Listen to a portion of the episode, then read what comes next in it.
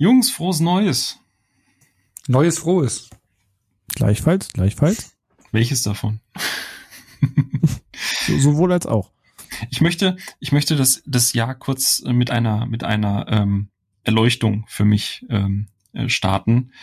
Der äh, Onno, du, du hast ja öfter mal das Problem, dass ich mal so coole, fancy neue Wörter benutze, wo du nicht folgen kannst, ne? auch so altersmäßig geschuldet.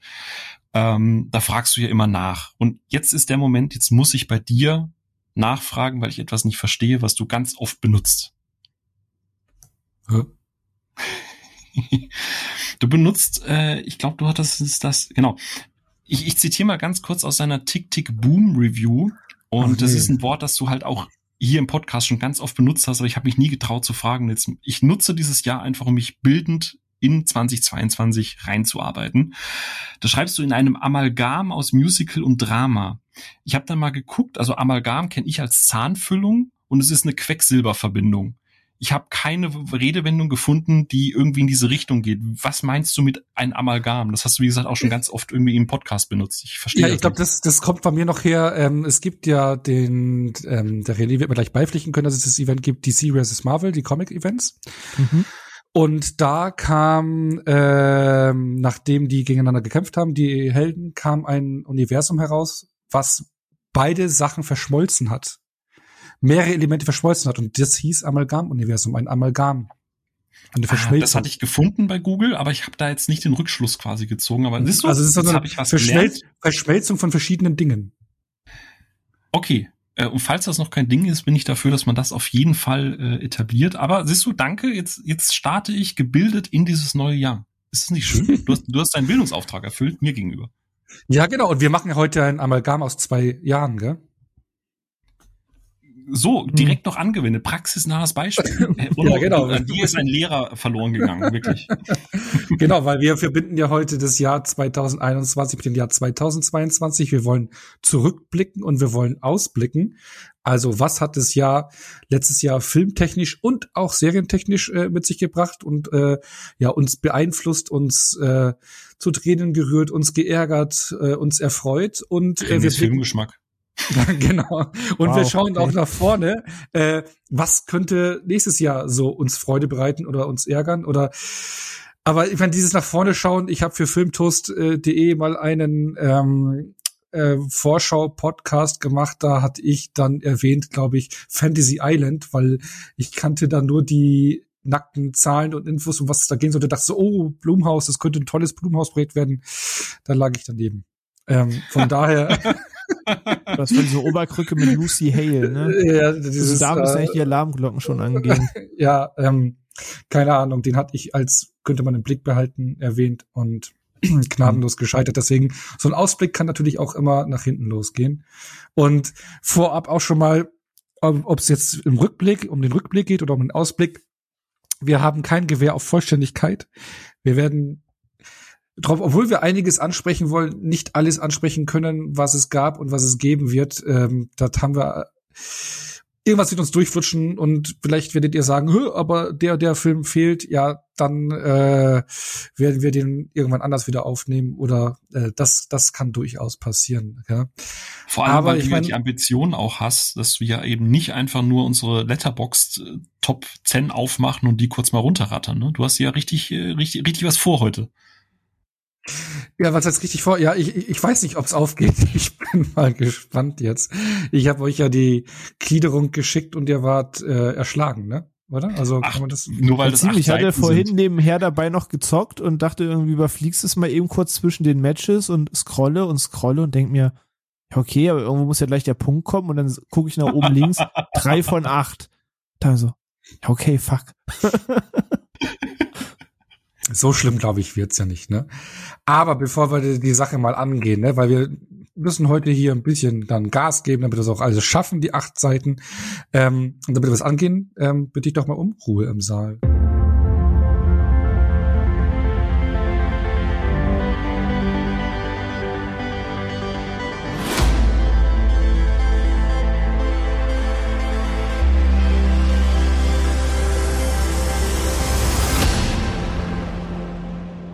Da sind wir auch schon wieder. für unseren diesjährigen Rückblick und Ausblick. Und ähm, ich glaube, man kann ja sagen, 2021 ist ja ähm, auch das Jahr gewesen, in dem wir gegründet wurden, äh, entstanden das sind. Das war 89. also 89. genau. Nee, äh, bin ich auch nicht. in dem der Podcast entstanden ist, das Projekt entstanden ist äh, im März diesen Jahres, wie ich es noch richtig im Kopf habe, oder Phil, du als Papa des Podcasts? Ja, ist aber schön, dass du es gesagt ähm, hast. März war es, ne? Die erste März Gründung mit April der ersten Episode, oder? Ich nee, nee, März Im März, März ich glaube 16. März kam die erste Folge, so. mein Lieber. Mhm. Aber es ist schön, dass du einfach auch weißt, was du hier seit fast einem Jahr machst. Das ist immer gut ich zu war wissen, mir gerade nicht so mehr ganz sicher, ob der Snyder Cut im Februar oder März erschien. Ich war mir gerade nicht mehr ganz sicher. Ja, das nee, ist ein nee, März-Baby. Ja, okay. Genau. Ist ein März-Baby. Ist aber kein Politiker. Oh. Genau. Nee, aber und deswegen ist ja dieses Jahr schon mal äh, trotz allem anderen etwas Besonderes für uns. Und ähm, ja, da wollte ich jetzt noch mal so fragen, wieso so, so ein Podcast-Projekt, das ändert ja auch schon so das Konsumverhalten von Filmen, oder? Hat sich das da bei euch auch geändert? Also bei mir zum Beispiel so die Vorbereitung, klar, wir haben ja dann auch irgendwann umgeschiftet, dass wir gesagt haben, von, von Filmreihen, von Regisseuren oder thematisch was zusammenpasst, was wir dann mehrere Filme anpacken. Und ähm, ja, da habe ich äh, äh, gemerkt, äh, da, da braucht man schon Zeit für, ne? Mhm. Das ist richtig. Aber ich bin sehr zuversichtlich, dass du uns hier wunderbar durchmanövrierst heute. ja, äh, äh, stimmt eigentlich. Also äh, gerade wenn du dann halt weißt, also vorher war es ja so vom Podcast, wir haben uns ja trotzdem viel über Filme unterhalten, ne? Aber du hast halt Filme geguckt, wo du Bock drauf hattest und hast dann irgendwie am Wochenende genau, beim, beim, beim Käsekuchen zusammen irgendwie mal kurz drüber geschnackt. Und jetzt ist es ja so, hey, nächste Woche müssen wir über den Regisseur reden oder über den Film oder über die Filmreihe. Das heißt, wir müssen das jetzt gucken. Das heißt, man, man hat vielleicht mal keinen Bock drauf, muss sich aber vom Mindset her halt trotzdem öffnen, um, um das fair und, und offen halt auch äh, entgegenzutreten. Und das ist schon, finde ich, glaube ich, die größte Änderung, so was, was mein Konsumverhalten angeht. Ja. Anders, jetzt hattet ihr die Situation schon mal gehabt in den 38, also, 37 Folgen? Also bei mir, bei mir äh, äh, blitzt da vor allem die Alexander Ajar Folge raus, wo dann Filme dabei waren, die ich bis dato gar nicht kannte und gar nicht wusste, dass er die gemacht hat. Äh, hier dieser, ich weiß, ich werde den, hab den Namen schon wieder vergessen hier. Da, das mit dem. Kind mit diesen Psykräften da? Ja, irgendwie. Louis Drax oder so. Ja, genau, von den Filmen habe ich davor nie äh, was gehört und danach auch aus Gründen, wieder. Ja. ja, aus Gründen. Und da, also bei dem musste ich mich auch wirklich durchquälen, muss ich ganz ehrlich sagen. Ne? Aber man äh, entdeckt ja so auch Sachen, die man sonst nicht anschauen würde. Das ist ja auch spannend, ne? Ja, weil ich muss dabei pflichten. Also im Großen und Ganzen hat sich mein Konsumverhalten eigentlich nicht geändert, außer dass es halt einfach manchmal das Topic of the Week gab aufgrund der anstehenden Episode. Ähm, aber das hat sich relativ oft mit Interessen gedeckt oder dass man auch irgendwie gerade eine Lust drauf hatte, weil ja meist eh ein Release anstand, auf den man hingefiebert hat und dann warst du eher Mindset dafür. Aber ich glaube, die einzige Folge, wo ich mich wirklich so richtig zwingen musste, war die Conjuring-Episode, wenn ich ganz ehrlich bin. Weil es war irgendwie Hochsommer, es war knacke heiß, man hat geschwitzt beim Augenaufmachen und sich dann irgendwie diese drei Filme angucken, irgendwie im Hochsommer, wo du erstmal zusehen musst, den Raum halbwegs abzudunkeln, um dann den zwei Geisterjägern beim Gespensterjagen dazu zu gucken. Da, das war eine Überwindung, aber ansonsten ging es eigentlich immer. Ja. ja ich ich glaube, bei mir war es aber auch die AJA-Folge. Also so mal abends nach einem stressigen, also Arbeitstag, ne, und das war zu der Zeit, frisch gegründet, die ersten Kunden so am Start, du hast viel zu tun, kniest dich da ordentlich rein und dann abends mal noch High Tension und The Hills of Ice reinballern. Also gibt halt auch schon irgendwie angenehmeres, aber gehört halt mit dazu, ne? Und ich, ich also find, super zum Abschalten finde ich, das ist doch schön, da bist ja, du bei Onus ist inzwischen schon viel gut Material. ja, das wollte ich alles sagen. ja, absolut, absolut. Aber ich meine, nee, jetzt im März, ja, genau, man, man, man, man, man, man, man, man arbeitet sich halt mehr rein und ich finde, das Schöne ist halt, dass man ich, ich finde, das Mindset hat sich ein bisschen geändert. Man zwingt sich zwar dazu, aber gleichzeitig finde ich, bin ich auch viel offener für solche Filme. Und ich bin auch mal wieder gehypt so, weil ihr dann auch gehypt oh, seid. Das, das, ist, ist doch schön. Das ist ja. schön, ein gehypter Film. Schau, also März 2021 gegründet, jetzt haben wir Januar 2022 und haben auch zeitgleich jetzt genau mit dem neuen Jahr äh, unseren Discord-Channel aufgemacht, ne? Vor ein paar Tagen, vor zwei Tagen jetzt, ne? Ja, und ja. Äh, wieder erwarten ist da also das ist jetzt nicht schönreden oder so, ne? Also wir haben gedacht am Anfang, da sind so vier, fünf Leute drauf. Also so, äh, also davon sind wir vier dann. Also ah, genau, genau. Noch, äh, noch erwähnt. Schade, dass äh, wir müssen heute Sophia entschuldigen. Die hat es zeitlich nicht geschafft. Die ist woanders noch unterwegs. Ähm, schöne Grüße an Sophia, aber bald ist sie wieder dabei. Hat es heute nicht geschafft. Genau, aber sonst hätten wir gedacht, wir vier und dann ähm, plus ja. Phils Eltern. Genau. genau. ja. Aber nein, so ist es nicht, ne? Genau, also und dann äh, heute, ähm, war, wie lange warst du weg? Du warst eine Stunde weg und hattest irgendwie 500 neue Nachrichten. Ja, ja, tatsächlich. Also, genau, also äh, vielen Dank an euch da draußen, dass ihr direkt da Leben in die Bude bringt und für alle äh, anderen da draußen, damit wir das auch kurz abkürzen können und hier nicht eine reine Werbeveranstaltung werden. Ähm, gerne einfach mal auf ruheimsaal.de, da hat die Sophia im äh, einen wunderbaren Blogbeitrag geschrieben zum Thema Discord und äh, was es damit auf sich hat, was ist Discord, also für die, die es vielleicht noch nicht kennen. Und ansonsten seid ihr super gerne eingeladen, ansonsten auch auf Twitter ist der Direktlink. Ähm, ich versuche das auch mal hier. Ich glaube, man kann das in die Kapitel hier mit einbauen. Ich versuche das mal mit einzubauen. Ansonsten, vielleicht sieht man sich einfach und dann können wir einfach mal auch direkt schnacken und direkt über Folgen reden. Genau. Ja, supi. Genau, ähm, aber das Jahr muss man auch leider negativer Aspekt war immer noch, es ist immer noch das große C, ne, was um uns alle rumschwebt und das war 2021 mhm. ja auch ganz extrem, hat ja auch gerade die Kinos äh, betroffen. Ich meine, also zumindest in Bayern hatte ich nachgeschaut, konnte man ab dem äh, durfte man ab glaube ich ab dem 13.05.2021 wieder die Kinos öffnen. Also es war ja von Anfang des Jahres, da war ja Vorjahr im Oktober, nee, äh, November, glaube ich, Ende Oktober. Ich weiß noch, dass ich äh, Halloween, glaube ich, da waren die Kinos noch offen, dann war zu. Das heißt, über ein halbes Jahr waren die Kinos geschlossen und man hätte am 13.05. wieder aufmachen dürfen, die Kinos hier, aber haben sie nicht, weil sie es sich einfach nicht rentiert hätte, weil so ein Kino ja so Vorlaufzeit braucht, um die Sachen zu planen, um neue Filme reinzubringen und auch diese Unsicherheit, wenn sie jetzt Filme herbringen, dann haben sie nur zwei Wochen offen, dann rentiert sich die ganze Nummer nicht. Deswegen haben die Kinos ja lange noch geschlossen gehabt und vor allem waren die Auflagen ja auch krass. Man, es war ja sogar ein Verbot von Snacks und Getränken in den Kinosälen vorgesehen. Und ja. äh, das ist ja die Haupteinnahmequelle von den Kinos. Also wenn man sagt so, hey, es dürfen zwei Leute rein, also nur so ein ein Viertel von dem oder noch weniger, so ein prozentualer Ansatz von den Plätzen, die dürfen nichts essen, nichts trinken, müssen, äh, was ich, Test, Impfung und hast nicht alles und Masken mhm. und das schreckt ja alle Leute ab. Deswegen haben die Kinos gesagt, nee, ist nicht. Äh, ja. Das rentiert sich nicht. Und dann war es so, dass ab 1.7. dann die Kinos wieder erst wieder offen waren. Ne? Genau, also wir hatten, wir hatten ja in Episode 14, äh, die ist am 29.06., habe ich gerade mal geguckt, online gegangen. Das war ja die Woche, wie du es gerade sagst, wo die Kinos wieder mhm. aufgingen. Da hatten wir ja auch einen Dominik Porschen zu Gast und haben eben drüber gesprochen, weil er ja als Kinomensch da kaum drauf warten konnte und ja. äh, René und ich dann halt eben so die die Dualschiene eher befürwortet haben. Es war ja auch ein ganz ganz spannender Talk und es war genau in der Woche, wo es eben geöffnet hat und es war halt wir haben es ja trotzdem spann mit Spannung verfolgt, ne? Wie du es gerade sagst. Ja ja. Äh, ne? ja, ja, das war, also ich habe es ja auch mitbekommen äh, bei Facebook und sowas äh, folge ich ja den ganzen regionalen Kinos und da gab es ja auch einige, die dann sehr auskunftfreudig waren über die Situation, auch verärgert, was die Auflagen und sowas betrifft oder äh, warum Kinos benachteiligt werden gegenüber anderen Einrichtungen und obwohl man da ja andere Lüftungen und viel gemacht hat und das sich einfach nicht rentiert hätte. Und in der Zeit, das erste halbe Jahr, das heißt, wir haben ja im März äh, sind wir ja on air gegangen und dann hatten wir drei Monate, die ersten drei Monate auch gar keine Kinofilme. Ne? Also da hast du ja auch kaum neue Filme gehabt. Da hast du ja große Blockbuster-Starts wie Wonder Woman 84, der dann hier äh, direkt auf Streaming auf Sky war oder Justice League äh, direkt äh, in Streaming oder Godzilla vs. Kong, mhm. was wir dann über HBO Max uns angeschaut haben. Ähm, da war halt die großen Filme, die eigentlich für die große Leinwand waren, haben wir dann über Streaming verfolgt. Und natürlich simultan kam halt noch so hier und da eh geplante Streaming-Starts, ähm, aber ja, da war nur Streaming, ne? Da zum Glück auch, oder? Das, weil, oder wäre es ja auch ein bisschen mau dann gewesen, so als Filmfan mit neuen Stoff, ne? Hey, wir haben, wir haben Kino, äh, einen Filmpodcast, wir haben nur leider keine Filme. Deswegen reden wir jetzt über Renés schönste Beauty-Tipps. Wie trägt man die Cappy richtig?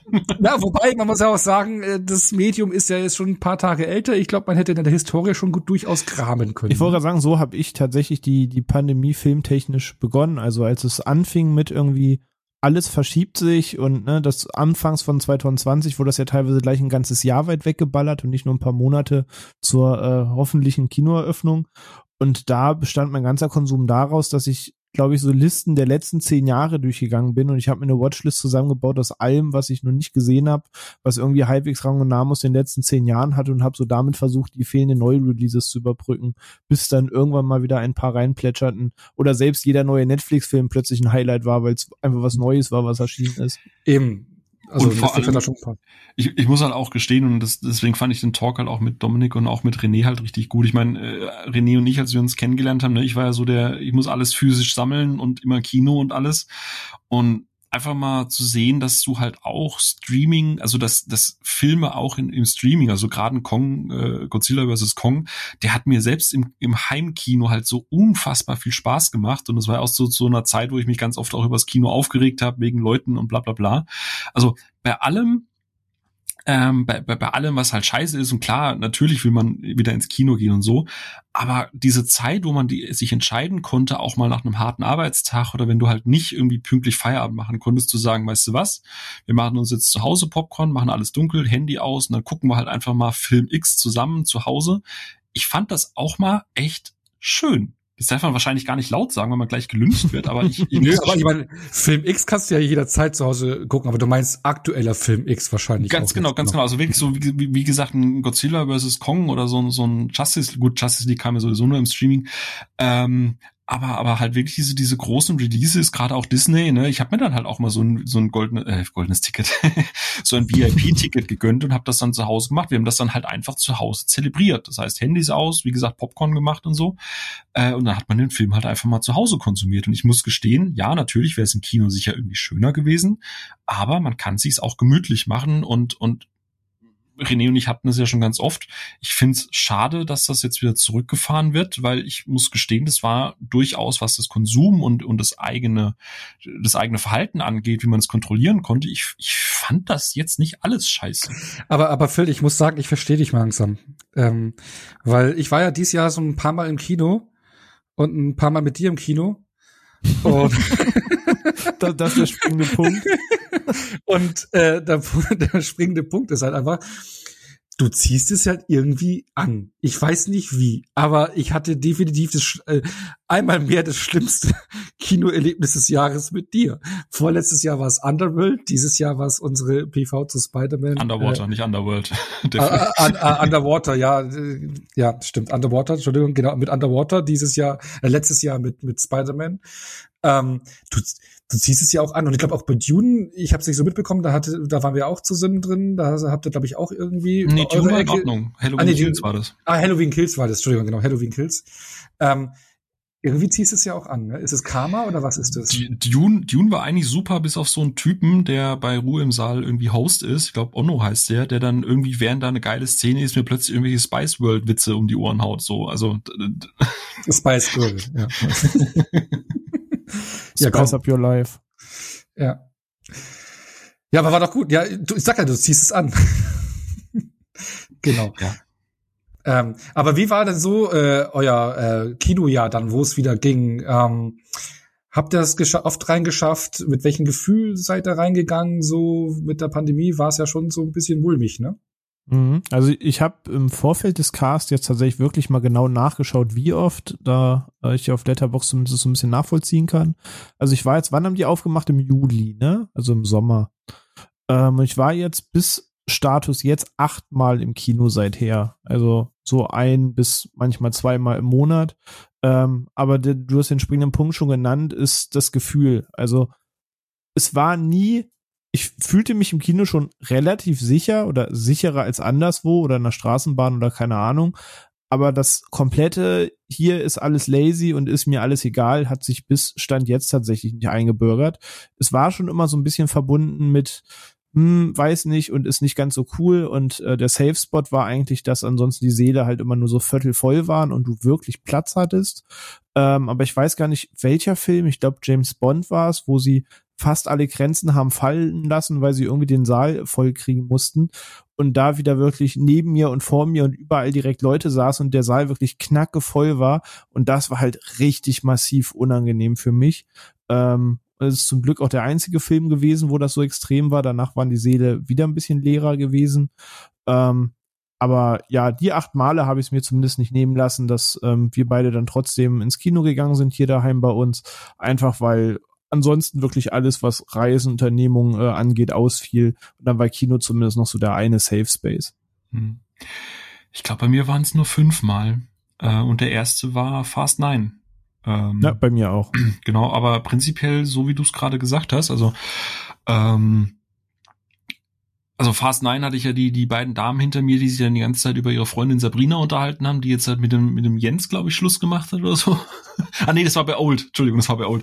nee, Fast Nine war laut genug, da konnte, da konnte man alles andere ausblenden.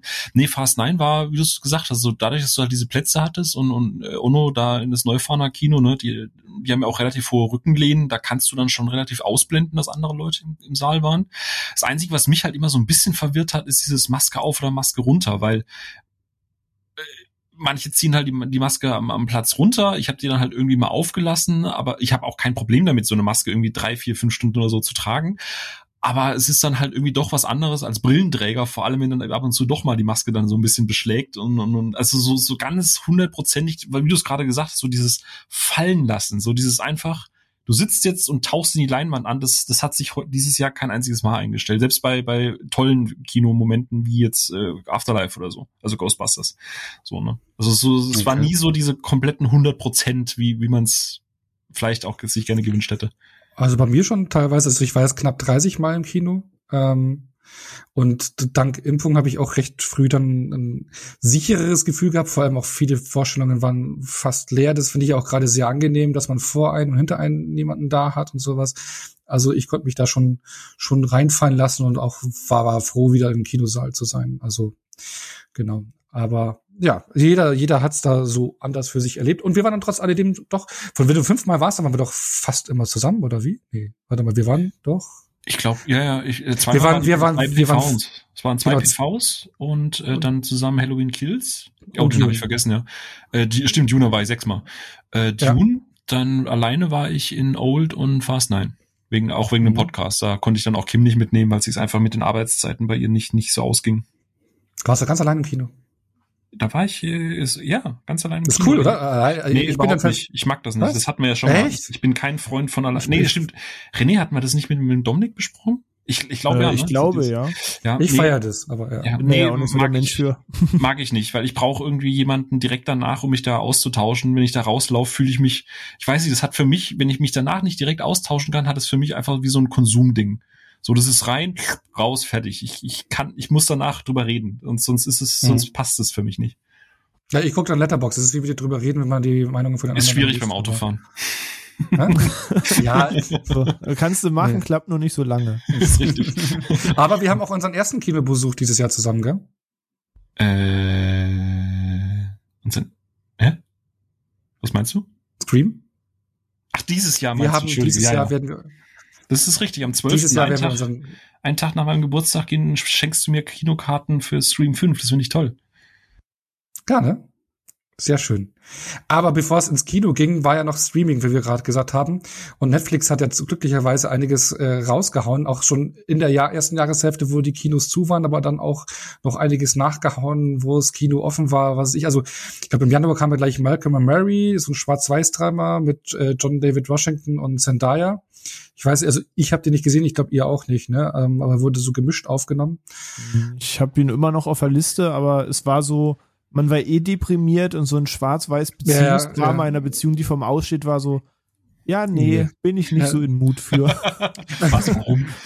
aber, aber mehr, ich glaube, also was dann mehr aber äh, äh, positiv war, waren dann auch gerade noch, wo die Kinos geschlossen waren, waren so äh, Netflix-Filme wie Love and Monsters, äh, Mitchells in the Machines oder sowas, äh, war doch dann schon freudiger. Ich meine, Mitchells in the Machines haben wir ja schon ausführlich in unserer Folge besprochen, den fanden wir alle nicht so verkehrt, oder?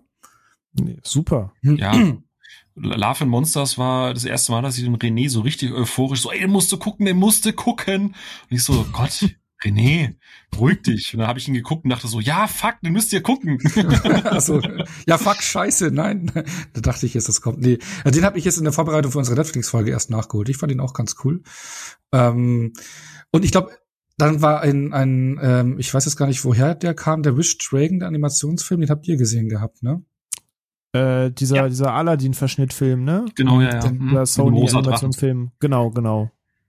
Ich fand den in Ordnung. Also ich, der hat mich tatsächlich, ey, Achtung. Ey, der, der war, der war vollkommen solide, alles cool, aber es war einfach ein krasses Aladdin-Rip-Off. Und ja. dann dachte ich mir beim Gucken so, okay, okay. Ähm, ich fand die Gags tatsächlich ganz, ganz, cool. Ich hatte teilweise so ein bisschen äh, hier von, von Mulan, wie hieß der Drache von Eddie Murphy? Ähm, nicht Fuhur. Mushu. Mushu, genau. Ich hatte teilweise so ein bisschen die Vibes und den, den Comedy und so. Also ich habe gedacht, es ist, es ist immer schwierig, so Animationsfilme, die so ein bisschen diesem Pixar-Animationsfahrwasser fahren oder auch Disney. Dachte ich mir so, oh Gott, guckst du den mal. Und wie du es gerade sagst, ich hatte, ich hatte tatsächlich mit dem mehr Spaß als mit so manchem Disney-Film in den letzten Jahren. Ich weiß, das darf man nicht sagen, aber das sagst du nicht bei jedem Animationsfilm. Ich bin, ich bin da gespannt äh, auf Disney Plus. Der kam ja im Kino und auf Disney Plus lief ja dann das Ende des Jahres an, kam Ron läuft schief, der ja auch ganz, ganz nett war. Der, ich kann ihn nicht hundertprozentig einordnen, weil der was viele positive Aspekte hat, aber auch manche Sachen, die unangenehm waren. Da bin ich mal gespannt, wie ihr den finden werdet. Okay, also ich habe den auf die Watchlist gepackt, weil ich ja. dich eigentlich letzte in der Gruppe verstanden habe, dass das schon so als Empfehlung gelten soll. Das heißt, ja, ich bin da noch unentschlossen, ne? Aber okay. äh, genau. Und ich glaube, für euch ein Highlight war ja, äh, da muss ich gestehen, ich habe nur die ersten zwei Staffeln gesehen. Ja, ja, glaube ich, alle. Es kam ja dieses Jahr ein Trollhunters-Film raus. Oh ne? ja. Ja, äh, ja, auf ja. Netflix. Und äh, die Serie, wie gesagt, hatte ich, glaube ich, die ersten zwei Staffeln gesehen, fand sie eigentlich richtig cool bin dann irgendwann äh, aber irgendwie ausgestiegen, warum auch immer. Dann gab es noch mehrere und Spin-offs-Ableger. Ich bin da nicht ganz mhm. im Bilde. Und jetzt kam so ein abschließender Film, oder? Kann man das so verstehen? Genau, genau. Ich meine, Trolllands hat wie viele Staffeln? Vier, glaube ich.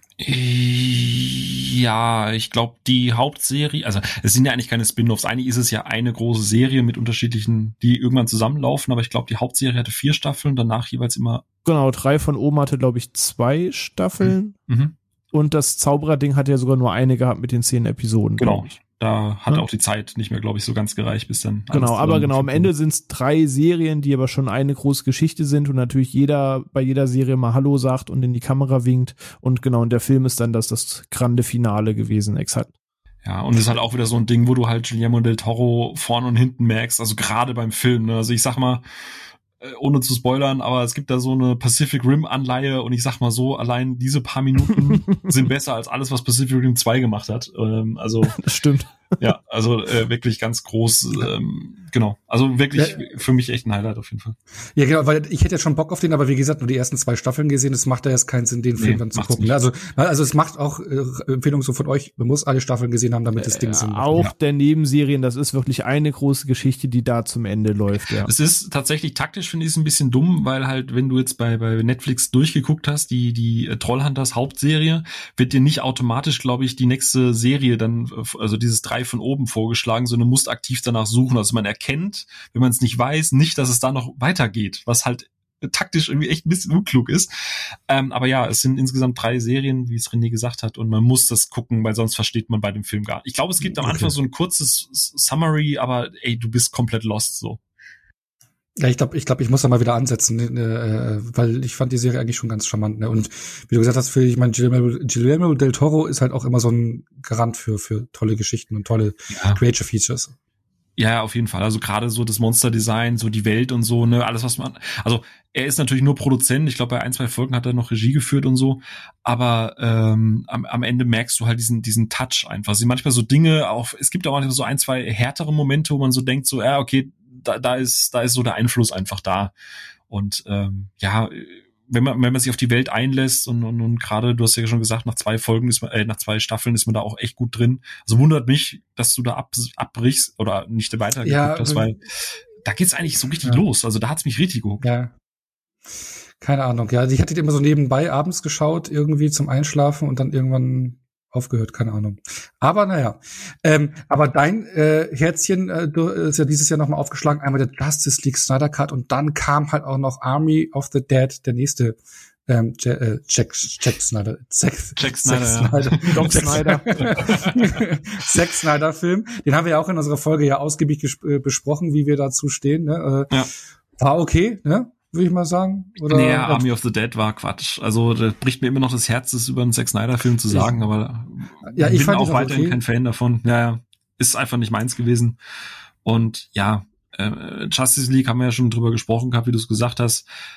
Einfach auch aus künstlerischer Sicht zu sehen, wie halt quasi ein Studiowerk gegen das Originalwerk ist. Ne? Ich meine, selbst Leute, die den Justice League oder Snyder an sich in Anführungsstrichen haten, selbst die haben ja gesagt, dass sich das einfach runder und geschlossener anfühlt. Und ich finde es nicht nur aus filmischer Sicht halt wichtig, sondern einfach aus künstlerischer und, und schafferischer Sicht, dass du halt einfach die Möglichkeit jemandem gibst, seine Geschichte zu erzählen. Und ähm, ich glaube, das ist sehr bedeutend. So, weil ich glaube, so, ein so, ein so ein Fall in diesem Umfang gab es halt einfach noch nicht. Und ähm, deswegen freut ja, mich das einfach sehr. Unabhängig von, wirklich unabhängig von der Qualität. Mich freut einfach, ja, nee, dass das nee, Werk das, das Licht der Welt erblickt hat. Das, das ist absolut, aber äh, ja, eine Enttäuschung für dich war ja Army of the Dead dann. Ähm, aber es kam auch noch äh, Army of Thieves raus äh, von Matthias Schweighöfer. Den habe ich noch nicht gesehen, aber du fandst ihn, glaube ich, besser als Army of the Dead, oder? Ja, ich, ich glaube, René würde jetzt oder wird wahrscheinlich auch gleich so sagen, kann man mal gucken. Also es wäre so die Kategorie, kann man mal gucken. Der ist, ich habe es schlimmer erwartet. Der ist, der ist hübsch gefilmt. Man hat, man merkt, dass äh, Schweiger echt Spaß hatte. Und per se finde ich ihn auch besser als Army of the Dead. So ist kein Meisterwerk oder ein riesenkrasser, cooler Film, aber kann man echt gucken. So. Bei mir war das tatsächlich sogar noch ein bisschen mehr. Also ich mochte diesen Film tatsächlich richtig gerne ähm, und ich mag, finde ihn auch Meilen besser als Army of the Dead, ehrlich ja. gesagt.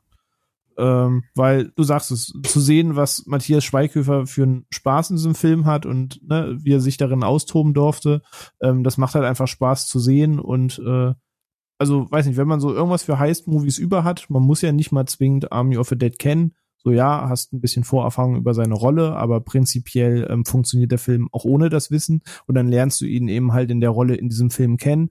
Und äh, ich finde, das war halt ein sehr, sehr charmanter Heist-Movie, der jetzt das Rad nicht neu erfindet, ähm, aber der hat einfach Spaß gemacht. Die Dynamik der Gruppe ist schön. Mhm. Ähm, am Ende war der sogar leicht bewegend. Ähm, und doch, der, der hat mir durchweg Spaß gemacht. Das war ein sympathisches Ding. Ey, wir leben in einer Zeit, in der ein Schweighöfer einen besseren Film als Snyder macht, oder? Also das ist, es ist wild. Hättest du das vor zehn Jahren oder vor fünf Jahren gedacht, dass man das mal sagt? Ey, ich muss aber auch sagen, ich, ich gönn's diesem Mann einfach von Herzen, weil ja. ich hab, mach kein großes Geheimnis draus, dass ich mit dem ganzen deutschen Schweighöfer-Kino und dem, was er hier halt so dreht, einfach nicht viel anfangen kann. Diese ganzen deutschen Romcoms und so weiter, das ist einfach nicht my cup of tea. Aber ähm, der Mann selber, sei es, wenn der irgendwo in äh, Shows bei Joko und Klaas zu Gast ist oder sonst was, ist einfach ein herzenssympathischer Mensch, der hat Humor, der ist lustig ähm, und dass der jetzt so einen Erfolg damit hat und auch übersee, wenn man sich äh, mal unter dem Trailer von dem Film mal anguckt, wo jetzt dann auch viele schreiben, die gesehen haben mit, ey, der Typ war ein Highlight in dem Film und so und auch Übersee-Credits kriegt, das freut mich einfach tierisch für ihn, muss ich gestehen. Ja, auch. Ich kann übrigens auch empfehlen die Podcast-Folge Kino oder Couch, wo Steven Gätjen äh, einen Schweighöfer zu Gast hatte und der halt noch ein bisschen über die Produktion gesprochen hat. Was ganz lustig ist, weil bei der Produktion äh, Zack Snyder äh, und Deborah Snyder sind ja verheiratet und äh, Schweighöfer hatte wohl sehr viel mit Deborah zu tun und die ist wohl da auch knallhart. Also die ist da wohl auch eine der, die, der kommst du halt nicht krumm. Ist auf jeden Fall eine sehr hörenswerte Folge, äh, vielleicht auch für dich, wenn du die, den Film eh so gut fandst. Ist, glaube ich, eine Stunde oder so und Schweighöfer redet da echt aus dem Nähkästchen. Das macht den Film auch nochmal so einen kleinen Pluspunkt auch besser, wenn du weißt, was da hinten dran alles so passiert ist. Oh ja, das äh, will ich mal nachholen. Ja, cool. Und wir hatten auf Netflix dieses Jahr ein ganz kleines äh, äh Horror-Event, ne, äh, mit der Fear Street Trilogie, die ja wir ja auch eine Folge gewidmet haben. Das war ja eigentlich auch ganz nett, ne? Da hatten wir so ein bisschen so dieses ähm, Event. Das hat ein Filmfilm. ja, ein Filmfilm. So jede Woche ein Film, der rauskam, die alle zusammengehören. Man diskutiert dann eine Woche lang, was passiert ist, was könnte als nächstes passieren. Das war irgendwie schon ganz nett, dieses Konzept, finde ich. Ja, und das kam auch aus so, Nichts, ne? Ja, ey, Social Media, egal, also wir haben ja drüber gesprochen, wie du gesagt hast. Für mich erste Folge, erste Teil ganz schlimm, zwei okay, drei richtig gut. So als Trilogie, aber insgesamt guck, werde ich die, glaube ich, dieses Jahr auch so um die Oktober noch mal gucken, so um die Halloween-Zeit. Also ich glaube, da habe ich Bock drauf. Aber es war so schön zu sehen auf Social Media, wie du es gerade sagst, wie wir es ja auch in der Folge gesagt haben, so dieses, dieses Event. Kino in Anführungsstrichen, ne? Leute, oh, wie geht's da wohl weiter? Und oh, das fand ich cool und oh, die war super. So einfach mal wieder weißt du, Leute, die sich nicht nur haten, sondern mal ein gemeinsames Thema haben, worüber man sich so ein bisschen abarbeitet. Also im, im positiven Sinne. Das hat Spaß gemacht. Das war echt cool mal wieder. Ja, und cool war ja auch, den fandst du ja auch, war Kate, gell? Weil ähm, du hast ja auch ein Herz für äh, Mary Elizabeth Winstead, oder? Also habe ich mal so hier ja. so mitbekommen. Hm. Äh, und dann sie äh, in, im Action-Lied hier in Kate äh, war, äh, die sich da hier durch Tokio kämpft, war cool, oder? Ey, ich weiß, kriegt viel Hate ab der Film und auch mal ohne die rosarote Brille. Ich hatte eine gute Zeit mit dem Film, war eine gute Action, äh, war recht gut gefilmt, ist jetzt kein John Wick, aber ganz im Ernst, im Vergleich zu 90 Prozent dem, was Hollywood heutzutage als Actionfilm durchgehen lässt, ist es halt echt, ich hatte echt mal eine gute Zeit damit. So, würde ihn jetzt nicht sofort noch wieder gucken, aber ich weiß, ich weiß nicht, warum der so heftigst gehatet wird. Also gute Zeit hatte ich. Ja, also richtig gehatet, gehatet wird er nicht, oder? Da, da kenne ich schon andere Hate-Geschichten im, im ja, Internet. Gut, also richtig. Bö, bösere, böseres draufhauen, würde ich sagen.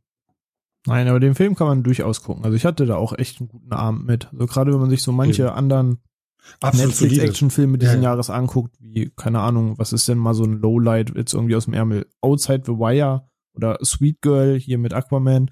Ja, ähm, wenn ich mir das so im Vergleich angucke, da hat Kate halt echt einen Job gemacht einfach. Das war so ja, da, da hab ich, die habe ich gar nicht gesehen, die, die genannten. Ja, da habe ich schon ganz übles gehört. Oh, Sweet Girl, ja. So eine gute Idee, ne? Aber dann einfach alles Aber so vollkommener schlecht. Käse. Und deswegen, weil Kate, ich mochte die Dynamik da der Charaktere und so das ganze Farbenspektrum in dem Film. Ich fand das gut. Ja, genau. Äh, ich meine, weniger cool kam es auch an, wurde natürlich noch mehr gehatet, aber ihr fandet den ganz okay, war dann Red Notice, ne? So diese, die ganz große Millionen Dollar schwere Produktion von Netflix hier mit den Riesenstars, äh, hier Gal Gadot, Ryan Reynolds und Trans Rock Johnson hier am Start, war eigentlich letztlich auch okay, ne? Oder nicht so mies wie teilweise überall gemacht, oder? Nö, also ich hatte da auch meinen Spaß mit. Wir hatten den, glaube ich, sonntags mal zum Frühstück geguckt oder nach dem Frühstück oder so. Einfach so ein Nachmittagsfilm halt. Und weiß nicht, ist halt die Frage, was man jetzt erwartet. Wenn man jetzt mit dem Mindset rangeht, da sind 200 Millionen Dollar drin, das sind drei große Namen, das muss jetzt der Film des Jahrzehnts sein, dann ähm, wird man vielleicht irgendwie enttäuscht. Aber das war halt weder zur Ankündigung noch nach Trailer in irgendeiner Form mein Mindset, sondern da sind drei Charaktere, wovon zwei sehr gerne sich selbst spielen seit zehn Jahren gefühlt. Ähm, und wissen auch genau, dass sie damit Leute ziehen und genau das wollte ich daran sehen und habe blöd gesagt auch das bekommen und ähm, man kann da eine Menge dran rumjuckeln und sich an dem abarbeiten und sagen, ist mir alles zu stumpf, ist mir zu blöd, ist mir zu berechnend. Ähm, ja, ja, ist auch alles richtig, ähm, will ich gar nicht widersprechen, aber nichtsdestotrotz hatte ich mit dem einfach einen lustigen Nachmittag, hatte Gags, wo ich lachen musste, ich feiere einfach Ryan Reynolds und unterm Strich äh, war ich gut bedient. Ja. Und Phil schweigt. Nee, eigentlich genau das, was der René gesagt hat. Ich meine, ich habe jetzt die ganze Zeit, als René gesprochen hat, so mit dem Kopf genickt. Äh, wir hatten es heute auf dem Discord. ja, auch äh, mit, mit, mit, mit äh, unseren Zuhörerinnen und Zuhörern da draußen schon und, und die sagen genau das Gleiche. Du kannst den halt gucken, das ist Popcorn-Kino, kannst du weggucken, ist okay.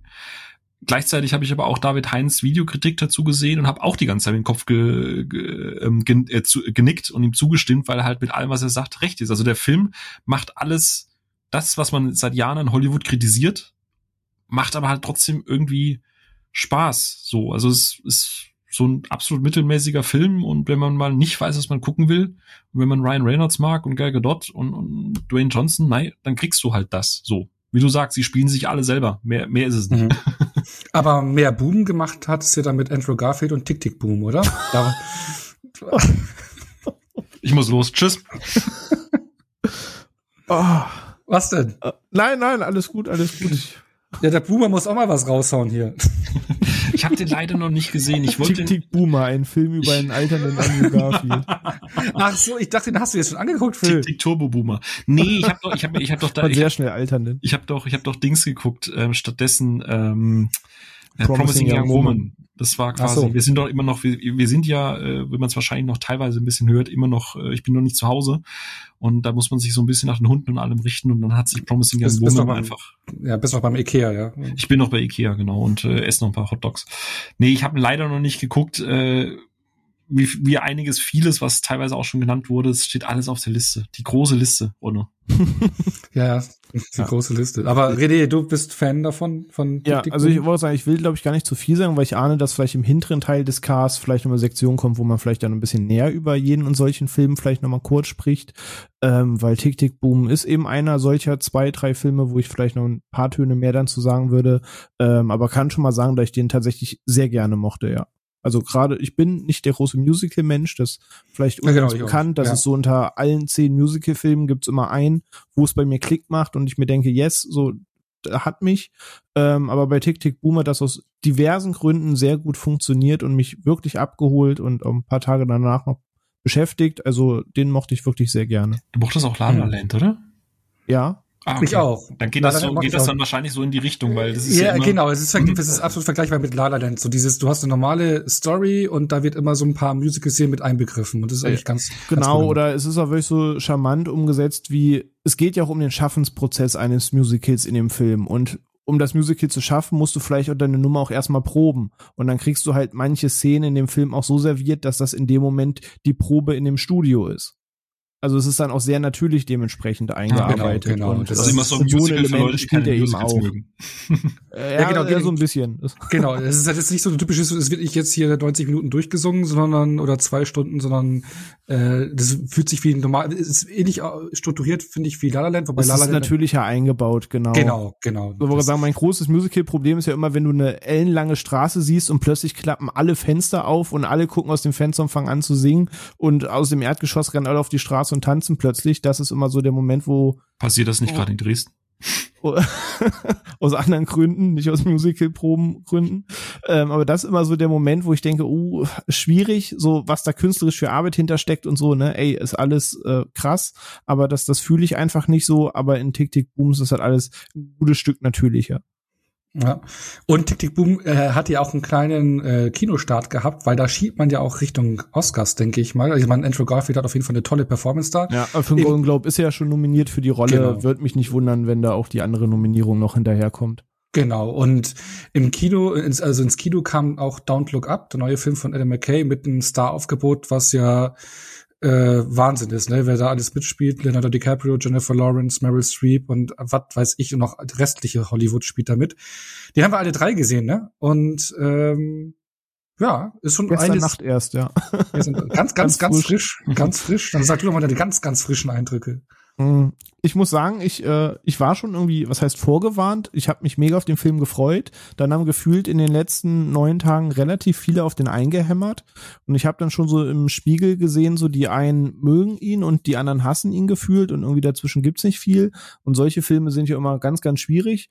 Ähm, und war dann sehr gespannt, aber ich muss sagen, mir hat der Film richtig gut gefallen. Ähm, ich habe da eine richtig gute Zeit mitgehabt. Der hat mich auch bis zum Ende unterhalten, wo viele irgendwie schrieben, die zweite Hälfte äh, flacht für sie von den Witzen ab, wo ich mir denke, ey, Bruder, der Film will auch in der zweiten Hälfte nicht mehr lustig sein. Das, das ist der Gag des Ganzen.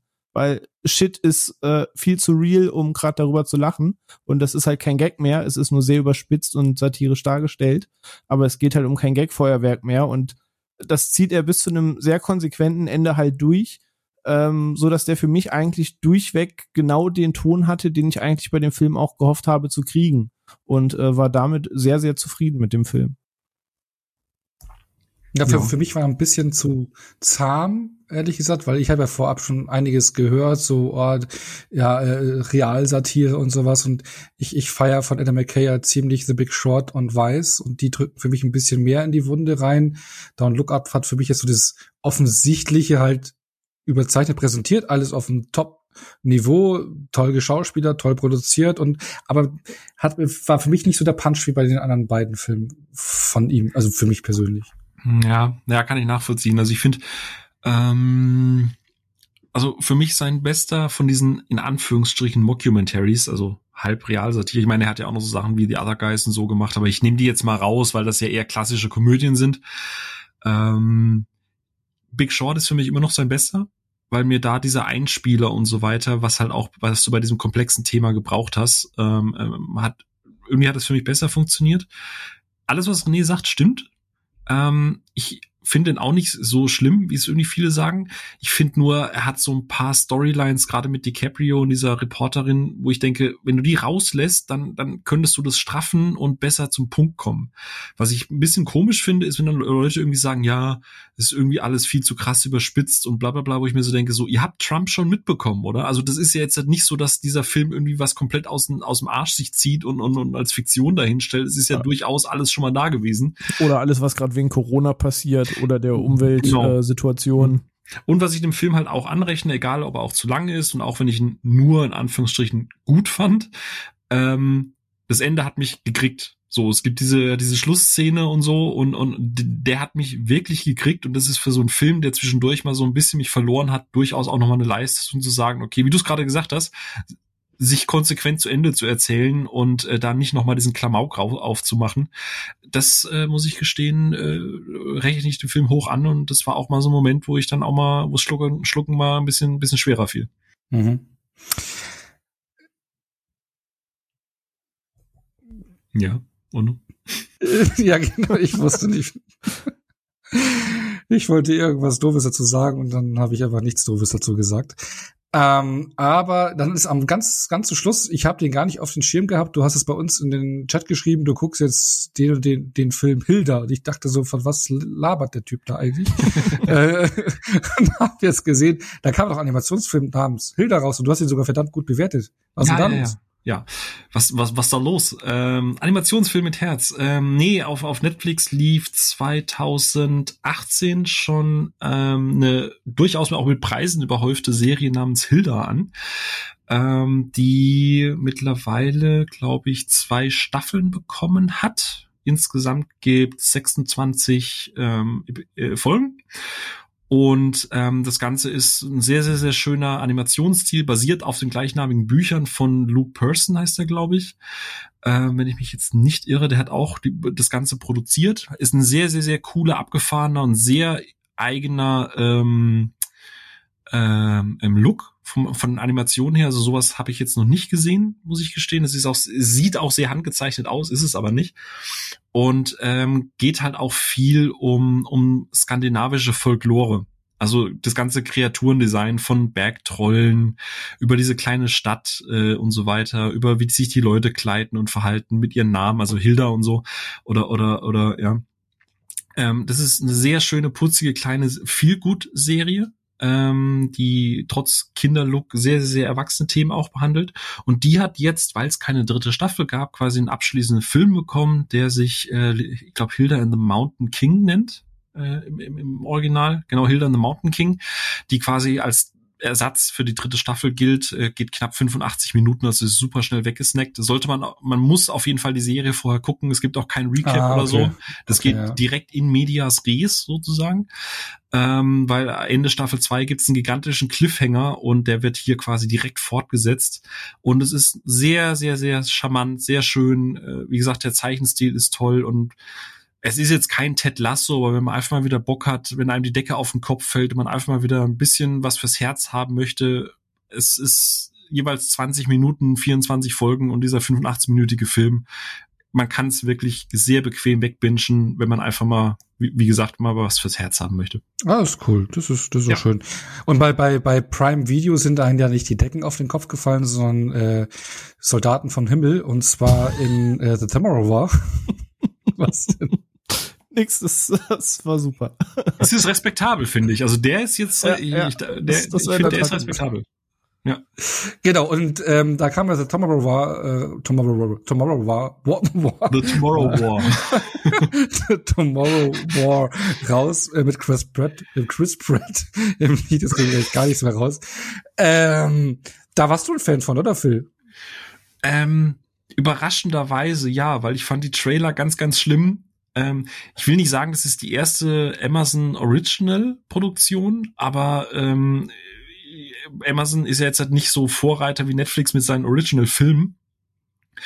Ähm, ich hatte wirklich Schlimmstes erwartet. Das war ja auch zu der Hochzeit, als Chris Pratt irgendwie rechts und links Shitstorm abbekommen hat, äh, wegen seinen Kirchengeschichten, blub. Ähm, und auch so ein Moment, wo ich mich auch so ein bisschen an ihm so ein bisschen auch satt gesehen habe. Und dann gucke ich mir den Film an nachdem ich vorher schon ein paar Reviews gelesen habe, die das Ding in Grund und Boden gerissen haben und sehe, und ich möchte auch noch nicht zu weit reingehen, weil wie René werde ich wahrscheinlich vielleicht nachher noch den einen oder anderen Satz dazu sagen. Aber was das Creature Design angeht und was so die erste Stunde angeht, ich glaube, so nah an einem Aliens waren wir schon lange nicht mehr. Und ich weiß, Hot Take, er hat Aliens gesagt. Und am Ende kannst du sogar noch äh, sagen, dass irgendwo The Thing mit drin ist. Genau, genau. Ja, nee, für mich auch eine stabile Nummer. Ich fand den auch so, äh, solide. Also hm, war sehr positiv überrascht. So, so, so ja, klar, der hat, der hat, der hat seine Plotholes und seine Logik-Dinger äh, drin, wo du auch denkst, so, aber es ist, dann dauert, dauert halt auch ziemlich lang. Also er packt am Ende irgendwie gefühlt noch mal noch einen neuen Film dran und äh, ist nicht so ganz kohärent in seiner Story. Also dafür hat er J.K. Simmons. genau, ja, aber dafür äh, es ist halt, äh, der war glaube ich auch fürs Kino geplant von Paramount oder sowas und die haben, mm. glaube ich, äh, ah, okay. äh, Amazon glaube ich aufgekauft. Ich glaube, der war auch fürs Kino geplant. Ist ja so ein typischer Kino-Blockbuster. Ist neu und zu lobens erwähnt, wer es ist, ein, ist eine neue IP, ja, also eine neue Marke, die noch, die man ja. nicht kennt oder neue Filme. Mhm. Ne? Ich glaube, sogar ein zweiter Teil mittlerweile schon bestätigt. Ähm, und der war ja recht teuer. Das ist halt ein großes Bombast-Kino, was dann ja nicht ins Kino gekommen ist, aber in der Pandemie halt äh, dann doch ein annehmbarer Streaming-Start war, da man äh, doch recht auf dem Trocknen saß und ich fand den wirklich überraschend gut. Ja, wie gesagt, ich werde da ja, wahrscheinlich noch den einen oder anderen Satz dazu sagen. Ja, kann euch ja auch nur zustimmen. So, das glaube ich, habe damals geschrieben, äh, irgendwie nicht so kacke wie erwartet und besser als erhofft oder irgendwie so. Ähm, also ich hatte da einfach einen soliden Abend. Man kann in dem Film echt vieles richtig, richtig dumm finden, aber man kann auch einfach Spaß mit haben in dem Moment. Ja. Und Spaß hatten wir, glaube ich, nicht mit Prince of Samunda, der auch äh, zwei, der auf Prime Video lief, ne? Und dann würde ich sagen, jeder sagt einmal, hatten wir keinen Spaß und dann gehen wir weiter, oder? Ich habe schon im Discord geschrieben, das ist die größte Kackscheiße, die ich dieses Jahr gesehen habe. Alle sind Filme einfach unendlich wütend gemacht. Ui. Was? Echt nicht? Nee, nee, tatsächlich. Okay, also der erste ist schon aber also. Ja, aber ist ja ist der, der meistgezeigte Film in den 90ern im TV, gell? Ich glaube, also ich, ich finde der Film der super, aber der erste Teil, ja. Also wenn das die Idee für Fortsetzung war und da müssen ja alle mal irgendwie bei so einem Testscreen äh, ähm, im Raum gesessen haben, um das Drehbuch durchzulesen und dass da alle hinterher genickt haben und sagen, jo, das klingt nach einer guten Idee, das will mir nicht in den Kopf. Mhm. Das war ganz schlimm. Eben. Und äh, dann haben wir auch noch als großen neuen Player, die auch einige Filme rausgebracht haben, und zwar Apple TV Plus. Äh, die haben sich auch sehr einfach gemacht bei der Namensgebung, immer nur ein, ein Wort und fertig. Also da kam Cherry raus, Palmer kam raus, Coda kam raus, Finch kam raus, immer nur schön ein Begriff, knackig. ähm, Konzept. hat ein Konzept, ja. Ähm, von Coda warst du angetan, oder? Also dir hat er noch gefehlt. Er hat, glaube ich, auch äh, letztes Jahr Sundance Film Festival, glaube ich, den Preis abgeräumt, ne? Also hochgelobt. Richtig, genau. Ähm, den habe ich jetzt noch nachgeholt. Also ich habe den seit Release auf der Uhr, aber wie das manchmal so ist, äh, Stimmung, Podcast, andere Hobbys, allgemeine Stimmung. Man kommt ja nicht immer sofort zu, nur weil man es gerade auf dem Schirm hat und jetzt äh, die Tage zwischen den Jahren war endlich Zeit dafür und jetzt ärgere ich mich, dass ich ihn nicht zu Release gesehen habe. Aber vielleicht war es auch gar nicht so schlecht, weil ähm, Phil hat das, glaube ich, irgendwann mal in Bezug zu Klaus äh, vor paar Wochen gesagt. Manchmal gibt es so Filme, die guckst du zu einer bestimmten Zeit, zu einer bestimmten Stimmung und die treffen dich dann an einer bestimmten Stelle, wie es vielleicht an einem anderen Tag, zu einem anderen Ort, in einer anderen Stimmung nicht so passiert wäre. Und so war das bei Coda bei mir, der voll bei mir eingeschlagen hat und äh, direkt ich sehr ins Herz geschlossen habe und ähm, auch in Kürze noch mal gucken werde. Ähm, da werde ich auch bestimmt nachher noch mal was zu sagen, aber das ist ein Film, der bei mir richtig eingeschlagen hat, ja. Ja, cool. Hat jemand von euch auch Finch angeschaut mit Tom Hanks und den? Oh, ich wollte so gern, aber auch zeitig und nicht geschafft, ist auf der Liste. Ich finde den Trailer sehr schön. Mhm. Äh, mich interessiert das, aber ich kam leider noch nicht dazu. Genau, genau wo er halt zu den, in der postapokalyptischen Welt einen Roboter das äh, Hundesitten beibringen will, weil er ich halt hab sterben da, wird. Ich hab da voll ist ganz nett gemacht, hat seine Längen. Ja. Von von hier, wie hieß Herr Blomkamp? Dieses nicht District 9, sondern sein sein dritter Film mit den mit der äh, Chappie, Chappie. Chappie. Chappie. Geht das in die Richtung? Okay. Chappie. Nee. Ich finde es halt eher ja, so ein Castaway mit Fallout. ja, ja, das, also äh, Chappie hat ja dann noch hier diese, diese, diese äh, die Antwort. Die, die Antwort. Antworten und sowas mit dabei und sowas. Also klar von der Thematik irgendwo so vergleichbar, Roboter so selber menschlich werden, hm, aber er hat Was so eine One-Man-Show oder nicht? Rein Darsteller ist doch nur er, nur, oder? Ja, die treffen, glaube ich, hier und da auf andere, oder nee, die, mit denen, das ist kein Dialog, aber man trifft, also da sind vielleicht mal irgendwo andere. Ähm, aber ansonsten ist es nur zwischen den beiden und der Hund halt eben, das ist eine Dreier-Kombo. Hat schon gewonnen. Und man muss halt auch so, ja, genau. Äh, ja, darum geht's ja. Das ist ja die Geschichte, dass er, äh, hat halt auch überlebt und er ist halt Ingenieur und hat den Roboter gebaut. Ich weiß jetzt nicht mehr, wie er heißt, der auch wirklich so vom, vom, vom Voicecast ziemlich gut gesprochen wird, auch äh, der Roboter.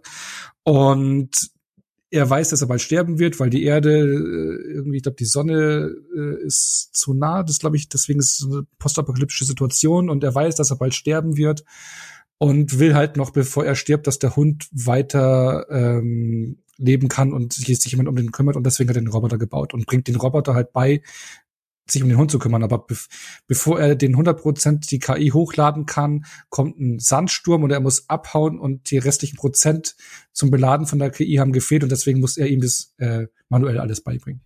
Okay. Ich bin, ich bin auf jeden Fall gespannt, weil ich sag's wie es ist. Das ist ein Tom Hanks Film. So, das ist für genau. mich einfach ja, ein Level wie Kevin ja. Costner. So, da muss ich gar nicht zu viel drüber sehen. Gucke ich eh. Mhm. Nee, äh, auf jeden Fall cooles, äh, auch äh, sehr cooles Worldbuilding. Also die Welt ist auch, äh, ich bin, bin ja eh ein Fan von postapokalyptischen Welten. Er hat halt nur wirklich so irgendwann so eine Längen und er erzählt im Prinzip nichts Neues. Also das kann man in mhm. den Film auch. Also er hat keinen besonderen Kniff, keinen besonderen Clou.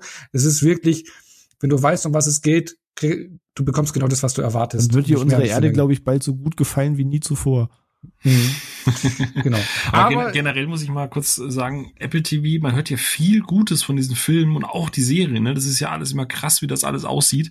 Ich würde so gerne viel mehr auf Apple TV Plus gucken, aber ey, irgendwie er hat auch tolle so Inhalte inzwischen. Auch Wolfwalkers. Leider fällt er dieses Jahr ein bisschen raus, weil geschummelterweise ist der die letzten zwei Wochen 2020 erschienen.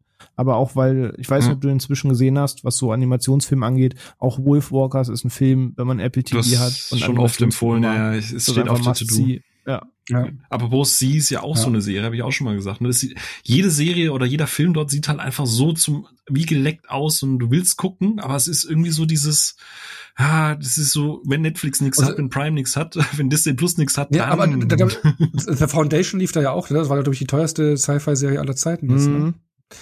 Aber ja, aber wir verlassen jetzt die Streaming-Sphäre. Ich glaube, das ist auch der größte Anteil gewesen, weil wir da ja trotz allem so viel Output hatten, gerade alleine im, im, im Streaming-Bereich. Und jetzt würde ich mal sagen, weil irgendwann waren ja wieder die Kinos offen, schauen wir in den Blockbuster-Bereich. Ne? Also was wir vorhin gesagt hatten, Godzilla vs. Kong, der ja auf die große Leinwand gehörte. Ich habe mich dann leider da doch nicht auf, äh, auf die Leinwand äh, geschaut. Also es ist beim Streaming leider nur geblieben. Ähm, aber den haben wir auch ausführlich besprochen. Aber unser Einstiegsfilm, bei mir war es nicht ganz. Ich habe ja noch vor Fast Nine, es war zwar mein erster Kinobesuch, den ich angepeilt hatte, habe aber dann gemerkt so, oh, ich mache früher Feierabend und schaue mir noch was davor und habe mir Space Jam 2 davor angeschaut. Hm? Meister der guten Idee. Ja, richtig gute Idee. Hättest, hättest ja auch drei, drei Stunden lang die Augen ausstechen können. können. Ja, es war, halt, war, war, war, hätte ich lieber Überstunden gemacht. Ne? Nee, ähm, dann Fast 9 haben wir ja auch ausgiebig besprochen. Ähm, fanden wir alle eher so durchwachsen. Genau, durchwachsen im Vergleich zu den Filmen auch davor, ne, muss man mhm. ja auch sagen. Ne. Ähm, war aber trotzdem ein Kinokassen voller Erfolg.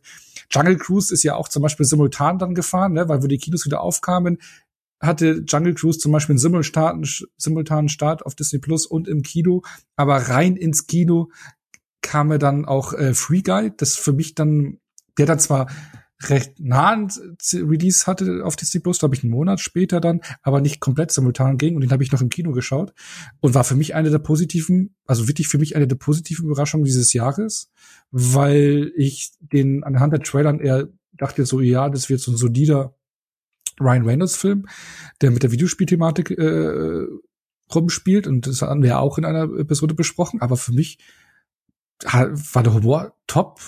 Fand tolle Gags drin gehabt, viel gelacht, hat einen Wow-Moment am Ende irgendwo, glaube ich, wo der ganze Saal dann geklatscht hat, war für mich wirklich eine der Überraschungen des Jahres.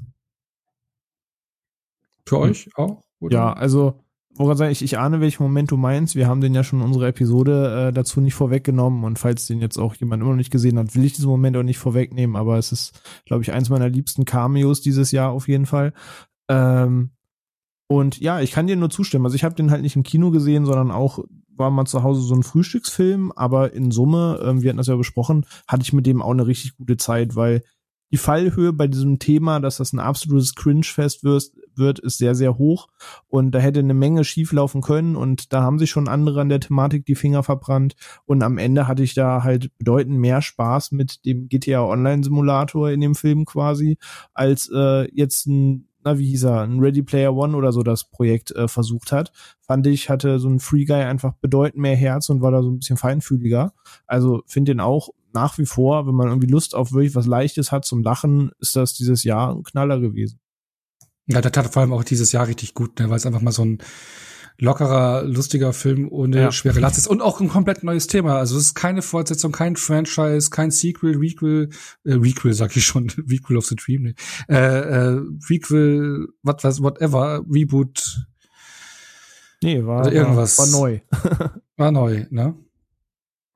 Phil nickt, glaube ich, die ganze Zeit virtuell oder, okay. oder, oder schüttelt, schüttelt den Kopf. Hm? Okay. Wow. Oh wurden ja angehalten, das ein bisschen kürzer zu fassen. Ah, ja, die, die Ono hat gesagt, wir dürfen nicht so lange reden und nachdem er klar, wir manchmal einfach nur Ja acht Minuten über Finch geredet hat, muss ich jetzt einfach nur Ja sagen. Ich habe nicht acht Minuten über Finch geredet, aber egal. Und ich glaube, einer der meist einer der meist erwartetsten Filme dieses Jahr ähm, und wirklich Cruella. ein Film für die große für die große Leinwand, ja. Und auch ein Film, den wir eine gesamte, eine, eine gesamte Episode spendiert haben, äh, Dune. Haben wir auch ausgiebig drüber gesprochen. Yep. Ja, ne? Ja, bleibe dabei. Ähm, ich hoffe, und ich glaube, ich glaube, zweiter Teil ist jetzt safe, ne? Hat ja dann doch. Ja, ja, ist safe. Genau. Äh, recht, recht, recht zeitnah. Bisschen bestätigt, ja. Genau. Aber ja. äh, bleibe auch bei der Meinung, die wir, so ich glaube, wir auch kollektiv, aber die ich auch vertreten habe, das absolute Meisterwerk 5 von 5 ist es jetzt zu dem, zu dem Zeitpunkt noch nicht. Das Build-up war gut. Ähm, ich bin gespannt. Ich freue mich auf Part 2 erwarte dann aber, dass das Ding halt auch das liefert, was es jetzt aufgebaut hat. Und damit steht und fällt dann alles, ob der erste Teil dann wirklich wie bei Herr der Ringe, ne, so dieses Meisterwerk als, als Gesamtkomposition wird oder ob es dann halt einfach nur ein schöner Screensaver bleibt. Ja. ja. Genau das. Weil, weil wo, wo, am Ende von dem Film dachte ich so, okay, jetzt bin ich angekommen, jetzt kann es weitergehen und dann war es zu Ende. Also hm. sieht alles toll aus. Für mich auf verdammt hohem Niveau, äh, Expositionen äh, auf verdammt hohem Niveau, mh, Wahnsinnsbilder, Design, alles ist Weltklasse, auch ein krasser Cast aber jetzt muss es losgehen. Dann habe ich auch Bock drauf. Ne? Mhm. Genau. Und dann der zweite große Release äh, dieses Jahr war ja dann der neue James Bond Film No Time to Die. Da haben wir ja auch ausgiebig in unserer Folge gesprochen, aber da war Phil nicht dabei. Das ist richtig. Und, hat ihn dann noch nicht äh, gesehen genau, gehabt. genau. Der hatte ihn zu dem Zeitpunkt noch nicht gesehen gehabt. In unserer Episode, glaube ich, äh, das war Sophia, René. Genau, wir beide und, und Sophia, genau. Genau, und ich. Ähm, wir waren eher so durchwachsen, ne? Ja, bleibe ich bei die zweite Hälfte des Films gibt einfach. Genau, genau. Wir waren alle, wir, wir, uns hat, genau, uns hat er irgendwo dann am Ende verloren. Aber ich glaube, der Phil war da begeisterter, oder?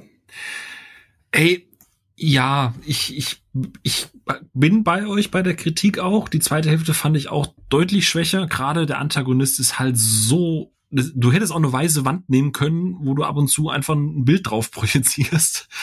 Ähm, aber ich muss halt gestehen, es ist am Ende ein Crack James Bond. Ich habe ja selbst mit Quantum of Solace okayen Unterhaltungsspaß. Ähm, und wie gesagt, wir haben uns zu Hause Popcorn gemacht und haben uns da einfach einen wirklich schönen Abend, so einen richtigen Kino-Filmabend gemacht. Und es, am Ende ist es ein Bond-Film und es ist für mich nochmal so eine ganz eigene Event-Charakteristik und, und es ist, konsequent zu Ende gebracht. Man kann vieles hinterfragen, vieles ist dumm, vieles unterstreiche ich nicht. Aber alleine für die ersten zwei Drittel, sage ich mal, von dem Film ist es halt jeden fucking Penny wert. Und ich hatte eine gute Zeit damit. Und selbst wenn es dann am Ende alleine für Anna de Amas, also alleine alles, was, was, was mit ihr passiert, ist halt einfach eine 5 von 5. So. Ja, das ist definitiv da. ja, das auf jeden Fall. Und gib, das, gib dir ein eigenes Spin-off oder so. Auf jeden Fall. Gerne darf sie auch die, die neue 007. Ist mir wurscht. Also, das alles hat gepasst. Auch wie mit den Rand, mit den Figuren Phoenix und so weiter. Das war alles gut. Alles konsequent. Alles mutig konsequent. Und dann gibt's halt diesen Hänger. Dann kommt und die das letzte ist, Insel. ja, und dann kommt die letzte Insel, die letzten Siedler von Katan. Aber ganz im Ernst, das, das hat, das war schwach verstehe ich auch die Kritik, aber mir hat's das Gesamtseherlebnis einfach nicht kaputt gemacht, weil ich einfach davor wirklich eine gute Zeit hatte. Und es ist ein bisschen mit Augen zudrücken und nicht in dem üblichen Maßstab, wie ich sicher auch sonst mal rangehe, aber es ist it's one of a kind so einfach. Du kriegst so einen Film halt nicht nochmal, auch nicht mit mit Bond, ja. äh, mit mit Daniel Craig und das, dem verzeih ich's. Das ist okay so. Also also ich werde auf jeden Fall sagen, also ich glaube, das ist ein Film, der mir bei mir mit der Zweitsichtung äh, äh, steigen kann. Also glaube ich auch. Äh, also es ist bei mir bei den letzten Bonds eben auch so gewesen, dass ich im Kino für nicht so begeistert war und dann beim Rewatch noch besser, weil es halt auch immer so die, weil ich glaube, da hast du so die größte Erwartungshaltung und Anspannung und ah und kannst dann enttäuscht werden und wenn man es dann entspannter zu Hause anschaut, das ist der umgekehrte Kino und bei mir irgendwie beim Tom. Hm. ähm, ich glaube, dann äh, kann es im Heimkino sind die bei mir meistens dann noch gewachsen. Ja, es bleibt halt einfach bei, dass der ganze Akt in Italien am, am Anfang ist halt einfach der stärkste Part des ganzen Films. Und danach geht's halt eigentlich treppchenweise ein bisschen bergab. Ja, aber ich bin gespannt auf den Rewatch. Und ähm, dann kam ja Ghostbusters Legacy recht zügig danach raus. Also für mich ein Herzensfilm, da ich ja das ja. Ghostbusters Franchise äh, wirklich liebe. Es war einer meiner Highlights im Kino und das war, schau, Phil, einer meiner Highlights dieses Jahr im Kino war neben dir. Ah, siehst du. Ich, ich bereite ja, dir Frust und Lust gleichzeitig. Wie eine weil, gute Ehe. Vor, ja, ich hatte vorher von den Trailer, äh, die Trailer hat mich nicht so abgeholt und ich habe dann während des Films dann gemerkt, dass ich den Film unbedingt gebraucht habe und äh, war gerührt danach und aufgebracht und so euphorisch wie ich hat's, kaum ein zweites Mal dieses Jahr. Ich hatte es in unserer Folge ja schon gesagt gehabt, ich wollte, ich bin mit schlimmsten Erwartungen rein ähm, und jede Kritik, die gerade aus dem US-Raum kommt, die Nostalgiekelle und, und dieses, wie du es gesagt hast, jetzt Korrektur, ne, Episode 7 Vergleiche und so, alles ist äh, berechtigt, aber wie bei Episode 7 hat's hier auch für mich funktioniert. Du kannst das komplett auseinandernehmen. Wenn du keinen Bock auf diese Nostalgiewelle hast, ist das ein ganz furchtbarer Scheißfilm und ich verstehe die Kritik auch. Aber wie du es gerade sagst, es kam irgendwie zur richtigen Zeit und es war einfach, es war einfach schön. Punkt. Ja. Und ja. René war bei der Folge ja nicht dabei. Hatte nee, mittlerweile nee, auch ich äh, konnte ja leider nicht zeitig. Genau, ich habe ihn dann aber auch im Kino gesehen. Und ich muss auch sagen, der Film gehört, jetzt war ich nur achtmal im Kino, jetzt ist das nicht ganz so hochtrabend, äh, wenn ich jetzt sage, gehört zu den drei besten in deine Top Ten. genau, safe in meiner Kino-Top Ten dieses Jahr. Ähm, nein, war wirklich einer der, ne, nicht der schönste, sondern eher der zweitschönste Kinobesuch, den ich dieses Jahr hatte, weil äh, ihr habt gerade schon gesagt, ich fasse jetzt auch noch mal kurz zusammen, weil ich nicht dabei war ähm, was der Film halt hatte, ähm, ja, der hat Nostalgie gehabt und der hat auch ein großes Fangeschenk natürlich gehabt, ähm, dass man nochmal ganz besonders natürlich äh, einfreuen kann. Aber im Großen und Ganzen, was der Film für mich geschafft hat, ist, dass der Film sehr viel Herz hatte. Und das war für mich Dreh- und Angelpunkt, weshalb das alles sehr, sehr gut funktioniert hat, weil zum einen der Settingwechsel hat, wie ich finde, dem Film sehr, sehr gut getan ähm, weil du hast einfach so diese paar Jugend-Coming-of-Age-Elemente drin und du hast zum anderen dieses Vermächtnis Ghostbusters da drin. Und er hat einfach ein mega gutes Feingefühl für Charaktere besessen, weil ähm, das kleine Mädchen, ne, die ähm, Nichte, nee, Enkelin von äh, Egon ist einfach mega charmant und äh, gerade ihr Sidekick-Podcast ist einfach wohl eine der charmantesten und knuffigsten Zeitcharaktere, die ich dieses Jahr irgendwie in dem Film gesehen habe. Ähm, Paul Rudd ist einfach eh immer ein geiler Typ, so Punkt. Ähm, und der hat einfach Gags, die für mich da gezündet haben, die halt einfach herzlich waren, die schön waren.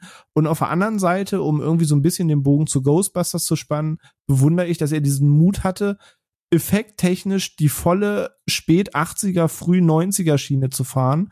Und gerade wenn da irgendwie die äh, Strahlen des Photonstrahlers losgehen, wo manch einer, der nur Effekte aus den letzten zehn Jahren kennt, sich vielleicht die Augen reibt, habe ich es halt sehr gefeiert, dass es alles so wunderbar alt aussah und man wirklich gesagt hat, ey, man geht jetzt auch all in um diesen Charme der frühen 90er und zieht das jetzt auch einfach so durch. Und ähm, das sind alles so Elemente, dass ich hinten raus mit dem Film wirklich eine wunderbare Zeit hatte. Ich fand den einfach schön. Oh, das, ja, das, das freut mich, dass das auch so gut gefallen hat. Und dann würde ich jetzt äh, zu den letzten großen Blockbuster des Jahres kommen. Also würd, falls ihr euch wo ich würde würd, würd tatsächlich gerne einen Shoutout für Cruella machen, ja. weil bei all diesen Ach so, Disney, stimmt. bei ja, all diesen stimmt. ja, ihr habt eine Folge dazu gemacht, da war ich nicht ja. mit dabei, das war ja. äh, etwas Improv und ich habe den wirklich lange vor mir hergeschoben, weil ich glaube, ich habe keinen Hehl daraus gemacht, dass ich die ganzen Disney Realverfilmungen mit ab ich glaube, mit, mit Abzügen Maleficent, den finde ich okay. Ich finde die alle schlimm bis unerträglich und absolut scheiße und uninspiriert aber ich hatte mit Cruella wieder erwarten eine verdammt gute Zeit. Und ich weiß nicht, wo das herkam, vielleicht einfach auch wegen Emma Stone. Und es gibt viel, was ich an dem Film kritisieren kann, aber der hat einfach Spaß gemacht. Ich hätte ja, ich hätte es nicht erwartet. Ich wollte es einfach ja. nur kurz, also ist nicht in der Top-Liste ja, oder irgendwas, top. aber nee, aber sehr schön. Nee, war, war schwer gut. Diese ganze Mottenkleid-Szene und so. Diese Fashion-Auftritte, so waren mega. Tilda Swinton und so, einfach echt so gut einfach. Aber, aber ich meine, was halt awkward ist, ist halt so das Ende, ne? Und das CGI da, das oh, ist halt diese, richtig beschissen. Ja, ja. Diese das ganze Ende ist Wasserszene. Ja, wo sie so, so einen Heist-Moment aufbauen, das alles, das, das Ende ist furchtbar, aber bis dahin ist er wirklich stark. Ey, das ist nur in Anführungsstrichen so ein mittelmäßig, also so eine drei von fünf oder so irgendwas, aber ich hatte wirklich Allerschlimmstes erwartet. Ich habe ja auch die Folge bis dato nicht gehört gehabt, ne? Und habe nur gesehen, so zwei von fünf, eins von fünf, bla, irgendwie so Durchschnitt, düdelüdelü, und habe schon wieder das Typische erwartet erwartet. Und dann gerade die Ausstattung, diese Kostüme, der ganze Anfang, das dachte ich mir so, fuck, das ist einfach mal fresh. Das ist, da, da geht man einfach mal in dieses Konzept all in und, und liefert auch einfach mal. Und das hat Spaß gemacht. Ich glaube, es lag halt auch viel an Emma Stone, diese Wandlung und so, sie kann das halt, diese das, der Soundtrack. Ja, ja, ja, ja. Also so, wirklich. sich ein bisschen beschäftigt. In so ganzen Film werden über 100 Kostüme getragen, die extra mhm. dafür aufgemacht wurden, die mal mehr, mal weniger in Szene gestellt werden. Ja. Also der hat schon seine Highlights gehabt, ohne Frage. Und die Hauptdarstellerin ist betrunken in einem Disney-Film. Hört, hört. Uiuiui. Ui, nee, aber, aber wollte es nur kurz anmerken. Wie gesagt, muss man nicht ins Detail, so gut ist er nicht. Aber ich war sehr positiv. Vielleicht die Überraschung für mich in diesem Jahr, was ich nicht erwartet hätte.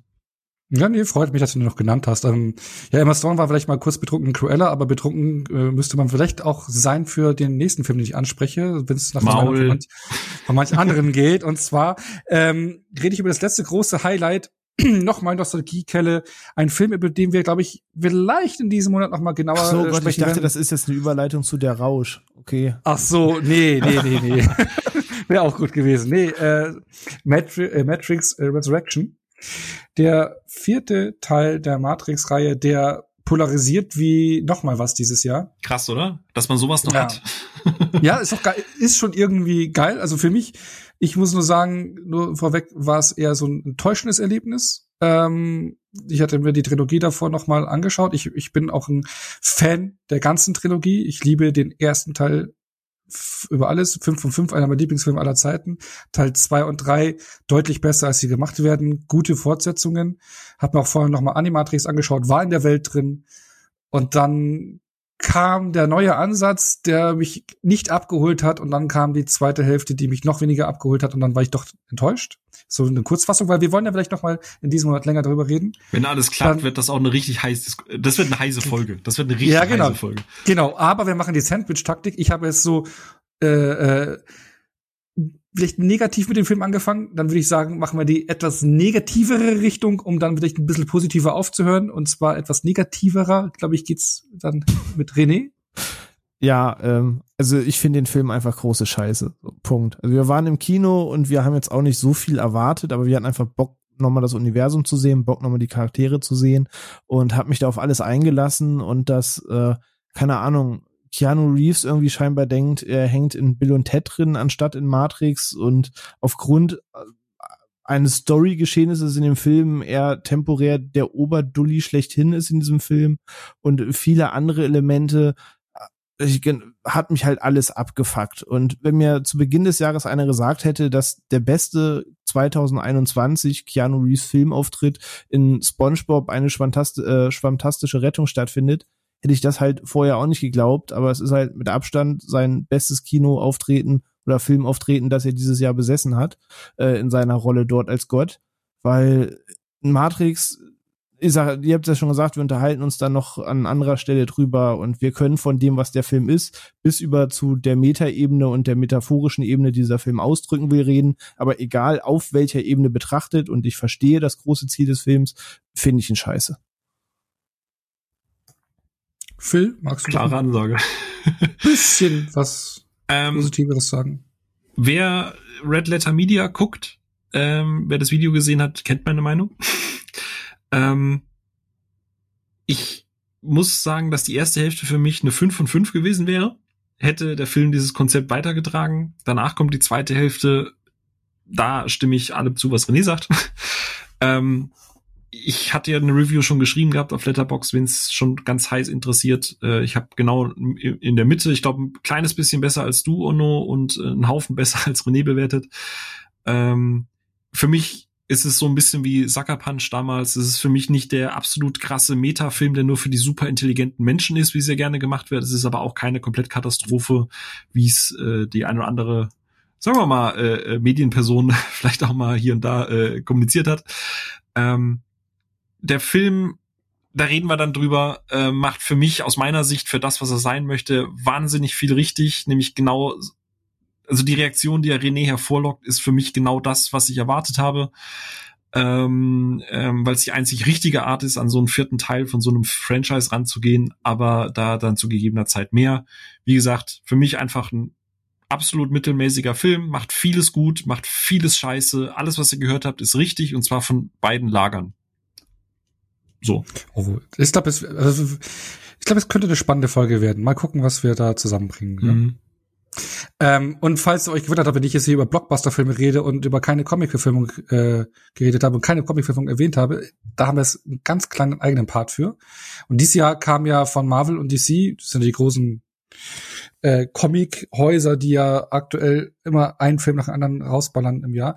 Ähm, genau, da kam einiges raus. Ähm, da haben wir auch einen Großteil äh, sogar hier in unseren Podcast-Folgen besprochen. Ne? Also deswegen brauchen wir da nicht so tief reingehen, aber DC hat ja Wonder Woman 84 rausgehauen, also für uns, für Deutschland. Also Deutschland kam erst dieses Jahr raus, den Justice League Snyder Cut und äh, The Suicide Squad. Und ähm, von Marvel gab's Black Widow, für, fürs MCU, Shang-Chi, Eternals und Spider-Man No Way Home, der auch so ein Teil des MCU ist, aber auch eher Sony-Universum und halt Venom 2. Und ähm, ja, das ist schon auf und ab, oder? Ne? Also da haben wir richtige, wie es der Redito sagt, richtige Scheiße wie Venom 2, oder? Ja, den fanden wir ja nicht so cool. ja, das geht auf keine Kuhhaut. Ich das ist gleich hinter Prinz aus Zamunda 2 kommt wirklich direkt danach Venom 2. Das. Ey, ihr habt, ich habe den Anfang vom Podcast gehört gehabt. Ich gehöre ja zu den sieben Menschen auf der Welt, beziehungsweise acht, haben wir heute im Discord gelernt, acht Menschen, die den ersten gut, also gut ist zu weit gegriffen, aber ich guck den gern. Ich habe ja sogar das scheiß Steelbook zu Hause so, ne? Hey, ich auch. Ich habe den ersten Teil ich hab mit eingerechnet Mal, in die acht Leute. Ja. Ach so, Entschuldigung. Ich habe hab ich dreieinhalb beim ersten Mal gegeben. Da habe ich aber schon wieder revidiert. Kino äh, und, ja. und, und weil René und also Sophia auch, aber gerade weil René den so sehr hasst und ich ja weiß, wenn René was so sehr verachtet, ist es ja meistens genau meins, weil weil er ist ja das, das ist ja das, was wir ja schon ganz oft gesagt haben, ne? das ist ja so einerseits diese, diese Comic-Fan-Sichtweise und bei mir so dieses, geh weg vom Comic und mach was eigenes. Und ähm, äh, ich habe heute habe ich es in Discord erst bei uns geschrieben gehabt, ich habe schon wieder über dem Kaufen-Button von Venom 2 gehovert und habe dann gedacht, nee, ich warte, bis der ein Zehner ist, weil ich, ich befürchte, dass er wirklich schlecht ist. Aber ich habe ich hab, ich hab so Bock ich, drauf. Ich, ich, ich, ich, ich, ich, ich muss was, ich, René, ich muss was beichten. Mein, ich bin, ich, ich, ich, ich, äh, ich bin ja so, ein, so, ein, so, so, eine, so, eine, so eine Sammelhure. So, jetzt kommt mal ein ganz, ganz böser Begriff. Und ich bin ja ein Kompetist. Also ich will Filmreihen komplett sehen oder wenn ich Filmreihen im Regal angefangen habe, will ich sie auch komplett durchziehen, egal wie schlecht die Ableger sind. Und ich habe das Steelbook zu Venom 2 im Regal. Leuten wie dir gibt's irgendwann ein Venom 3. Weil ich habe zum ersten Teil. ja. Bam, voll die Alle Beleidigung. Sich, wie kann dieser Drecksfilm Platz 3 der erfolgreichsten Film des Jahres sein? Dann, ja, also ich habe den Kino geguckt und dann noch das Steelbook gekauft und dann habe ich noch das Fanfähnchen und den Becher gekauft. Und die Unterwäsche. äh, ja, Deswegen ist es der erfolgreichste Film des Jahres. Ja, aber da bin ich halt, da, da, da bin ich wirklich das Opfer, das muss man sagen, weil ich habe vom ersten Teil Masochismus eben auch, sowas.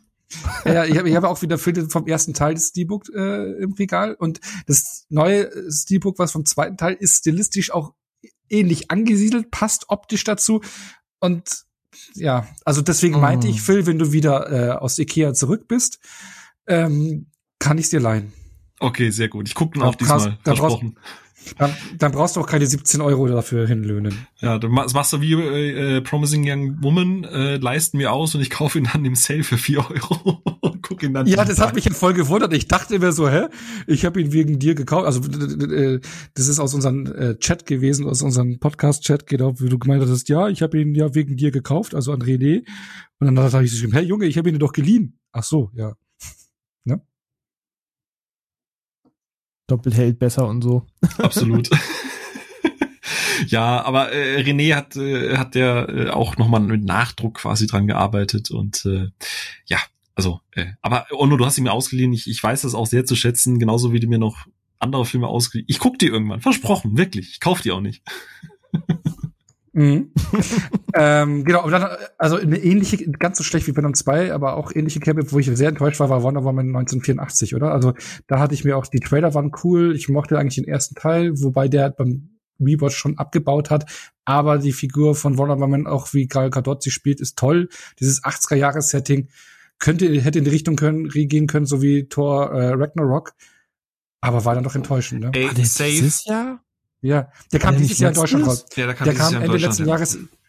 Ah, genau, okay, okay, okay. Der hat dieses Jahr den Deutschland Release gehabt. Ey, ich hab's euch, falls ihr euch noch erinnert, von einem, von einem Jahr gesagt, dieses 84, das machen die nur, weil es gerade Trailer-Material, weil das so hip ist. Es gibt keinen beschissenen Grund, dass dieser Film 84 ja, spielt und nichts in dem Film schreit danach.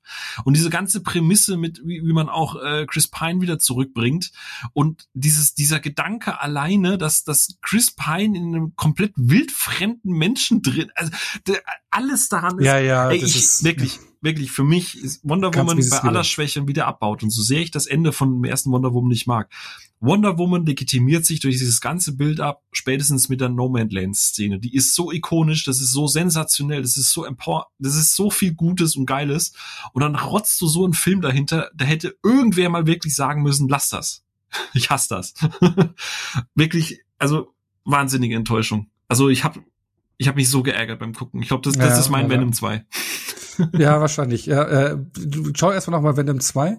Ähm, Suicide Squad haben wir ja auch ausführlich besprochen. Justice League Thundercat haben wir ausführlich besprochen. Black Widow auch. Also wir können gerne über Schnei äh, Schneiderschnitt reden. Schneider, nee, nee, nee, ich würde, ich, Irgendwann genau, der äh, Podcast. Ich würde, nee, nee, nee, da haben wir, haben wir, wir müssen ja auch mal gucken, dass wir die anderen Sachen noch rankriegen, über die wir gar nicht gesprochen haben.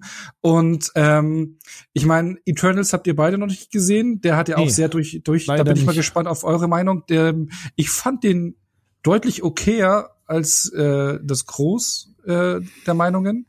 Der kam ja ziemlich übel weg, muss ich sagen. Ich fand ihn aber deutlich besser, wie er gemacht wird. Bin mal gespannt, was ihr dazu sagen werdet. Ich, ich bin ohne Scheiß, ich bin seit langem mal wieder auf einen Marvel-Film so richtig gespannt, weil gerade wenn Fans den hassen, ist es immer ein guter Indikator, dass ich wahrscheinlich Spaß dran haben werde. Ah, nee, ich glaube Fans, äh, ist es, dass es Fans den hassen? Das weiß ich jetzt gar nicht. Also ich, die größten Marvel-Fanboys, die ich kenne, geben dem Film maximal durchschnittliche Wertungen. Also, oh, also eigentlich die ganze Marvel-Base und gerade die ganze Marvel-Subreddit-Ebene ist eigentlich die, die diesen Film sehr feiert, weil sie eben sich eben. über den Aufbau freuen, den der Film eben. betreibt. Aber jeden, für den Endgame halt Peak war und sich auf das Neue nicht so einlassen kann, für die ist das halt so ein bisschen Schlag vor den Kopf, wie ich so eben. mitbekommen habe. Also ich bin gespannt nee, also ich, einfach. Genau, ich fand ihn deutlich besser und für mich war wirklich auch äh, eine Überraschung äh, Shang-Chi, der ähm, zwar, also den hatten wir auch im Podcast dieses Jahr auch nicht gesprochen, aber ähm, der unglaublich stark anfängt, tolle mm. Martial Arts Szenen drin hat und dann aber leider am Ende so ein bisschen CGI äh, dieser BMW Overload wieder,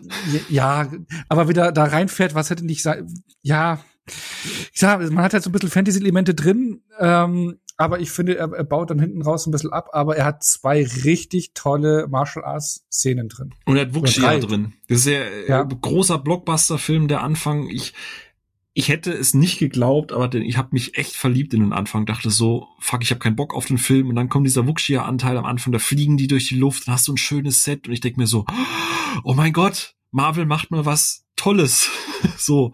Und, und dann, wie du sagst, baut's und spätestens das letzte Drittel, was mit diesem BMW Werbespot da eingeleitet wird. Ich, ich, ich finde dieses, das Finale ist so schlimm, so unendlich unerträglich. Ja, so, aber es ist hält nicht mit mit dem Anfang, ja, finde ich. Ja. Was schade ist, weil wie du sagst, ne, also das muss ich loben bei aller Kritik, die die Martial Arts Sequenzen, die Fights, ey, so gut. Vor allem die Anleihe an Rush Hour 2 war es, glaube ich, ne, mit dem Gerüst draußen. Ja, die Gerüstszene war halt wirklich stark. Ja. Ja, die war mega. Ja. Hätte man da nicht alles, hätte man da naja. nicht so viel CGI reingeballert, Mensch. Ging doch damals vor 20 Jahren bei aber, Rush Hour auch ohne. Mann. Aber muss halt, du musst halt in den Bombast reinbringen, weil es dann immer dieser Blockbuster-Bombast muss halt dann am Ende irgendwie doch rein. Ey, da touren welche so, in 50 Meter Höhe auf einem Bambusgerüst. Ja, Was ist denn noch bombastischer? Weil keine Ahnung, ist wahrscheinlich die Wiese, wo es rein war, bei Black Widow auch so, ist so. Aber ich glaube, Shang-Chi hat jetzt auch einen Nachfolger schon, oder? Bestätigt, oder habe ich da jetzt gerade voll Mist? René, du bist weil, da? Weiß ich gar nicht. Also ich weiß jetzt nur eigentlich, dass er so in anderen Projekten quasi mit auftaucht, um seine Figur aber zu festigen. Glaube, es, wird, wird mich jetzt nicht wundern, nicht aber ich bin ganz offen, ich müsste jetzt auch nachgoogeln. Ähm, mhm. Hab viele, hab gerade echt viele Projekte von Marvel auf der Uhr. Ich weiß gar nicht, ob es da einer Shang-Chi 2 auch zugehört. Sehr wundern wird's mich nicht. Ähm, stimme euch auch weitestgehend mit all dem zu. Ich fand den okay. So, ich mag die Figur. So, ich fand ihn halt sehr sympathisch und mochte ihn. Das Finale, ich erstöre mich an so CGI-Final-Szenen nicht ganz so wie manch anderer, weil gehört halt einfach irgendwie dazu und dann ist das eben so und äh, das gefällt mir mal besser, mal schlechter und nicht jede letzte 30 Minuten ist Infinity War ein Endgame und das ist auch, glaube ich, ganz normal. Ähm, aber in der Tat, ähm, man wollte natürlich mit der Mythologie und dem Mythos spielen und die Idee appreciate ich, aber war mir auch ein bisschen too much Overflow und da wäre weniger mehr gewesen. Ähm, hat mir jetzt den Film nicht kaputt gemacht, ist mir dadurch jetzt aber nicht exorbitant krass im Kopf geblieben. Ähm, am Ende habe ich eine Fig weitere Figur im Kader, die ich mag, die ich mich freue, in anderen Filmen auftauchen zu sehen. Ähm, aber ja, das war, war halt solide. Genau. Und ähm, dann den, äh, das, das Highlight der äh, Comic-Verfilmung, glaube ich, dieses Jahr und auch, glaube ich, der erfolgreichste Film seit mehreren Jahren und auch generell in der Pandemie, der ich glaube mittlerweile 1,2, 3 Milliarden eingespielt hat, stetig steigend. Ich glaube, der chinesische Markt fehlt sogar auch noch. Also äh, ich glaube, das das Ereignis dieses Jahr an den Kinokassen und ähm, ich habe sogar Tweets gelesen, wie äh, jemand aus den USA geschrieben hat, dass sie hatte, glaube ich, eine eine Karte für den neuen Film von Guillermo del Toro, der in den USA schon angelaufen ist, weil sie die einzige Kinobesucherin im Kinosaal war und da hat das Kino sie äh, angerufen und gefragt, ob sie die Karte studieren möchte, weil sie den in den Film zusätzlich Spider-Man No Way Home zeigen wollen. Ähm, weil die Nachfrage so explizit so krass ist, ja. Aber ich dachte, du redest von Resident äh, Evil Welcome to Raccoon City. Okay. Nein, genau. Nee, äh, Spider-Man No Way Home. Also, ähm, ich glaube, alle Seele sind mit dem voll, alle rennen rein. Viele, viele, viele, viele sind begeistert, manche nicht. Ich meine, wir haben äh, ausgiebig über den Film in unserer Folge gesprochen. Ja. Wir, wir waren begeistert, sogar Phil für seine Verhältnisse begeistert. Hat natürlich dann ein bisschen ja, genörgelt. Begeistert würde ich es jetzt nicht nennen. Für, für deine Verhältnisse. Für deine Verhältnisse, für dein Level war das schon. Eben. Also das und für, ja, und für, für das, was du, was du im Vorfeld und so, ne? Also klar, irgendjemand muss ja nörgeln. Eben, weil ich wollte sagen, es gibt, es gibt so ein tolles äh, Interview mit den Rolling Stones, als sie noch komplett waren. Und da wurde Mick Jagger mal gefragt, wie das Konzert gelaufen ist. Und da meinte er, Charlie hat gelächelt. Also ich glaube, das Konzert war gut. So ein bisschen ist das bei dir bei, bei Marvel-Filmen. und, und, und gelächelt haben wir bei dem Film alle. Und ich glaube, das ja. ist auch eine Wohltat gewesen, dieser Film für, für, ähm, für viele Menschen einfach da reinzugehen und eine gute Zeit zu haben. Also eine wirklich schöne, gute Zeit zu haben. Und ähm, deswegen, das, das, das rechne ich den Film hoch an. Egal, was er für Kritikpunkte und sowas hat und was man ihm alles vorwerfen kann, aber er hat dafür gesorgt, dass viele Menschen glücklich aus dem Kinosaal sind und das ist dem Film hoch anzurechnen. Ähm, weniger glücklich aus dem Kinosaal sind dann wirklich, wenn wir mal einen ganz kurzen Blick auf die Videospielverfilmungen werfen, ich, da, da, da tue ich jetzt so die zwei hochploppen, weil sonst, es gab noch so ein paar andere Ableger, aber Mortal Kombat haben wir ausgiebig drüber besprochen und ähm, dann gab's ja noch den Resident Evil Film Welcome to the to, to the uh, to Raccoon City. Den habt ihr nicht gesehen, ne? Äh, noch nicht, nein. Noch nicht. Ich habe erschreckend positive Stimmen zu dem Film gehört, ähm, aber ich habe ihn auch noch nicht gesehen und werde da jetzt doof gesagt auch nicht mehr Geld als nötig ausgeben, sage ich mal vorsichtig. Das wird sowas sein, wo ich darauf warte, bis er bei iTunes zum Leihen zur Verfügung steht und dann gönne ja, ich mir das, das mal. Ist, also ich, äh, er ist halt, das ist halt wieder ein reiner Fanservice-Film im Prinzip. Also er nimmt äh, die Elemente aus den ersten beiden Spielen, verwurstet die zu einem eigenen Film, zu einer eigenen Story. Das passt irgendwie auch alles nicht so hundertprozentig zusammen. Also das, was äh, Uncharted jetzt auch macht. Ja, genau. Äh, und dann auch die Figurenzeichnung. Manche sind voll getroffen von den bekannten Figuren, manche eher nicht so. Dann hast du wieder komplette, äh, wirklich eins zu eins Momente, wo du, wo das Fanherz wirklich höher schlägt. Ne? Also so was ich, mein Hans kennst du auch die Szene aus dem Trailer, also die, das, das, der erste Zombie beim ersten Resident Evil Teil, der sich da umdreht, den, den, diese Szene haben sie eins zu eins nachgedreht oder ein paar Locations wirklich erkennt man. Da äh, feiert das Fanherz, also es ist im Prinzip ein Fanservice-Film, der das alles zusammenfrickelt zu einem Werk. War solide in meinen Augen, ähm, deutlich näher dran, trotz allem an der, an der, an der äh, Vorlage als ähm, die bisherige Filmreihe, die man kennt, von Teil 1 bis 6. Ähm, genau. Kann man machen. Tut nicht weh. Finde ich. Genau. Und was aber nicht wehtat und wo ihr, glaube ich, auch eure Jahreshighlights habt und wo unser Herz ja auch schon so schlägt, ist der Animationsfilm. Ne? Und da hatten wir ja unterschiedlichste äh, Highlights. Ähm, ich glaube, eines der Jahreshighlights haben wir auch besprochen. Eine extra Folge gewidmet, Sony Studios mit The Mitchells and the Machines. Disney hat ja dann auch mit Raya oder Pixar mit Luca und dann auch mit Encanto noch nachgeliefert. Und dann gibt's ja noch den Rollen läuft, äh, Ron läuft schief, was ich vorhin angesprochen hatte, oder ist Hilda kurzfristig ausgekommen oder Wish Dragon. Also es gab ja schon einiges, ne? Aber eure Highlights, äh, ich glaube, die treuen Hörer, Hörerinnen, die wissen, welches eure Jahreshighlights da sind, oder? Ja, ich denke doch, dass das äh, relativ wenig überraschend äh, Mitchells and the Machines ist. Ähm, aber da haben wir ja schon äh, in, in Hülle und Fülle drüber gesprochen. Ja. Ähm, von daher will ich tatsächlich mal dahinter noch so Raya und Luca in den Ring werfen, mit denen ich wirklich sehr schöne, sehr gute Zeit hatte mit beiden Filmen, äh, die für mich auch äh, animationstechnisch mhm. auf jeden Fall für mich ein Highlight dieses Jahr waren. Ja. Luca war ja nicht ganz so begeistert, aber Phil war ja richtig begeistert von Luca, ne? Ja, hab tatsächlich, ähm, ah, rede ich da nachher noch drüber? Ich weiß es noch nicht. Aber äh, Mitchells so wechselt sich immer so ab, so auf Nü, so, weißt du, ähm, also Luca hat mich wirklich abgeholt, wir hatten ja auch mit Bianca drüber gesprochen, ähm, hatte ich nicht erwartet, nachdem ich die letzten Pixar-Filme ja so ein bisschen enttäuscht hatten, aber der hat, ey, ja, egal, jedes Mal, wenn ich so gewisse Szenen sehe, ich könnte jedes Mal einfach wieder losplären. Silenzio ähm, Bruno. Genau. Ähm, genau, aber ganz, ganz enges Rennen mit Mitchell. Also auf jeden Fall gut. Und Raya in hm. Kanto war okay, ja. Ja, war, war doch ein starkes Jahr. Und ähm, stark sind ja auch immer die Oscar-Vertreter. Ähm, und, und es heißt. Sorry, ich wollte jetzt auch mal irgendwas. Ich wollte jetzt auch mal Rohrkrepierer Der hat auch einen Moment gedauert irgendwie. Oh, fuck my life. Sorry. Ja, ja. Ich dachte gerade, was, Toni, hier kommt der Genuss, aber das ist doch Senf. Ach so, ach so, Toni. Toni Colette? Nein, ja. Gut. Ja. Nee, Sorry, ich wollte wollt auch mal einen heute noch, egal. Ja, weil der Punkt ist ja, wenn äh, Anfang des Jahres im Februar sind ja immer die Oscar-Verleihungen und äh, hier in Deutschland ist es immer so, oh, die Filme werden ausgezeichnet und bei uns ist es noch nicht mal angelaufen. Also das ist ja auch so ein Kinojahr, immer so das Jahr der Oscar-Filme, die dann nachträglich bei uns kommen und dieses Jahr waren es ja dann Filme wie Nomadland, Judas äh, and the Black Messiah, The Father, Der Rausch, der den internationalen Oscar gewonnen hat, oder Promising Young Woman, Minari. Jetzt, äh, wie viel habt ihr davon schon nachholen können oder wollt ihr davon noch nachholen? Oder weil der Punkt ist ja auch so, also so ging's mir zumindest, so ein Pandemiejahr und äh, da hat man ja genügend Real-Life-Drama äh, und was in der echten Welt abgeht und Oscar-Contender sind meistens eigentlich auch Dramafilme. Also ich hätte ja wenig Bock, Drama zu schauen und deswegen habe ich mir ja einige Filme lange vorgeschoben. Ne? Also schiebt ihr noch immer noch was vor euch her oder wie schaut's da aus?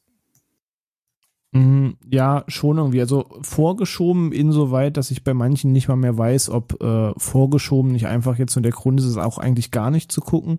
Ähm, also das ist generell so eine Haltung bei Oscar-Filmen, dass ich früher alles unbedingt sehen musste, was nominiert ist. Und das hat die letzten vier, fünf Jahre auch stark abgenommen. Und du sagst es dieses Jahr was jetzt besonders stark, dass ähm, das Gemüt vielleicht eh schon gedrückt genug ist, vielleicht bei mir ein bisschen äh, heitere Filme auch aus Gründen höher platziert sind als so manch anderes, wo du sagst, dass das knüpft, das drückt alle Knöpfe eigentlich noch viel krasser als der heile Weltfilm XY.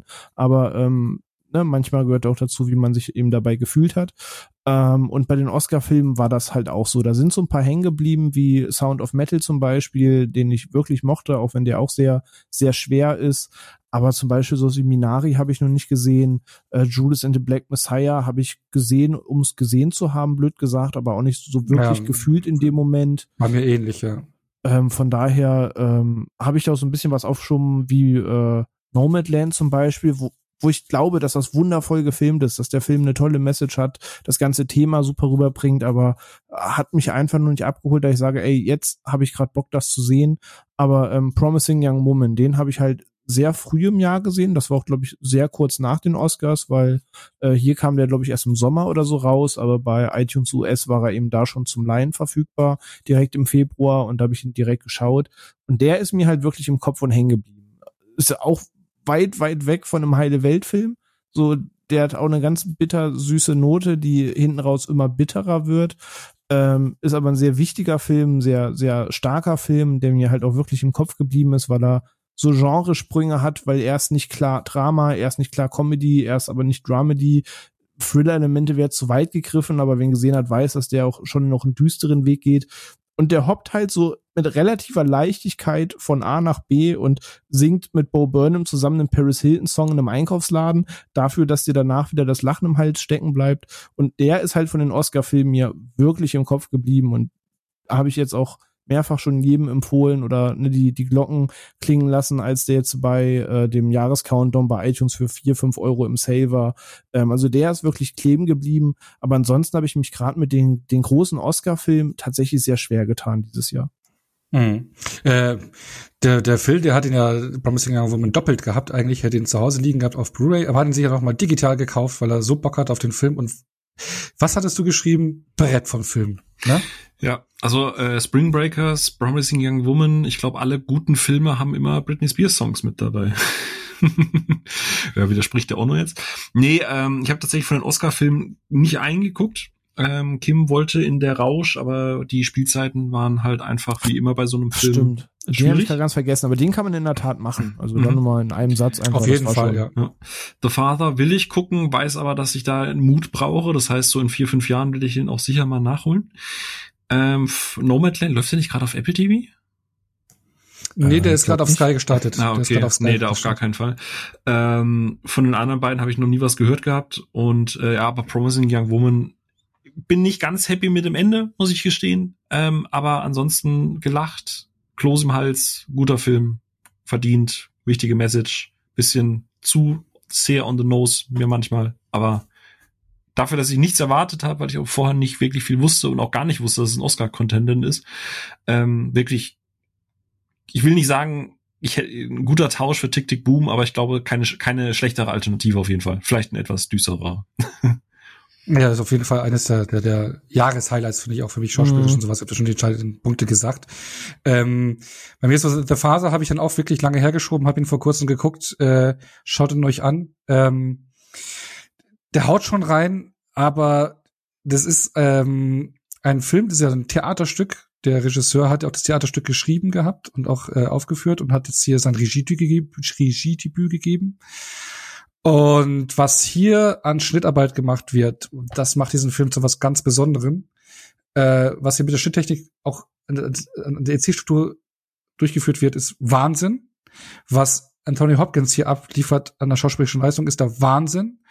Und ähm, Coleman ist auch super als als Co-Star und ich meine der Punkt ist, ich habe selbst mal in der Altenpflege mein Zivi gemacht. Ich habe da ähm, ähm, demente Patienten gehabt und Geschichten, die ich immer meiner Zivilzeit erlebt habe, habe ich auch in diesem Film wieder erkannt. Das Thema wird sehr behutsam angegangen, sehr glaubwürdig und wurde noch nie so nachvollziehbar angegangen, dass du da als Zuschauer das alles mitfühlen kannst und dieser Schrecken dieser Krankheit und setzt am Ende noch so einen Punkt, der, ja, da sitzt. Das ist ein Film, der Wahnsinn ist. Richtig ich, gut gespielt, gut gemacht, gut geschnitten und äh, wirklich ein starker Film. Ja. Ich glaube dir jedes so einzelne sagen. Wort davon und ich, ich habe auch Bock auf den Film. Ich habe den auf meiner Wunschliste. Ähm, aber ich, ich unterschreibe auch das, was Phil eben sagt. Ich habe das jetzt auch schon zweimal halt im Real Life mitbekommen und das äh, Thema Demenz ist ein schweres Thema. Ähm, und ich glaube, wie gut der Film es umsetzt und ich weiß auch schon so ein paar Kameratricks, die der Film macht, weil das in sehr vielen Reviews erwähnt wurde, womit er so Tricks und was es so authentisch macht. Und das äh, finde ich auch alles furchtbar spannend. Ähm, aber ich unterstütze seine Phils Aussage, gerade jetzt in der auch düsteren oder dunklen Jahreszeit noch ja, und äh, der Lage, die man ehrt, ist, wenn ich jetzt nach dem Arbeitstag nach Hause komme, ist jetzt ein Drama über Demenz jetzt vielleicht nicht ganz das, wo ich sage, komm, heute gönnst du dir richtig. Ähm, es wird der Tag kommen, an dem ich dir noch schaue, wo ich in einer Stimmung dafür bin. Ähm, deswegen, ich, ich glaube, dass der qualitativ, dass das top-notch ist, aber da, da muss ich in Stimmung für sein. Ich habe ich hab von Michael Haneke zu Hause, das war eine meiner ersten Blu-rays, die ich damals gekauft habe, den Film Liebe aus dem Jahr 2012 ist nicht direkt Demenz, aber geht ja auch um ältere Menschen und was dann halt eben passiert und so. Der Film liegt bis heute ungesehen im Regal, weil ich, wie gesagt, wenn ich sowas gucke, muss ich die Mut haben und äh, die letzten zehn Jahre hatte ich die nicht. Gerade noch mal, ja, wenn es dann auf den Haneke kommt. Ja, klar. Ähm, ich finde dann Nomadland, was ja dann auch der Oscar-Gewinner war, den hatten wir dann jetzt auch vor kurzem nachgeholt, ist da schon ein bisschen lebensbejahender, weil das ist so ein Film, der tolle Bilder hat, der ähm, so eine gewisse Natürlichkeit hat, der mit, mit, mit, mit simplen Mitteln tolle Bilder macht, sehr menschlich ist. Und klar, die Story, ähm, wie Francis McDormand hier ähm, im Prinzip als Nomadin durchs Land zieht und auf andere ähm, Menschen trifft, die diesen Lebensstil haben und auch tatsächliche Menschen. Das sind äh, wirklich äh, Menschen gewesen, die dieses Nomadenleben haben, durchführen, die da mitgespielt haben und die auch ihre Geschichten erzählen.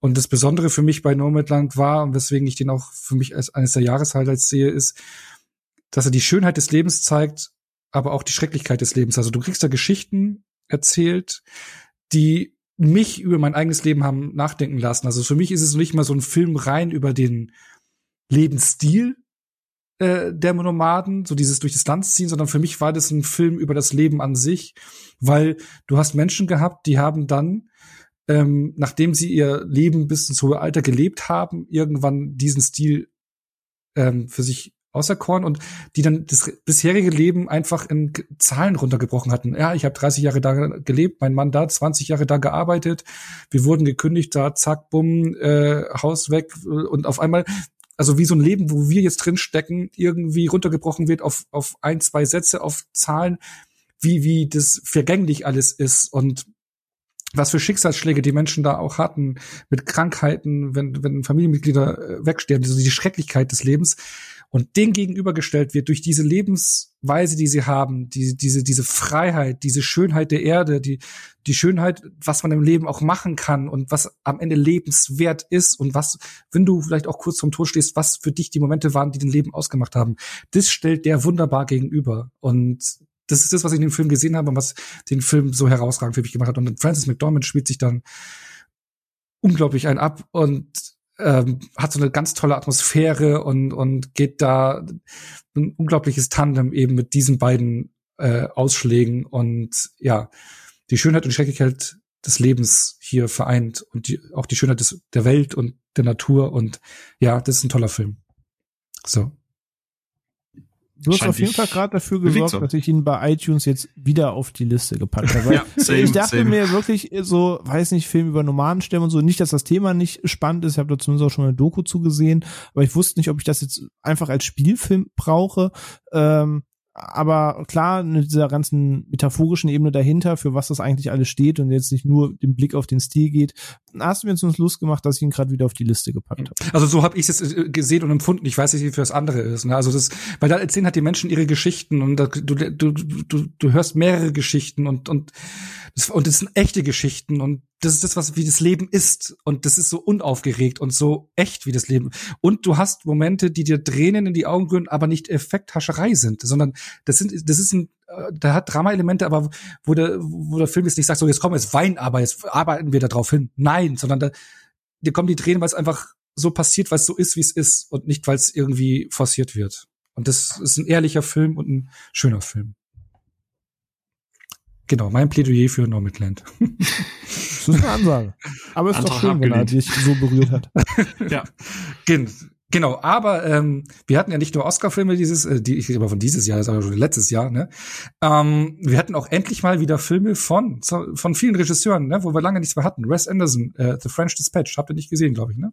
Äh, nee, also ich muss sagen, ich hatte den irgendwie auf der Uhr und habe absolut 0,0 gar nicht mitbekommen, dass der zu irgendeinem Zeitpunkt irgendwo hier gelaufen ist. Und als ich dann versucht habe, rückwirkend zu googeln, sah es auch so aus, dass der hier in der City bei uns auch scheinbar gar nicht äh, gelaufen ist.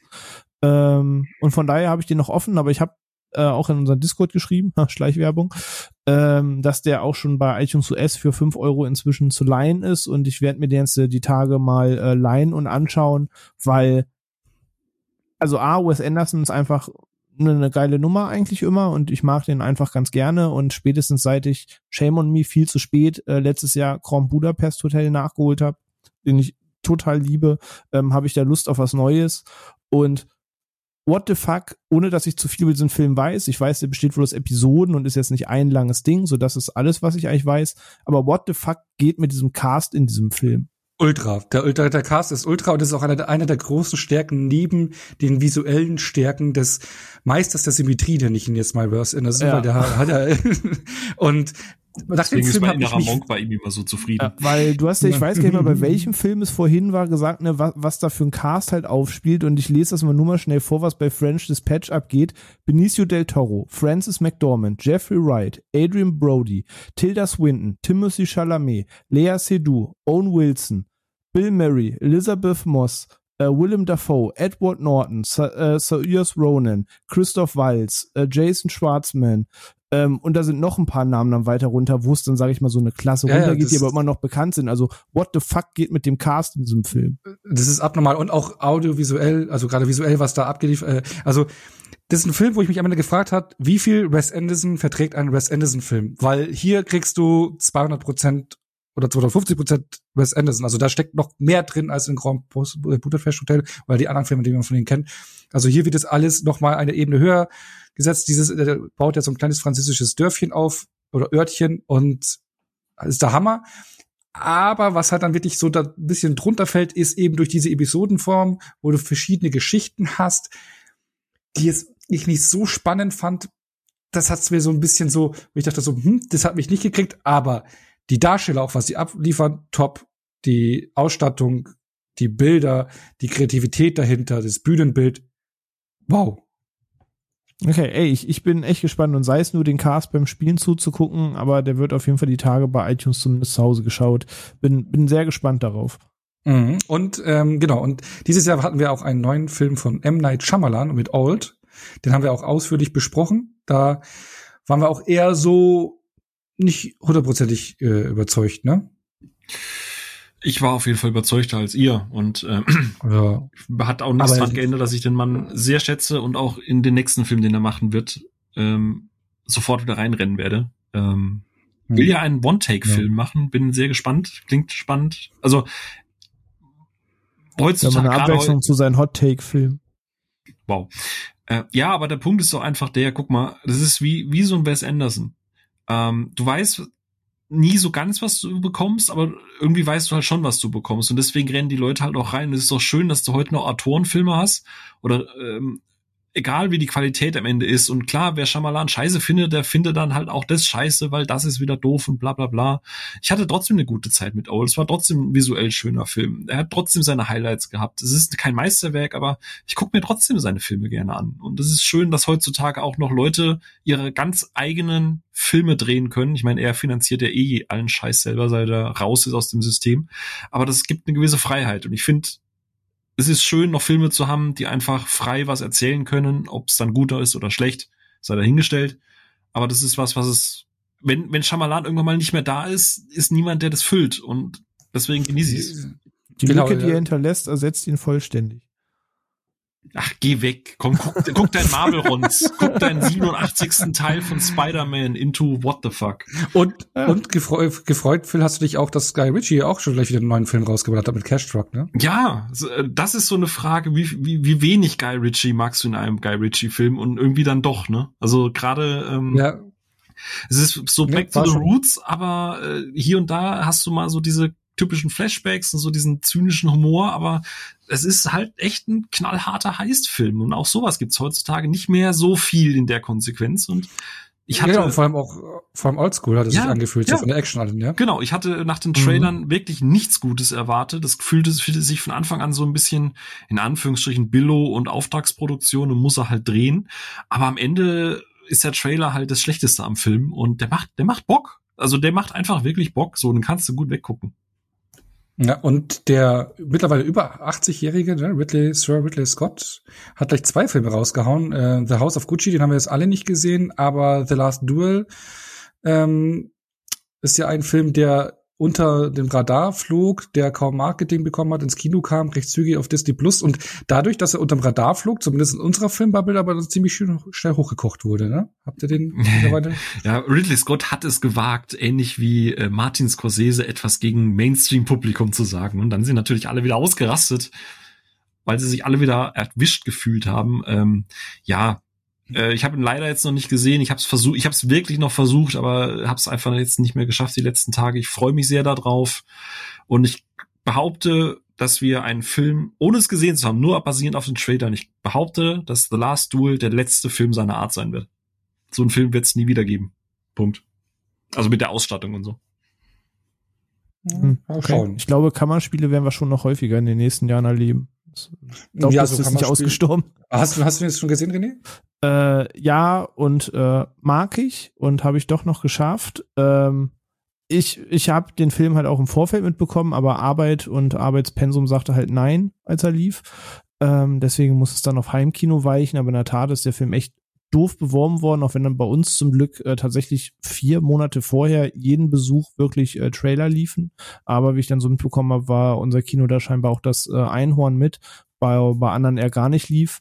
Äh, und ich finde den stark, ich finde den wichtig, ähm, aber ich verstehe blöd gesagt auch, warum er vielleicht selbst mit mehr Bühne vielleicht nicht so erfolgreich im Kino gewesen wäre weil es ist nicht der Patriot, es ist nicht Gladiator, es ist nicht Braveheart, das, äh, die Kulisse ist mehr Setting, aber nicht zwingend Teil des Plots ähm, und es geht um was ganz anderes und der Film ist nicht für jedermann, so das ist vermessen zu sagen, ey, wenn du Braveheart magst und wenn du Outlaw King magst, dann guck dir den an, weil es Mittelalter sind Ritter und äh, bla, das, das trifft halt den Nagel in dem Fall nicht so.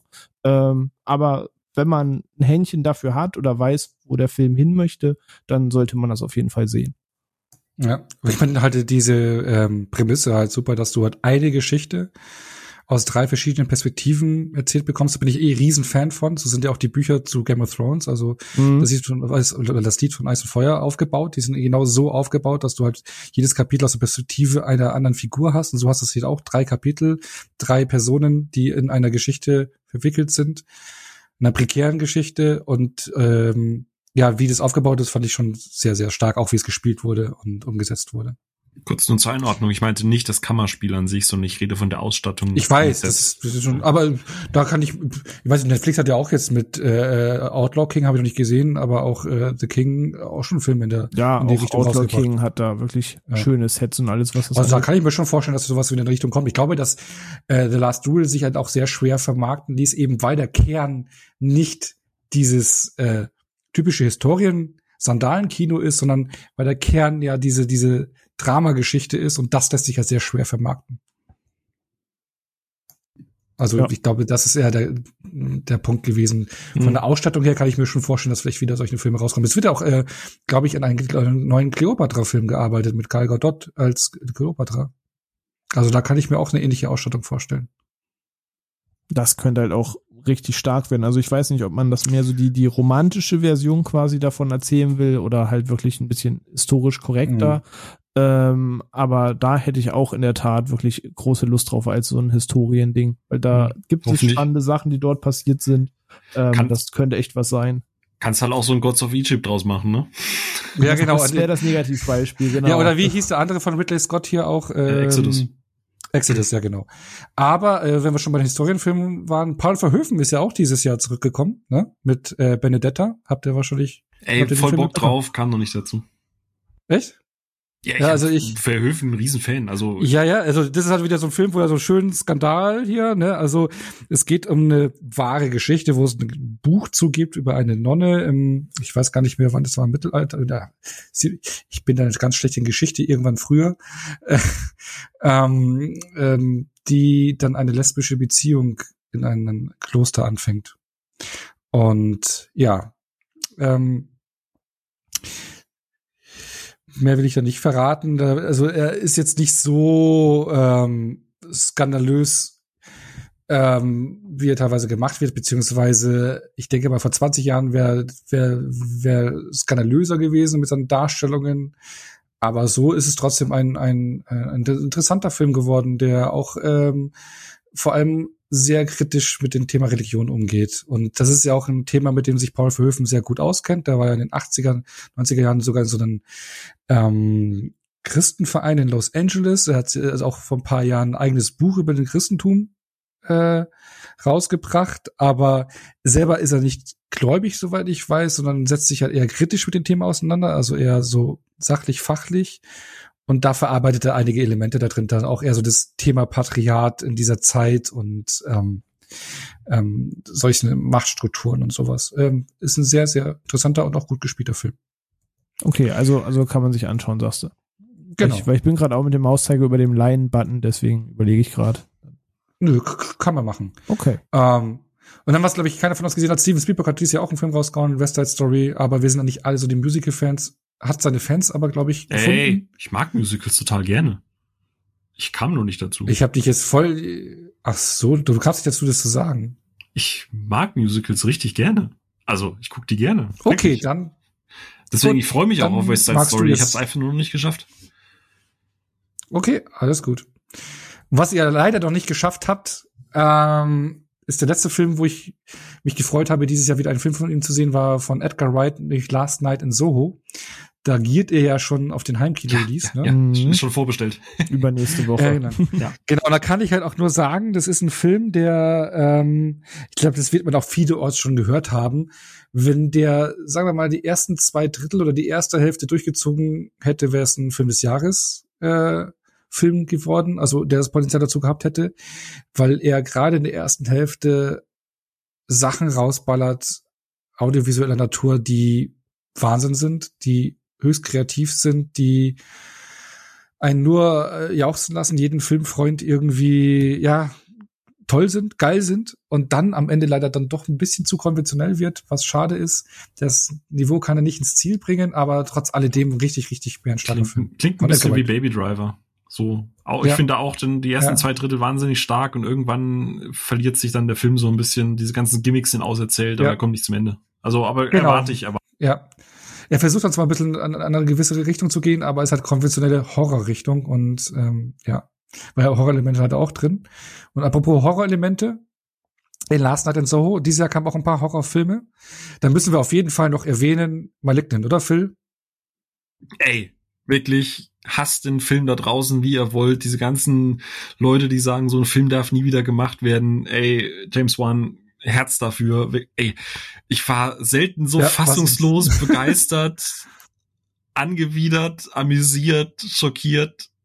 Also es ist so ein wilder Film. Ich echt, ich habe jede Sekunde genossen, nachdem ich dann gecheckt habe, in welche Richtung das es geht.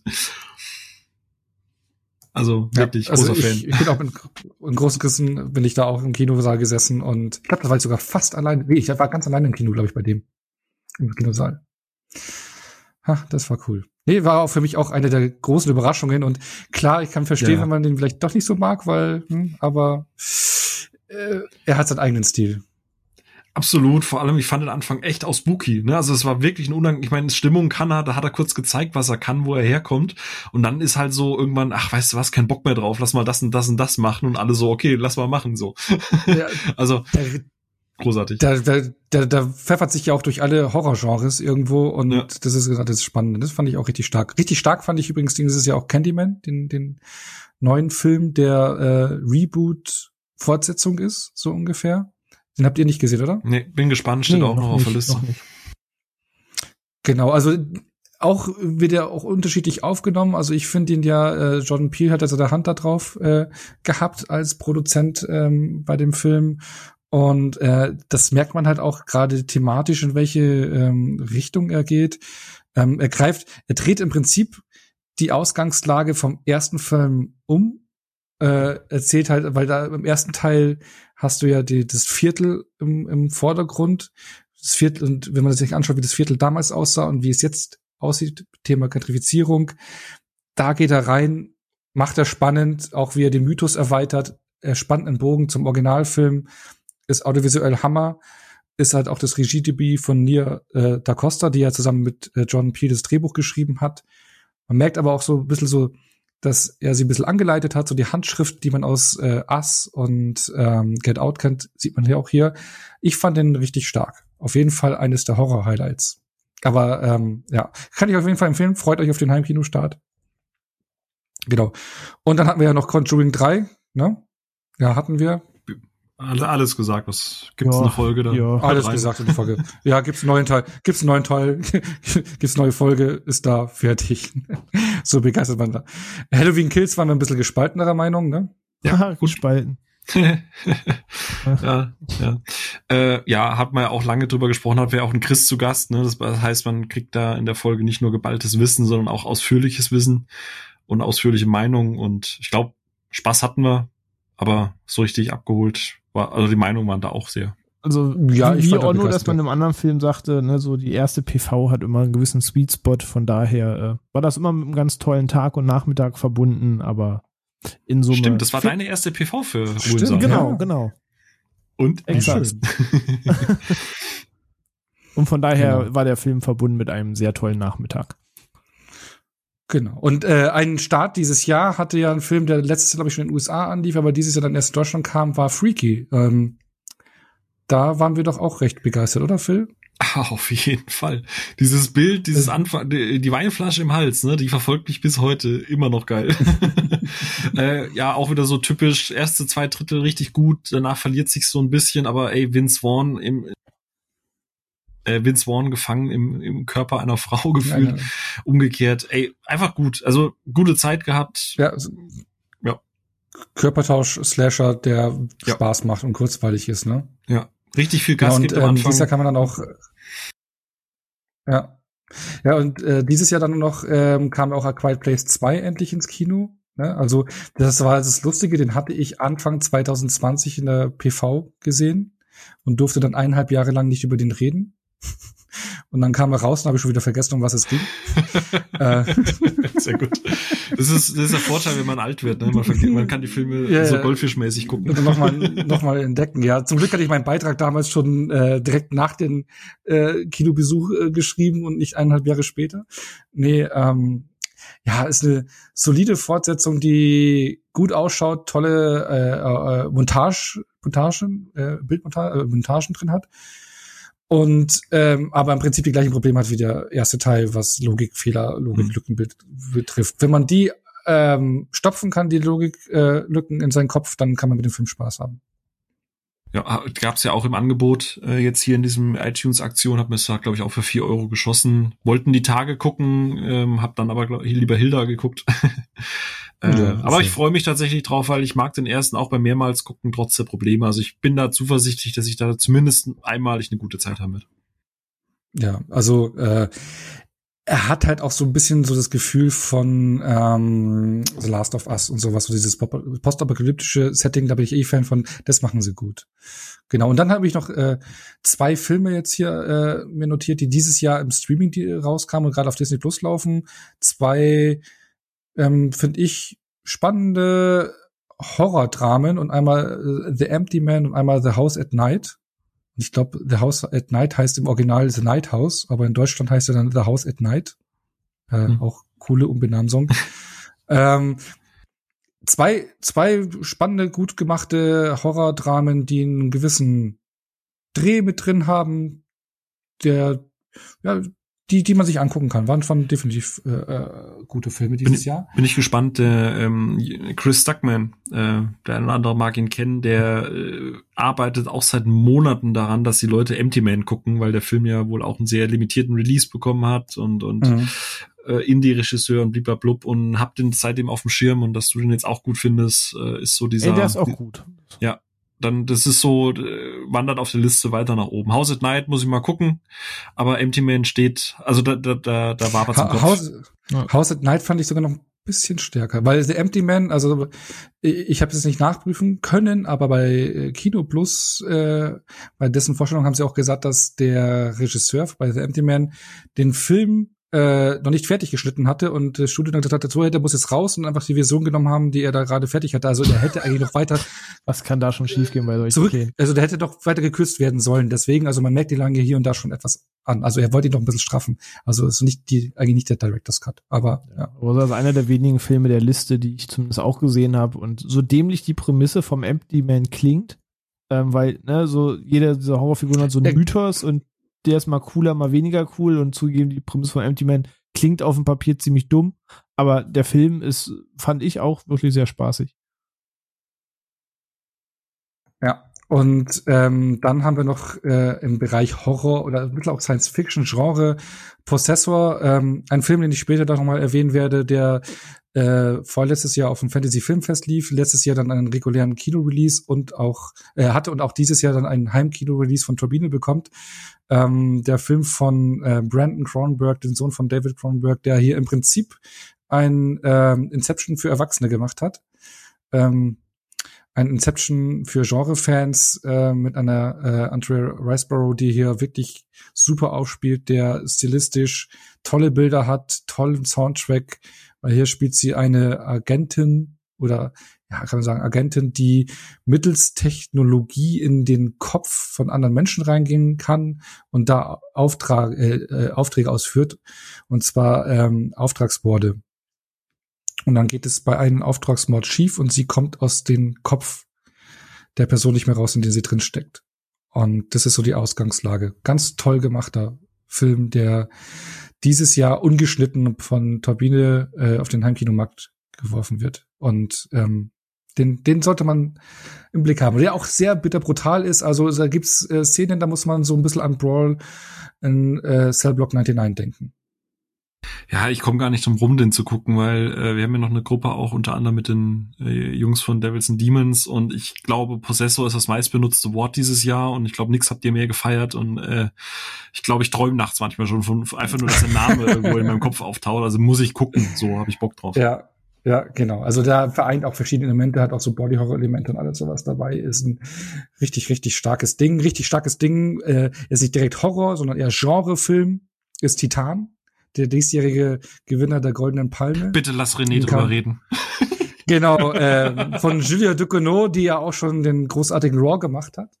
Und äh, der für mich eines der Jahreshighlights ist, ein Film, aus dem ich raus bin und dachte, wow, der mich auf vielen Ebenen äh, einfach nur fasziniert hat, also was da abgeliefert wird. Und ähm, geht um eine Frau, die in jungen Alter, in Kindesalter einen Autounfall hat dann eine Titanplatte in den Kopf gesetzt bekommt und Jahre später als erwachsene Frau eine Obsession für Autos hat und ähm, infolgedessen auch ja ein paar Morde führt und dann flüchten will und das ist so die Ausgangslage für, für einen sehr einzigartigen Film. René, darfst du dem nichts sagen? Nein, du warst doch nicht so begeistert, aber ist ja auch cool. Vielleicht, äh, weiß nicht, magst du es jetzt reinwerfen oder später, wenn ich ihn Ach, ich, ich, ich weiß ja, dass ich eh in der Minderheit damit bin. Und ich habe ja auch geschrieben, fairerweise, mein 20-jähriges Ich, das äh, früher irgendwie Arthouse-Filme für sich entdeckt hat und seine Grenzen gesucht hat, hätte diesen Film, Film wild umjubelt. Ähm, heutzutage habe ich wirklich nur den Kopf geschüttelt, was da passiert und habe genervt auf das Ende gewartet, weil es sage ich ja, für mich alles das verkörpert, was für mich an Arthouse-Filmen heutzutage nicht mehr funktioniert dieses gewollt provokante, dieses guckt euch an, wie morbider und widerwärtig das ist und jetzt ergötzt euch an Freude dran, dass ihr sowas Widerwärtiges seht, weil ihr das woanders nicht bekommt. Und das verpackst du dann in so ein bisschen ekstatische Bilder und machst ein bisschen fancy Musik zu und spielst ein bisschen mit dem Licht und will den Kameraschwenks und dann ist das Kunst. Und ist auch alles cool und das hat sein Publikum, es gibt Leute, die genau das flasht und dafür beim 18. Blockbuster sagen, geh mir weg damit, also hat alles ein Publikum, aber ich war am Ende echt genervt und sehr froh, als der Film vorbei war. Yep, ich sehe das komplett anders. auch nicht dieses Gewollte gerade, sehe ich komplett anders. Aber egal, dazu später mehr. Also nicht deine, dass deine Meinung egal ist, sondern eher. Äh Doch eigentlich schon. Dich interessiert überhaupt nicht. und das ist aber nein, aber ist egal, dass wir da unterschiedliche Meinungen haben. Die haben wir halt und ist egal, wir haben uns trotzdem lieb. So, genau. Das wollte ich, das wollte ich damit ausdrücken. Und dann will ich noch zwei Filme in dem Bereich äh, rauswerfen. Auch ein Film, den ich vorletztes Jahr auf dem Fantasy Filmfest gesehen habe, der letztes Jahr dann im Heimkino kam. Psycho Gorman ähm, finde ich einfach einen witzigen Power Rangers Meet ähm, ähm, Splatter-Film der einfach nur gute Laune macht. Ja, der ist auch einer meiner Highlights dieses Jahr. Den, ja, da gehe ich mit dir mit, den, den feier ich. Ja, genau, den habe ich ähm, nach äh, Prozessor im Kino gesehen äh, und äh, auf dem Fantasy Filmfest und habe ihn einfach nur gefeiert. Und ein Film, der ist der einzige Film, den ich jetzt nenne, der dieses äh, letztes Jahr keinen deutschen Release hatte, ähm, der auf dem Fantasy Filmfest lief, der dann auch auf dem Nippon äh, Japan Filmfest lief ähm, und nicht, den man sich da ausleihen konnte. Ähm, und zwar Beyond the Infinite Two Minutes. Es ist jetzt kein Horrorfilm äh, oder ein spezieller Genrefilm, aber ich packe ihn jetzt mal hier in die Kerbe rein, weil das, ähm, ihr kennt ja alle One Cut of the Dead, oder? Mittlerweile schon. Und yep. ähm, genau, das ist ein sehr minimalistischer japanischer Film, der mit der Zombie-Thematik spielt, äh, der ein One-Cut-Film, also ein, ein, ein Schnitt, äh, also ein Film ohne Schnitt ist, im Prinzip ein One-Take-Film. Und was ähnliches ist halt auch the Beyond the Infinite Two Minutes. Ähm, der dauert auch nur so 70 Minuten, äh, ist ein Film, der, ja, ich denke mal, dass er schon so zwei, drei Schnitte haben könnte. Man sieht da so ein paar Übergänge, aber der eigentlich gedreht ist wie so in einen Rutsch. Und da geht es darum, dass ähm, ja, da ist so ein Kaffeebesitzer, der äh, hochgeht in sein Zimmer, was über den Café ist, und in den Bildschirm reinguckt und sieht, dass und redet auf einmal mit sich selber äh, zwei Minuten in der Zukunft. Also er sieht dann, dass er mit den einen Bildschirm zwei Minuten in die Zukunft gucken kann, geht runter und der andere Bildschirm guckt zwei Minuten in die Vergangenheit. Und das ist alles in einem Schnitt gedreht. Also der geht hoch, geht äh, hoch, runter, dann kommen andere Personen dazu, der geht rauf und runter und du siehst dann genau die Sachen, die vor zwei, die er da jetzt sieht, in der Vergangenheit, wie sie dann wieder rum passieren und dann irgendwann stellen sie die beiden Bildschirme gegeneinander und dann gibt es so einen Zeitstrahl. Und es ist so kreativ. Es ist eine Theatergruppe, die das gespielt hat, die vielleicht ein bisschen over the top ist, dieses Spielen. Aber dieser Film trotzt vor Kreativität und das mit minimalistischen Mitteln. Der spielt nur in diesem einen Café, wurde, glaube ich, auch mit einem iPhone aufgenommen, hat eine Theatergruppe, die da spielt. That's it, aber die, das Gehirnschmalz, was dahinter steckt und wie sie diese Szenen miteinander verweben, es ist unglaublich und dafür wurde das Medium-Film gemacht und es ist ein Film, das bekommt man nicht häufig zu Gesicht und der einen wirklich so ähnlich zurücklässt wie bei One Cut of the Dead, wo du dann denkst, wow.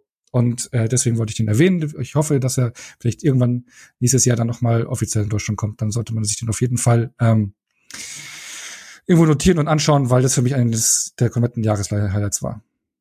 Ja. Ich würde gern noch kurz Saw Spiral erwähnen, den ich nicht scheiße fand. Danke. Ah, stimmt. Ja. Punkt. Äh, was ich, ja. Hatten wir eine Folge dazu. Ich weiß, ich bin die einzige Person, die den nicht scheiße fand, aber ich bleib dabei. Das ich auch nicht. Den ich, ich fand den auch okay. Ja, stimmt. Ja. So. Ist ja, äh, René, stimmt. dann gucken okay. wir den nochmal. Ja. Okay. Ja, aber wir hatten jetzt das einmal bei mir auf der Couch geschaut, ja? Das ist richtig. Wir hatten aber Klamotten an. Nur falls da jetzt Gerüchte kommen. Mhm. Wir können auch mit Klamotten anfummeln. Könntest du bitte weitermachen? Geht alles, ja. Gut, äh, machen wir weiter. Was, was hat eigentlich dieses Jahr Nicolas Cage gemacht? Äh, letztes Jahr, mein Gott, wie sage ich immer dieses Jahr? Letztes Jahr Nicolas Cage gemacht. Äh, habt ihr irgendeinen Nicolas Cage-Film letztes Jahr gesehen? Yes. Zwei Stück, ja. Oh, oh, oh, oh. Jetzt, jetzt. Welche? Welche? Äh, Willy's Wonderland und Pig. Oh ja. Ah, sehr schön. Bei mir war es nur Willy. Und es war toll. Es war so scheiße, aber es war so toll. Aber es war so genau scheiße, aber es war so toll. aber äh, äh, ich kann dann euch beiden nur sagen, alles richtig gemacht. Äh, Willy's Wonderland fand ich auch ein solider, schöner Genrestreifen, der eine absurd verrückte Musik hat und wie Nick Cage wortlos das Ding da durchzieht, ist geil. Aber mit seinem Creature-Feature mit diesen ähm, Roboter-Viechern, diesen, diesen äh, oder wie soll man das? Ein bisschen wie im Five Nights at Freddy's, wie dem Videospiel so ein bisschen äh, angehaucht. Äh, Genau, äh, ja, da geht er nicht all in, da ist er ein bisschen zu zahm, aber der hat Spaß gemacht. Pick, hast du da noch gesehen, René? Dein Pick noch für Nicolas Cage dieses Jahr? Äh, genau, also ich hey, muss sagen, bitte geh einfach, wirklich. Äh, mein, mein Pick, Babe. Äh, nein, äh, in der Tat ein wirklich schöner Film. Zu, genau, zu Willy's Wonderland gibt es gar nicht so viel mehr zu sagen, so wie er auch nicht viel zu sagen hat äh, in dem Film. Ähm, nein, Pick war in der Tat ein tolles Drama. Ich dachte erst, what the fuck, weil machen wir uns nichts vor, ich liebe Nicolas Cage, das ist einfach einer der geilsten Typen überhaupt, aber die letzten Jahre sind sehr Hit and Miss geprägt, auch sehr muss oder muss man lieben können geprägt oder kann man auch scheiße finden. Äh, es hat alles so, so ein Auf und Ab bei ihm. Und äh, Pick war aber halt ein, ein wirklich schönes Drama, was auch so das Thema Einsamkeit behandelt, ähm, wie Dinge im Leben schieflaufen können, ähm, wo dich dann vielleicht ein Weg hintreibt, ähm, wo keiner direkt fragt, wie du da hingekommen bist und äh, dann dazu noch ein bisschen mehr rauskommt. Und ähm, ich will gar nicht zu viel zu dem Film sagen, weil mir tat es eigentlich ganz gut, so gut wie nichts darüber zu wissen und habe dann hinter den Trailer und alles gesehen und bin eigentlich ganz froh, dass ich da relativ blind rein bin. Ähm, aber kann sagen, das ist jetzt nicht sein typisches Direct-DVD-Trash-Fest, äh, das er ab und zu abfeiert, sondern ist ein wirklich schönes Drama, das man sich wirklich ganz unironisch angucken kann und ja, guter Film. Fall. Ja, toll geschriebenes Drama auch. Ich meine, man muss da erstmal Zugang finden, finde ich. Ja, also für mich ist es eine gewisse Weile gebraucht. Also es ist auch sehr, sehr ruhig. Ähm, aber wie stoisch er seinen Stil da durchzieht. Also er ist halt wirklich so ein, ähm, ja, ein Trüffelexperte, ehemaliger Koch, der im Wald lebt und in sein Schwein äh, gescholten wird und dann auch äh, schmutzig und äh, ein auf die Rübe gehauen mit einem Blutfleck überströmt rennt er den gesamten Film dann durch Portland, durch die Stadt, um das Schwein wieder aufzusuchen, durch die Szene durch und äh, zieht es halt volle Kanne durch. Ne? Und wenn er was sagt, er sagt nicht viel, haut es aber so richtig rein mhm. und es ist so toll und dann die Message am Ende, was was ihn antreibt und auch dann die Nebenfiguren, die man da kennenlernt, wenn sie kriegen eine gewisse Tiefe und ähm, sehr ruhig und unaufgeregt gefilmt und da muss man auch Bock drauf haben, finde ich. Also das ist jetzt nicht so. Ja, äh, ja auf jeden ja. Fall. Das ist kein Film, den du jetzt halt zu jeder Stelle gibst, aber genau, spielt er auch mit Themen, mit was macht das Leben lebenswert und all sowas. Ähm, und aber bin vollkommen bei dir. Das äh, muss man Bock drauf haben, aber dann kriegt man ein richtig schön geschriebenes Drama. Ja. Und äh, ich habe ja gerade gesagt, alles richtig gemacht. Ähm, ja, weil ich habe noch die anderen beiden Filme von ihm gesehen. Einmal Jiu-Jitsu, ein Film, der 25 Millionen Budget hatte. Und wenn du den Film anguckst, sieht er aus wie so eine 200.000 Dollar Direct-to-Video-Produktion.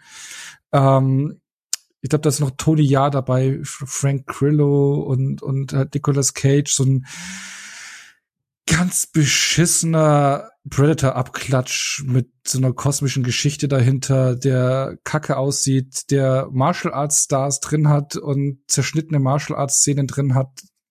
Du, der ist kacke. So, einer der schlechtesten Filme des Jahres. So. Und ähm, dann habe ich es auch vor kurzem noch nachgeholt. Prisoners of the Ghostland. Und der Film hat mega ähm, Filmposter. Also wo man sich schon dachte so, wow, äh, da habe ich schon Bock drauf reinzugehen. Dann hat er ähm, natürlich Nicolas Cage im Lied, wo man schon Bock drauf hat. Dann hat er Sion Sono auf den Regiestuhl, Regiestuhl, Regiestuhl, wo man schon denkt, habe ich Bock drauf. Und Sophia Botella als Co-Star, wo man denkt so, habe wow, ich Bock drauf. Habe ich Bock drauf. Dann das alles in einen Mad Max-artigen ähm, Setting, was noch Western- und Eastern-Elemente reingreifen lässt und noch ein bisschen so, äh, so Geisterelemente. Dann denkst du doch eigentlich so, kann da nichts schiefgehen, oder? Jetzt müsst ihr bitte sagen, ja. Nee, klingt so. souverän. Ja. Ey, der ist kacke. Der ist oh, okay. richtig kacke. Ich dachte mir so, was geht denn hier ab?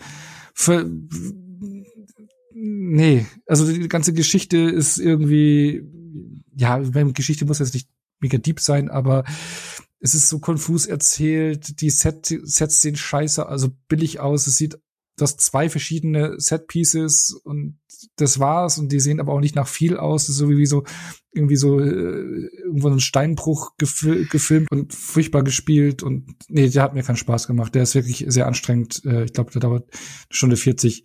Nee, also Ghostland ist kein äh, Highlight auf jeden Fall, aber jetzt wollen wir über unsere Highlights dieses Jahr reden.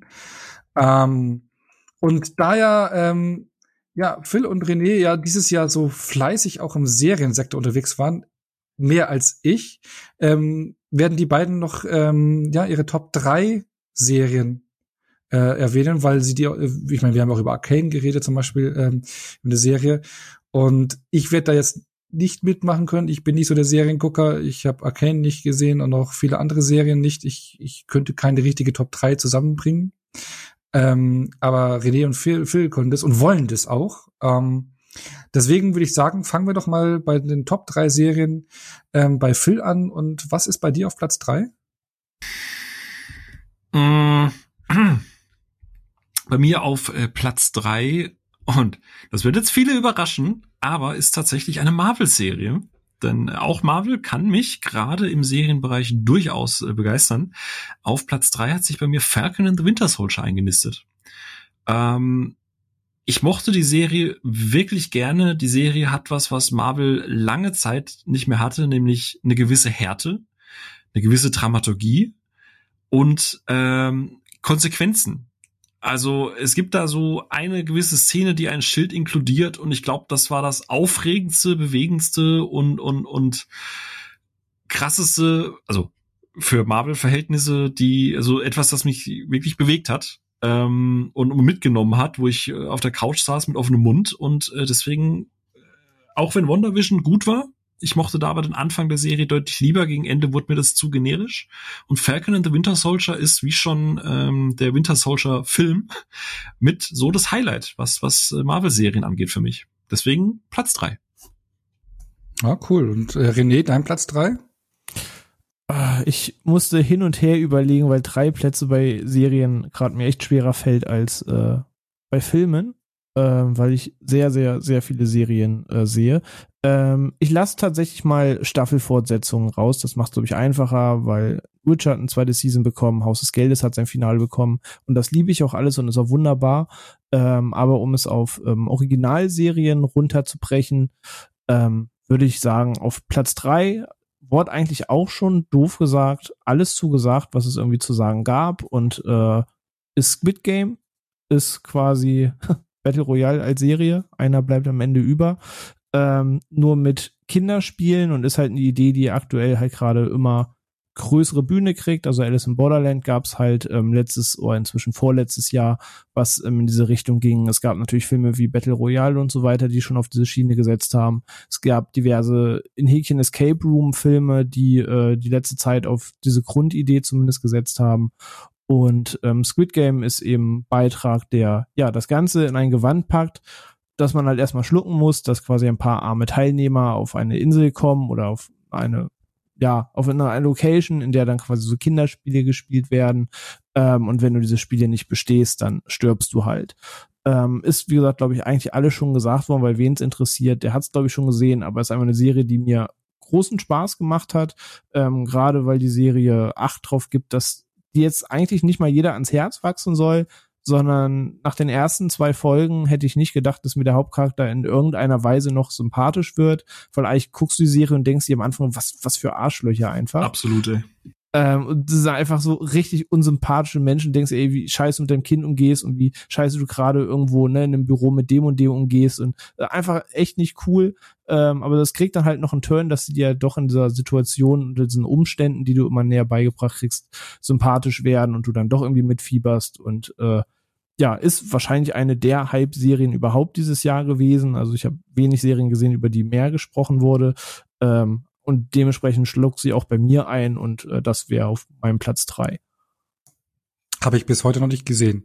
Die, die, die, die ganze Welt hat gesehen, äh, mein Chef sogar in der Arbeit und seine Söhne auch.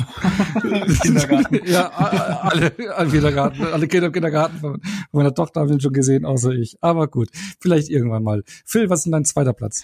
Ähm, zweiter Platz ist ein bisschen härterer Tobak, äh, eine Serie, wo ich nicht dachte, dass ich die in einer Highlight-Liste führe, aber die wahnsinnig gut war, ähm, auf Netflix. Ähm, nennt sich Turning Point 9-11 and the War on Terror. Und ähm, ja, genau, es geht um 9-11, es geht um äh, die, ähm, ja, ähm, durchaus, wie lang? 20 Jahre sind es jetzt, gell? Ähm, dass die äh, Twin Towers ähm, einem terroristischen Anschlag zu Opfer gefallen sind, viele Menschen gestorben sind. Und ich dachte zuerst, oh, schon wieder eine Doku darüber. Und was will man denn jetzt noch erzählen, was, ähm, was nicht irgendwie schon tausendmal erzählt worden ist. Aber ähm, der Regisseur, der Brian Knappenberger heißt er, ähm, der unter anderem auch schon einen Film über We Are Legion, äh, über das Hacker-Kollektiv gemacht hat, ähm, hat eine sehr spannende äh, Ausrichtung. Also es geht ganz normal los, wie man es eben kennt, sprich mit dem Tag des Terrors und äh, Amerika als, ähm, sagen wir jetzt mal, im Opfernarrativ. Und sehr schnell ähm, bringt einem die Doku aber auch in die Position, ähm, dadurch, dass sie auch ähm, ähm, Taliban zu Wort kommen lässt, dadurch, dass sie auch ehemalige Funktionäre der Taliban äh, zu Wort kommen lässt, ähm, muslimische Soldatinnen äh, zu Wort kommen lässt, die zu dieser Zeit gedient haben, die in diesem aufblühenden Afghanistan, was hier immer so gerne erzählt wurde, aufgewachsen sind. Und ähm, das Schöne ist, die Doku nimmt nie eine, eine Seite ein, sondern lässt alle Seiten zu Wort kommen. Auch Leute, die eben damals im Pentagon gearbeitet haben, die jetzt quasi, sagen wir mal, unter Bush äh, noch zum Schweigen verpflichtet waren. Und es ist wahnsinnig erschreckend und faszinierend zugleich, dass dieses 9-11 eigentlich resultierte aus über 30 Jahren beschissener westlicher Politik, ähm, die über Köpfe und Menschen und Völker und Traditionen und Kulturen hinweg entschieden hat. Und dass all das, und wenn man, das klingt jetzt hart, aber wenn man am Ende sagt so, ja, vielleicht ist dieses Opfernarrativ halt wirklich nicht das richtige Narrativ. Ähm, und die Serie hat mir Tränen in die Augen getrieben, sie hat mich wütend gemacht, sie hat mir komplett neue Sichtweisen aufgegeben, ohne aktionistisch oder irgendwie effekthascherisch zu sein. Also es ist sehr, sehr, sehr nüchtern alles erzählt, aber ähm, auf eine so neutrale Art und Weise, dass die halt, glaube ich, einfach niemanden kalt lässt. Und ich weiß, es ist harter Tobak und man muss die Nerven dafür haben, aber es ist wahnsinnig interessant, gerade auch im letzten Jahr, wenn man bedenkt, hier mit Abzug aus Afghanistan, dass in Anführungsstrichen alle ganz schockiert waren, dass die Taliban wieder an die Macht gekommen sind und woher die Taliban kommen, woher Bin Laden kam und so weiter und so fort. Das ist wahnsinnig gute Serie und äh, es ist lange her, dass ich dass mich eine Dokumentation so dermaßen einfach an die Wand geklatscht hat. Und ähm, ja, kann ich tatsächlich nur empfehlen, wenn man sich in Anführungsstrichen dafür interessiert, aber auch für die, die denken, sie wissen schon alles. Es ist wirklich mal ein Blick wert und man muss aber wirklich in Stimmung dazu sein. Es ist sehr, sehr, sehr ungeschönt alles. Ich weiß, es ist jetzt voll der Downer, sorry.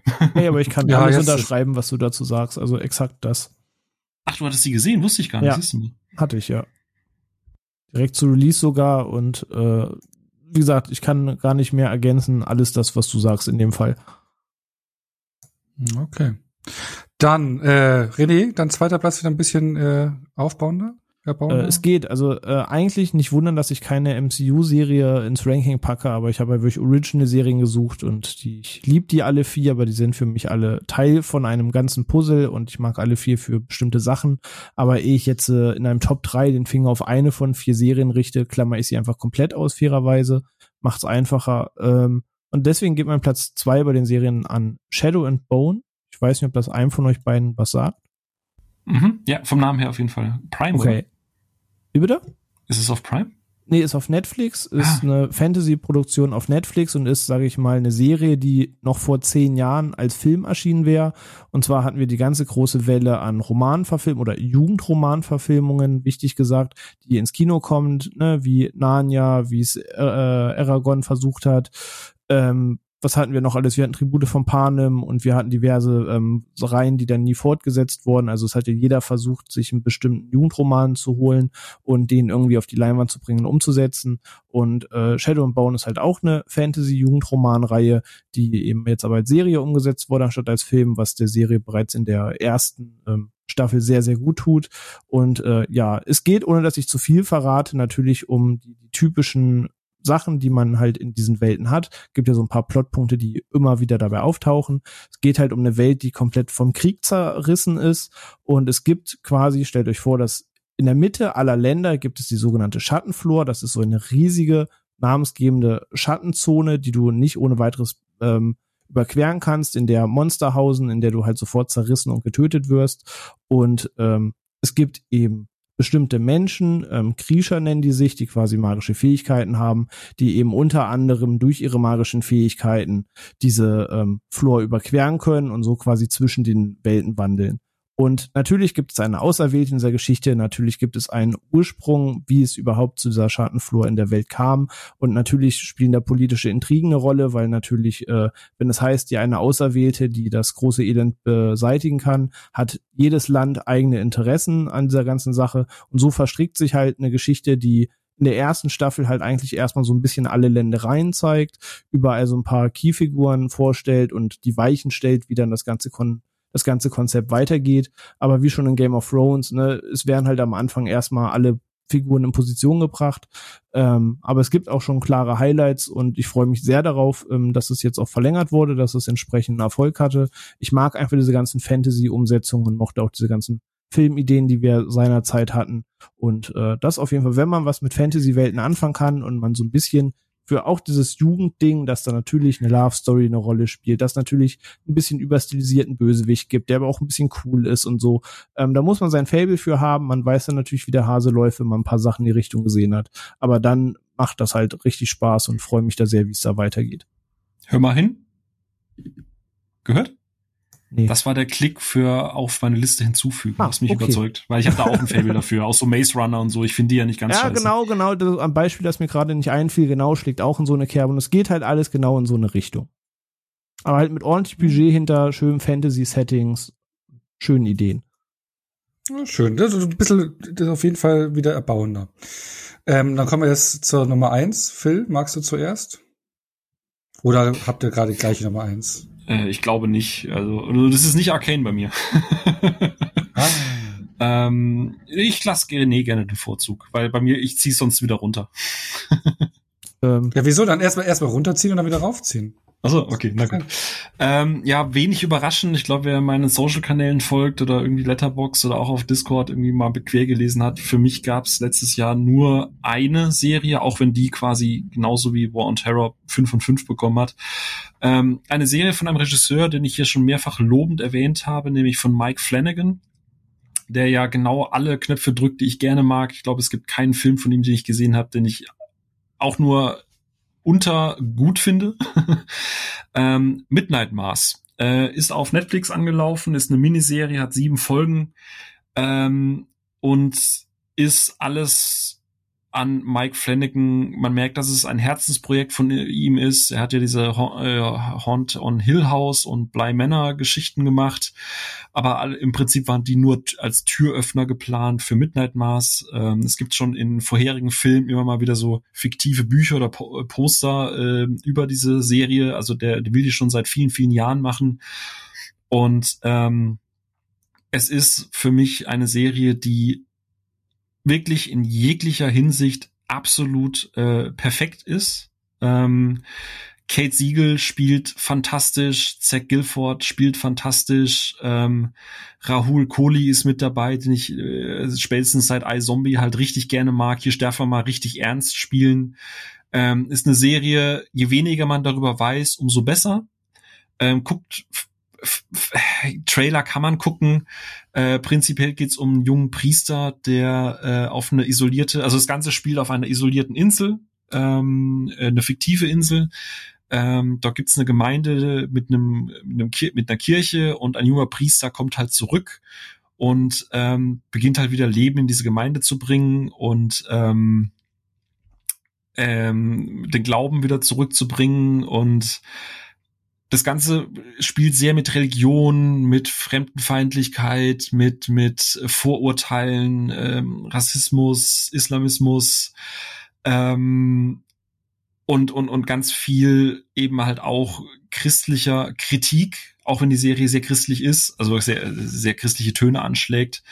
Ähm, und ähm, es gibt eine, eine Antagonistin, die gespielt wird von ähm, Samantha Sloan, oder Slojan, wie man es ausspricht. Die spielt eine Figur, die nennt sich Beth. Und ich glaube, seit Cersei Lannister habe ich eine Antagonistin nicht mehr so sehr verachtet wie diese Frau.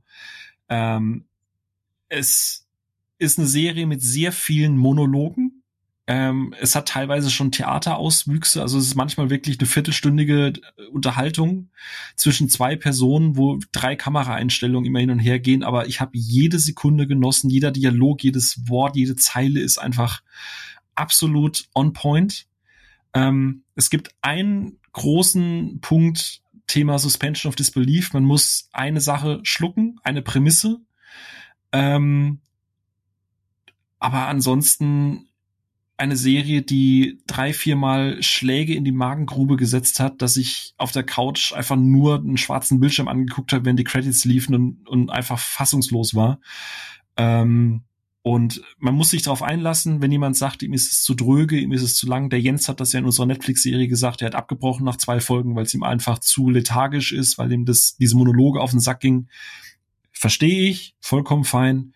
Wenn man sich darauf einlassen kann, ist es, glaube ich, mit das Beste, was an Serien in den letzten Jahren für mich erschienen ist. Alles on point, Schauspieler, Dialoge, Emotionen, die Auflösung, die, die, die Tiefschläge, die Kritik an diesem ganzen religiösen System, die Antagonisten, es ist einfach alles für mich perfekt und ich nutze sehr, sehr selten dieses Wort beim, bei Bewegbild, aber nichts kommt für mich dieses Jahr oder letztes Jahr an Midnight Mars auch nur annähernd dran. Badabum. So, das war ein Statement. Ich glaube, du mochtest die Serie. Ja, ein bisschen. ich glaube auch, hat man, wenn man zwischen den Zeilen ein bisschen hingehört. René fand es auch nicht ganz scheiße. Nö, das stimmt. Ich mag die auch. Also du sagst es halt. Es ist halt wirklich langsam. Es ist bedacht. Man muss da einfach Bock drauf haben. Ähm, wer jetzt das Tempo-Wunder wartet, wird ein bisschen vom Kopf gehauen. Aber wenn man auf genau das, was du beschreibst, sich einlassen kann, ist das alles Wunderbärchen. Oh, Wunderbärchen. Äh, welche, was ist denn für ein Wunderbärchen auf deinem ersten Platz? Äh, dem Thema haben wir schon eine ganze Folge gewidmet und ich habe da auch in sozialen Medien oft genug, glaube ich, rumgemacht. Es ist wenig überraschend Arcane, die äh, Serie zu League of Legends und ich glaube, es gibt nichts, was nicht in der Episode da schon zu genannt wurde oder auch andere vielleicht schon mitgeteilt haben. Ähnlich wie Squid Game ist das ja das zweite große Ding, das krass durch die Decke geschossen ist dieses Jahr. Ähm, und ja, kann mich da allen Fanfaren nur anschließen. Ich habe das von vorn bis hinten geliebt den Look, das Worldbuilding, alles, was daraus jetzt noch entsteht, entstehen kann und entstehen wird, ähm, die ganze visuelle Präsentation, die Ernsthaftigkeit des Ganzen, wie sehr sich das in sich selber ernst nimmt. Nur Liebe für Arcane von vorn bis hinten. Das ist schon, wir verteilt hier so viel, Liebe. Ich glaube, ich muss dann doch wieder mehr Serien gucken. Also ich habe zwar schon auch aktuelle Serien geguckt letztes Jahr. Ted Lasso. Aber ich sage und Ted Lasso, und Ted Lasso habe ich nachgeholt. so viel ja, länger, ne, da werden noch MCU-Serien, Fortschrittungen, genau, so also MCU, Tolles auf dem Markt. Ja, genau. MCU habe ich alles gesehen. Ted Lasso habe ich auch angefangen, aber irgendwie so eine richtige Top 3, wo ich mitreden kann, kann ich halt nicht zusammenstellen. Aber was ich zusammenstellen konnte, ist eine Top 5 an Filmen. Und da haben wir alle drei, alle fünf wollte ich schon sagen, alle drei ähm, haben fünf Filme gesehen. Ja. Alle, äh, wir haben ähm, fünf Filme gesehen. Genau. Ähm, da will ich jetzt mal Schritt für Schritt durchgehen, von hinten nach vorne durcharbeiten. Einige wurden schon genannt. Da haben wir jetzt gar nicht mehr so viel zu sagen, sondern es geht nur darum, was mochten wir am liebsten, will ich sagen. Ähm, Phil, fang du doch mal an. Ähm, mit der Nummer mit der Nummer 5 natürlich, mit der Nummer 5 und mit der Nummer 3 oder so. Ich muss leider dein System brechen. Ich werde es nicht durchnummerieren. Die Filme, die ich nenne, ähm, haben kein Ranking. Es sind einfach fünf Filme, die ich gerne mag. Äh, wir haben es vor ganz am Anfang äh, haben wir es schon gesagt. Es sind jetzt auch nicht die Filme, die vielleicht die beste Bewertung oder so bekommen haben, aber einfach Filme, die irgendwas Besonderes gemacht haben. Und deswegen, ich mag das irgendwie nicht gegeneinander ranken. Ist das in Ordnung, Onno? bist du mir da nicht böse, dass ich dein Konzept kaputt mache? Will ich nenn einfach den, den du nennen willst und dann Okay, sehr gut. Also ich würde tatsächlich ähm, mit ähm, The Tomorrow War anfangen. Ich glaube, viele werden jetzt die Hände über den Kopf zusammenschlagen und oh mein Gott und was ein Scheiß und dummer Film.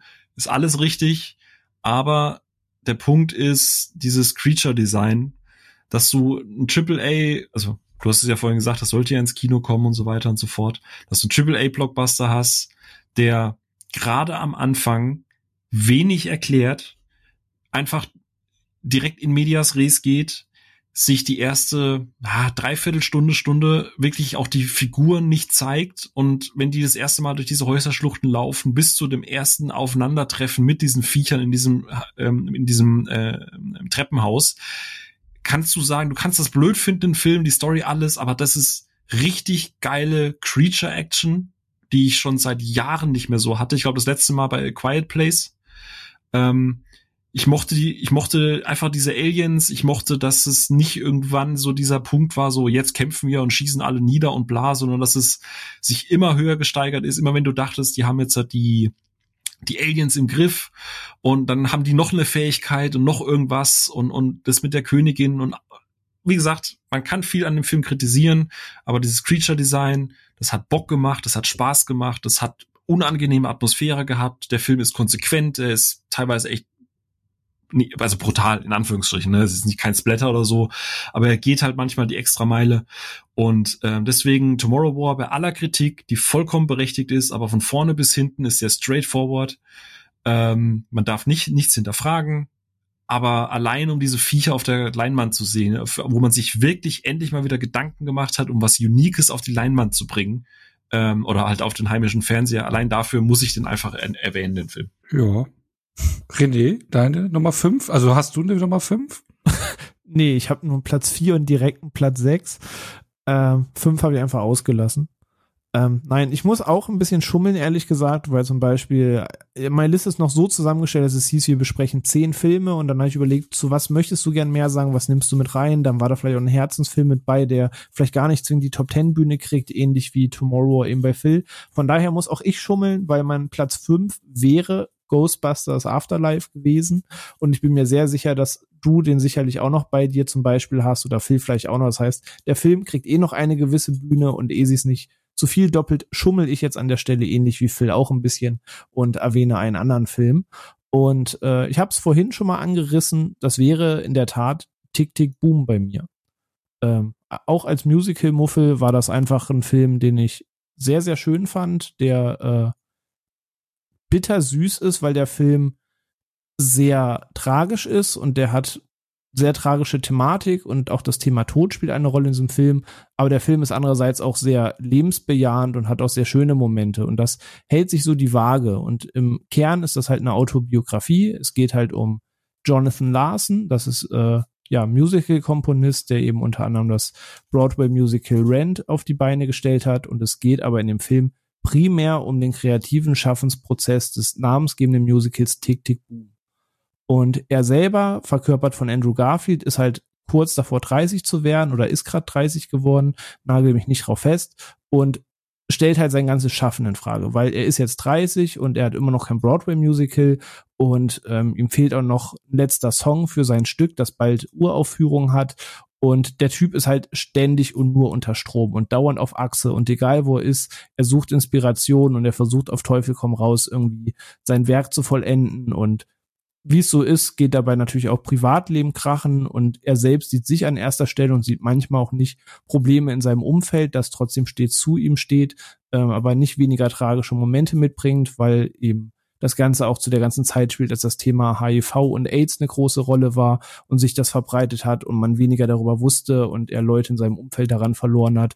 Und das sind alles so Einflüsse, die in diesen Film kommen, die dem Ganzen eben diese tragische Note verpassen, weil er andauernd über sein Stück redet und man ihm beibringen muss, ey, ich sterbe. So, ähm, und da ist halt das, wo das immer auf und ab geht, ähm, dass du denkst, so, das ist gerade tragisch, das ist traurig, dann bringt er dich aber auch wieder zum Lächeln mit irgendwie einer anderen Stelle. Und äh, dieses Auf und Ab fährt der Film halt die gesamte Zeit und dabei verpackt er eben die Lieder ganz charmant, wie ich vorhin schon sagte, dass jetzt nicht die gesamte Straße irgendwie anfängt zu singen oder so weiter, sondern dass äh, das teilweise in den Proben entwickelt wird ähm, und da der Song vorgetragen wird, dass du ihn beim Schaffensprozess des Songs siehst, wie er sich diesen Song gerade vorstellt und fühlt und in dem Moment das vorgetragen wird. Ähm, der hat auch so vierte Wandelemente, wo er da mit dir als Zuschauer spielt und er geht da einen sehr mutigen Weg und man muss einfach sagen, Andrew Garfield spielt sich halt die Seele aus dem Leib in diesem Film. Also von traurig bis aufgekratzt zu hyperaktiv zu am Boden zerstört, nimmt er halt die gesamte Palette mit in dem Film und weint hat er? auch er, er weint auch in dem Verdammt. Film und bekanntlich weint dann die ganze Welt. Ähm, und er hat die Golden Globe Nominierung wirklich äh, aus gutem Grund bekommen und es würde mich nicht wundern, wenn er da auch die Oscar Nominierung für kriegt, weil äh, ich habe auch Hacksaw Ridge mit ihm gesehen, wo er viel zeigt, wo er mehr zeigt als Amazing Spider-Man und er macht das super. Aber Tick Tick Boom hittet er auf jeden Fall noch mal anders mit seinem Schauspiel und deckt auch noch mehr Paletten ab. Und äh, ja, ich habe den erst geguckt und dachte mir so, ja, das, das war gut. Ne? Ich kannte halt wenig zur Vorstory, wusste halt einfach nur, es geht um diesen Musical-Schaffensprozess. Ich bin auch mit den großen Musicals von Jonathan Larson halt absolut null vertraut. Ähm, aber ich habe mich danach ein bisschen eingelesen. Die Geschichte dahinter ist schön als auch tragisch und ich habe da noch ein paar Tage später noch drüber nachgedacht. Und äh, ja, dementsprechend hat der dann sich auch so die nächsten zwei Tage noch so weiter hochgemogelt in meinem Ranking, dass ich denke, doch die ganze Schaffens- und Machart des Films zum einen, als auch was da inhaltlich passiert, das äh, hat mich schon bewegt und deswegen hat er auf jeden Fall seinen Platz in dem Ranking und da Netflix-Filme gerne mal untergehen oder es als yet another Netflix-Film verkommt und dann äh, ja auch gerne mal verschwimmt irgendwo in der Aufmerksamkeit, wollte ich den sehr gerne erwähnen und dem die nötige Bühne geben. Das hast du jetzt getan, ausgiebig. Danke dafür. Ähm, dann übernehme ich mal äh, und sage meinen fünften Platz. Also ich mache ein Ranking. Ne? Also ich habe Platz eins bis fünf mit einer klaren Nummer. Ne? Also, damit das immer gesagt Bist ist. Bist ja auch älter und dadurch auch mehr Allmann. Also du musst ja noch dem ja. System und so. genau. Äh, auf Platz fünf ist bei mir Possessor, den ich vorhin schon erwähnt hatte, von Brandon Cronenberg. Ähm, ja, es war halt äh, äh, schon schon ein Brett von Filmen, also der verschiedene Elemente zusammenwirft, die ich einfach mag, so ein bisschen Body Horror, Science Fiction, eine düstere Stimmung, äh, tolle Schauspieler, toller Score, Gewaltspitzen, spannende Geschichte, äh, auch eine Geschichte, über die man mehr als einmal nachdenken kann. Ähm, wie gesagt, also der, der erwachsenere Inception und ähm, ich freue mich jetzt schon, wenn dann ähm, er im Heimkino äh, erscheint von Turbine. Das war ja voll Werbung eigentlich hier, ne? Ähm, die äh, hübsches Mediabook aus Sieburg, mache ich noch mehr Werbung für die äh, rausbringen. Und Hashtag den dann noch mal not sponsored. Not sponsored, genau. Ähm, den noch mal anzuschauen und noch mal genau auseinanderzunehmen. Und ähm, also wenn ihr könnt, schaut euch den Film an. Er kommt sogar hier in Deutschland auch komplett ungeschnitten raus. Da haben sie für gekämpft, weil ähm, zwischendrin, ich glaube, im Kino war gleich geschnitten, da gab es schon die Schnittfassungen von den Filmen. Er lief nämlich auch international unter Possessor und Possessor Uncut, also auch in England, weil er, wie gesagt, schon ein paar harte Szenen drin hat. Aber ja, Brett von Film. Genau. Dann als nächstes der Film, kein Platz vier oder so, sondern ein ungerankter Film. Ja, das äh, wird relativ straightforward. Ähm, ich hatte sehr viel Spaß mit äh, Godzilla vs. Kong, deswegen ist er jetzt auch in der Liste mit dabei. Wir haben in unserer Monsterverse-Folge sehr, sehr, sehr ausführlich drüber gesprochen. Ähm, für mich einfach vom ganzen Monsterverse-Ding neben dem ersten Godzilla somit der in Anführungsstrichen perfekteste Film. Straightforward, es gibt sehr schnell auf die Fresse, es sieht geil aus, der macht einfach Spaß, der Film. Die Menschen sind nur äh, Randfiguren, diese, diese, diese Hohlerde und so, das ist alles super spannend es ist ein stumpfer Film, aber ich bereue es und das finde ich schade, dass ich den nicht auf der Leinwand gucken konnte, aber Godzilla vs. Kong ist für mich da einfach in der Top 5 mit dabei. Einfach mal wieder so ein richtig hirnloser Blockbuster, der einfach Bock macht. So, hatte ich Spaß mit. Fertig aus. Bock, ja, Bock hatten wir ja alle, ne? René, was ist denn dein vierter Platz? Äh, mein vierter Platz ist äh, Soda oder Coda, ähm, über den wir vorhin schon mal kurz gesprochen hatten, wo ich mich äh, extra ein bisschen kurz gehalten habe. Und zwar auch ein Streaming-Highlight auf Apple TV Plus. Und der Film ist, glaube ich, auch relativ untergegangen. Ich habe, glaube ich, nur bei ein, zwei äh, großen Mediengrößen den in der Liste gesehen. Und es ist halt ein Coming-of-Age-Film. Äh, das ist ja immer so ein bisschen Hit- und Miss-Genre, da gibt's ja ganz viel Käse, aber dann gibt's eben auch sowas wie Lady Bird oder Eighth Grade letztes Jahr, ähm, die da bedeutend besser einschlagen. Und äh, Coda ist halt für mich da eines der großen Positivbeispiele, der mich halt letzte Woche genau zur richtigen Zeit erwischt hat. Und es geht halt ganz kurz übers Knie gebrochen ähm, Coda ist die Bezeichnung für Child of Deaf Adult, also äh, Kind einer ne, tauben, äh, eines tauben Erwachsenen, einer tauben Familie und bezeichnet eben ein Kind, das die einzig Hörende in einer Familie von Gehörlosen ist. Und äh, handelt sich halt um Ruby Rossi, das ist die Hauptdarstellerin in dem Film, gespielt von Emilia Jones, die man, wenn man Netflix-Serien guckt, aus Lock and Key kennen könnte. Und ähm, ja, ist halt ein Coming-of-Age-Film, der theoretisch alle Schalter drückt, die so ein Coming-of-Age-Film halt drückt, ohne dabei irgendetwas neu zu machen. Ähm, gibt es peinliche Teenie-Momente, wo du vor Fremdscham gerne wegguckst? Ja, die gibt es. Gibt es irgendwie eine Love-Story darin? Ja. Geht es irgendwie um ein Kind, das aufgrund ihrer Situation ein bisschen underground ist? Natürlich. Ähm, und er gibt halt alle Baustellen, die so ein Coming-of-Age-Film halt hat, samt, äh, dass es eine Passion gibt, die verfolgt wird, die dieser ganzen Geschichte im Bruch verpasst. Und so ist es auch hier. Also es geht eben darum, dass sie jahrelang Dolmetscherin für ihre Familie ist, da sie eben taub sind und die haben halt so einen Fischereikutterbetrieb und ähm, ja, sie nutzt ihre ganze Freizeit neben der Schule eben ihren Eltern bei diesem Betrieb zu helfen und ihre Eltern sind auch so so ein bisschen kauzig südstaatenmäßig unterwegs und ähm, ja, ziehen halt einfach ihr Ding durch und denen ist halt auch egal, dass sie taub sind und das auch mit das Schöne an diesem Film, ihre Eltern oder die Darsteller der Eltern, mal die Madeline und Troy Kotzur, sind eben auch in echt taub. Also die spielen es nicht nur, sondern ähm, sind es eben auch, was diesem Film eine sehr authentische Note gibt, wie mit diesem Thema umgegangen wird. Weil es wird halt sehr respektvoll, aber auch super natürlich mit diesem Thema umgegangen. Und das verleiht diesem Film eben dieses Herz, das dieser Film hat. Und ähm, Ruby entdeckt halt ihre Leidenschaft zum Singen in diesem Film und möchte das Ganze ausbauen. Aber die Zeit, die sie dafür braucht, um sich mehr ihrer Musikkarriere zu widmen, wo ihr Musiklehrer sie fördert, beißt sich eben mit dieser Fischerei-Kutterbetrieb-Geschichte ihrer Eltern und dass sie eigene Interessen entwickelt und dazwischen gibt es noch eine Love Story und sage, ist wirklich Coming of Age, wie es im Buche steht, aber so herzlich, so warm und so liebevoll erzählt, wie ich es seit vielen Jahren nicht mehr erlebt habe, weshalb dieser Film sehr genau getroffen hat und bei mir sofort ein sehr hohes Standing bekommen hatte. Ja, sehr schön. Ein sehr hohes Standing hatte bei mir ja sofort Nomadland, der diesjährige, letztjährige Oscar-Gewinner.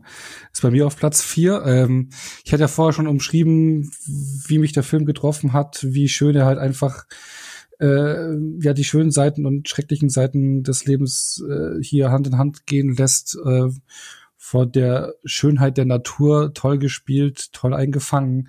Für mich ein wunderbarer Film, der ähm, ja, den, der, der mich wirklich mitgenommen hat. Deswegen mein vierter Platz. Ähm, ja, mehr, mehr habe ich auch nicht zu sagen. Vorher habe ich ja schon mehr ausge äh, schon etwas mehr ausgeführt gehabt.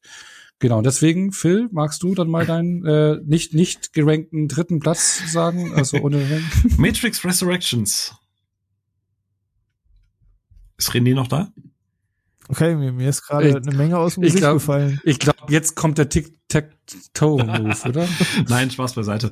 Ähm, hätten wir eine größere Liste, wäre wahrscheinlich mit dabei, aber äh, tatsächlich, nee, wirklich äh, an der Stelle würde ich eine Doku reinschmeißen, also ganz, ganz wild. Äh, ist ja auch ein Film. Ähm, eine Doku, die auf Netflix läuft, ähm, The River Runner eine Dokumentation über, äh, über Scott Lindgren. Und äh, Scott Lindgren ist äh, professioneller Kajakfahrer und äh, ich kannte den vorher nicht. Ich habe die Doku wegen Kim tatsächlich geschaut und ich dachte mir so, oh, ein Doku über Kajak, über jemanden, der Kajak fährt. Wie spannend kann das sein?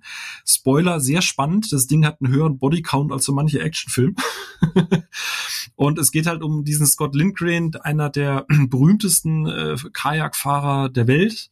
Und er wollte der erste Kajakfahrer sein, der alle vier Flüsse des Mount Kailash in Indien befährt, äh, die bis dahin als unbefahrbar galten ähm, und zeigt im Prinzip äh, wirklich, ich glaube, angefangen in den 80er Jahren, wie er halt angefangen hat, wie er diesen Kajaksport für sich entdeckt hat, wie er Weggefährten verloren hat, wie gefährlich dieser Scheißsport ist. Also man, man kann sich das gar nicht vorstellen eigentlich, aber wenn du überlegst, wenn du auf so einem wilden Fluss fährst, teilweise drei Tage lang und rechts und links fährst du halt durch einen Canyon, wo du nicht an Land gehen kannst. Das heißt, du bist komplett diesem Wasser ausge ausgeliefert, wo jeder Schritt dich irgendwie umbringen kann.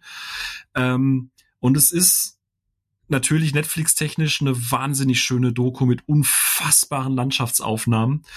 Ähm, und das Spannende ist halt, dass dieser Scott Lindgren gerade auch am Anfang das unsympathischste, widerlichste, abgeranzteste, dreckige Arschloch ist, das du dir vorstellen kannst. Also äh, du denkst dir so, was, dem soll ich jetzt das folgen?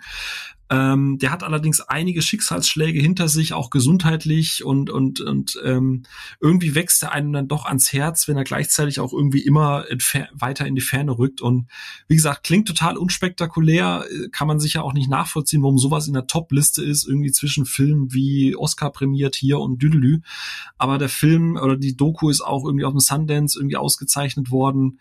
Ähm, auch wenn man kein Interesse an diesem Sport oder sowas hat, einfach mal wirklich versuchen, dieser, ich glaube, anderthalb Stunden geht die Doku, äh, einfach mal in Anführungsstrichen abtauchen und sich darauf einlassen. Es ist, es ist eine krasse Experience und äh, Respekt vor einem Sport, von dem ich ehrlich gesagt noch nie was gehört habe vorher. Oh, cool. Und René, hm. Dein dritter Platz? wow, Begeisterung. Tell me more about Kajakfahren. Nein, klingt doch super. Gerade wenn du schaffst, ja. ein Thema, mit dem man so null am Hut hat, einen plötzlich so zu packen, dann hat sie irgendwas richtig ja, gemacht. Eben. Das war ein cooles Cool. Hm. okay. okay, cool. Äh, mein Platz drei, ich mach's ganz kurz, weil dazu haben wir mehr als genug gesagt und das vor nicht allzu langer Zeit. Äh, Spider-Man No Way Home. Ist ein Film, den ich mag, ist ein Film, den ich liebe, ist für mich von den MCU-Sachen, die dieses Jahr kamen, das Peak, ist das Fangeschenk, das ich haben wollte, ist der Fanservice, der mich glücklich macht. Punkt. Okay, cool. Nein, auch sehr schön. Haben wir alle. Also wollte äh, sagen, die Folge ist jetzt also, wirklich taufrisch, von daher, das alles. Ja, gesagt. ja, genau. Und da haben wir alle unsere positive Erlebnisse gehabt. Genau. Und das, äh, dann würde ich meinen Platz drei nehmen. Und zwar, der ist jetzt auch gerade frisch äh, erst dahin gerutscht. Ähm, ein Film, der aus dem Jahre 2017 ist. Aber da wir nach deutschen Staats gehen ähm, und der äh, habe ich die mit in die Liste reingepackt, weil der wirklich erst 2021 nach Deutschland kam. Und zwar der südkoreanische Film äh, A Taxi Driver, nicht Taxi Driver, wie man den Klassiker kennt von Robert De Niro, sondern A Taxi Driver. Ähm, in der Hauptrolle spielt hier Song Kang-Hu, das ist der Darsteller, den man aus äh, Parasite kennt. Und an seiner äh, Seite spielt Thomas Kretschmann, ähm, ein deutscher, deutscher Schauspieler, und das hat nämlich folgenden Grund. Es ist, hier sind nämlich die äh, wird nämlich die wahre Geschichte thematisiert, die in den 80er Jahren stattgefunden hat, als in ähm, äh, Gwangju äh, in Südkorea gab es damals ähm, Aufstände, ähm, so eine Art Revolution. Da sind die Studenten, haben sich gegen, äh, ja, also war eine Diktatur, die, die erst ähm, ähm, gestürzt wurde und dann kam ein neuer Machthaber mit Militär und ein Putsch von den Studenten, die für friedvoll dagegen demonstrieren wollten und von dem Militär gewaltsam zurückgedrängt worden sind und wo es sehr, sehr viele Tote gab. Und ähm, aber in der Zeit, während es stattgefunden hat in Gwangju, war die Stadt isoliert. Also die Nachrichten wurden verfälscht in Südkorea. Da hat es geheißen, dass die ähm, Studenten so gewaltsam sind und das Militär sich eher wehrt. Also es wurde umgedreht. Es gab auch eine, äh, eine, eine Sperre von dieser Stadt. Also man kam nicht rein und raus. Ähm, also die Welt wusste nicht, was da wirklich passierte passierte, dass eigentlich da Studenten und Demonstranten ähm, getötet worden sind in, in großer Zahl, war nicht bekannt, sondern eher das Umgekehrte. Und ähm, da gab es eben einen deutschen Journalisten, der gespielt wird von Thomas Kretschmann, der davon Wind bekommen hat, was da womöglich wirklich passiert.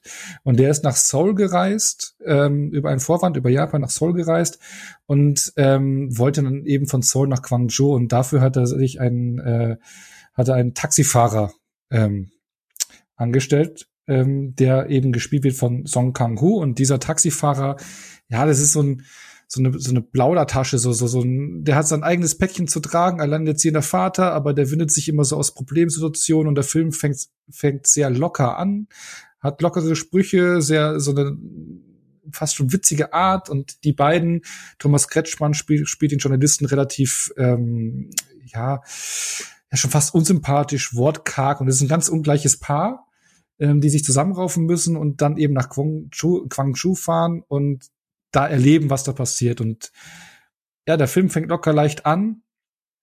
Man denkt sich auch lange Zeit, ah, guter Film, gut gespielt. Und dann gibt's eine Szene, ähm, als sie nach den Geschehnissen da aus der Stadt auch wieder rausfahren, wo man in seinen Gesichtsausdruck vom Taxifahrer, gespielt von Song Kang-hu, äh, merkt, wie er die Geschehnisse verarbeitet. Und das war so für mich dann ein kompletter Moment, wo dieser Film von, von einem guten Film zu einem unglaublich starken Film wurde, weil das, das, das wurde alles so greifbar äh, gemacht, was da passiert ist, diese Schrecklichkeit und das, das, das transportiert er in dieser Szene so unglaublich und was dann alles da passiert und wie er verschiedene Ebenen bespielt, Emotionen bestiehlt, äh, ist einfach der Wahnsinn. Auch Thomas Kretschmann spielt verdammt gut. Und ähm, ja, auch ähm, den Weg, den sie da gehen müssen, wie die zwei Ungleichen sich zusammenraufen und was sie da erleben, das ist äh, Wahnsinn. Der Film nimmt einen dann am Ende dann volle Kanne mit, mich emotional voll aufgewühlt, hatte auch Pipi in den Augen und dann am Ende nach dem Film sieht man noch eine Interviewsituation mit eben mit den echten Journalisten, ähm, äh, der ähm, ihn nach den Geschehnissen auch leider nicht mehr getroffen hat. Die haben sich nicht mehr gesehen, was sie gerne hätten oder was er gerne gehabt hätte und dann ihn darüber reden zu sehen, da ist, das ist wie bei mir der Moment in Schindlers Liste, wenn am Ende äh, da die die Überlebenden, die Familie daherkommt, da, da zerreißt ein komplett und das ist ein Film, der emotional dann voll mitnimmt und alle, alle Paletten äh, bedient und äh, so einen Wandel hat. Und klar, er hat hier und da ein paar aufgesetzte Situationen, gerade was die Taxifahrer betrifft, dass die da mal so irgendwie zwischendrin reinfahren und so, so heroische Momente haben. Ja, ein bisschen Hollywood-like oder Film, aber ähm, ja, äh, ist ein sehr, sehr, sehr beeindruckender Film gewesen, der sich jetzt hier noch kurz vom Jahresende auf Platz drei gemausert hat und zum Glück endlich nach Deutschland kam, wahrscheinlich wegen dem Erfolg von Parasite. Koreanische Filme kommen jetzt immer mehr rüber und den sollte man sich auf jeden Fall anschauen. Ähm, für mich ein klares Highlight des Filmjahres. Genau, das war mein Platz Nummer drei. Und dann, ja, Phil, deinen nicht gerankten Platz zwei dann bitte. du Arsch, ey. Ähm, ich hatte bis Aber vor zehn, ja, ich hatte bis vor zehn Sekunden, ich muss die Zeit wieder reinholen. Äh, ich hatte bis vor zehn Sekunden äh, noch Old drin stehen, äh, einfach weil Sweet Spot Shyamalan und äh, ich hatte es vorhin aber auch schon gesagt, deswegen ich komme nicht drum rum und es wäre eine Enttäuschung für alle, die gerne zuhören und mich kennen. Zweiter Platz ist natürlich Zack Snyder's Justice League. Muss ich nichts dazu sagen. Wir hatten eine Folge drüber. Es ist aus künstlerischer Sicht wahnsinnig wichtig, dass der Film erschienen ist. Und es ist vier Stunden absolut bombastischer, epochaler, unleashter Zack Snyder und nach der Ent oder so sehr mich Army of the Dead enttäuscht hat. Zack Snyders Justice League ist der Justice League Film, den ich mir gewünscht habe, den wir jetzt endlich bekommen haben. Das Schöne ist, dass er da ist. Ich mag den sehr gerne. Ich würde nicht sagen, ich liebe den, aber er ist groß, er ist epochal, er ist eskapistisch und ich finde es toll, dass es ihn gibt und gebe zu René. Trotzdem Old ist super. Tschüss. Justice League ist auf jeden Fall besser als Old. Ähm, ja, mein Platz zwei halte ich mich jetzt auch kurz, weil vorhin haben wir dann doch dann drüber, länger drüber gesprochen, als eigentlich bedacht, ist äh, Promising Young Woman. Ähm, eigentlich vorhin schon alles gesagt, weil alles, was ich noch vertiefen würde zu diesem Film, nimmt einem eventuell einfach zu viel vom Seherlebnis weg, indem man Twist jetzt andeutet und so weiter und vielleicht Charaktere in dem Film zu früh gleich ganz anders beäugt. Von daher ich glaube, die meisten, die das jetzt hören, haben wahrscheinlich jetzt auch nicht das erste Mal heute Abend von Promising Young Woman gehört, von daher muss ich es auch gar nicht weiter ausführen. Aber ein wichtiger Film und äh, hat entsprechenden Impact auf mich gehabt und bei mir mein Platz zwei dieses Jahr. Ja, ist auch ein starker Film, ja, und sehr, also viel, viel an vielen Stellen auch hochgerankt, auch zu Recht auch ein sehr wichtiger Film. Und bei mir auf Platz zwei, ja, es war ein emotionales Erlebnis im Kino, nicht nur wegen Phil, aber ähm, Ghostbusters Legacy war für mich genau das, was ich als Ghostbusters-Fan irgendwie gebraucht und dann wahrscheinlich auch erwartet hatte. Ähm, ja, der hat mich entdecken lassen während des Films, oh, was kommt alles vor, staunen lassen, wie sie das verbunden haben, die alten Filme mit dem Film, hat Vibes von den alten 80er, 90er Jahren mit äh, Abenteuer-Kinderfilmen. Ähm, wunderschönes Ende war für mich ein, ja, ein komplett emotionales Erlebnis. Deswegen für mich der Blockbuster des Jahres und für mich für zweiter Platz, ja. Mag den. So. Und Phil, jetzt kommt zu deinem nicht gerankten Platz eins. Du ziehst den Gag jetzt aber auch wirklich durch, ne? Also du, du ja klar, ja klar, ja, okay, natürlich. Okay, okay. Ähm, habe jetzt lange überlegt, ähm, ob Luca oder Mitchells vs. The Machines. Ähm, zu beiden haben wir eine Folge gemacht, zu beiden haben wir äh, auch hier jetzt in der Folge ausführlich gesprochen.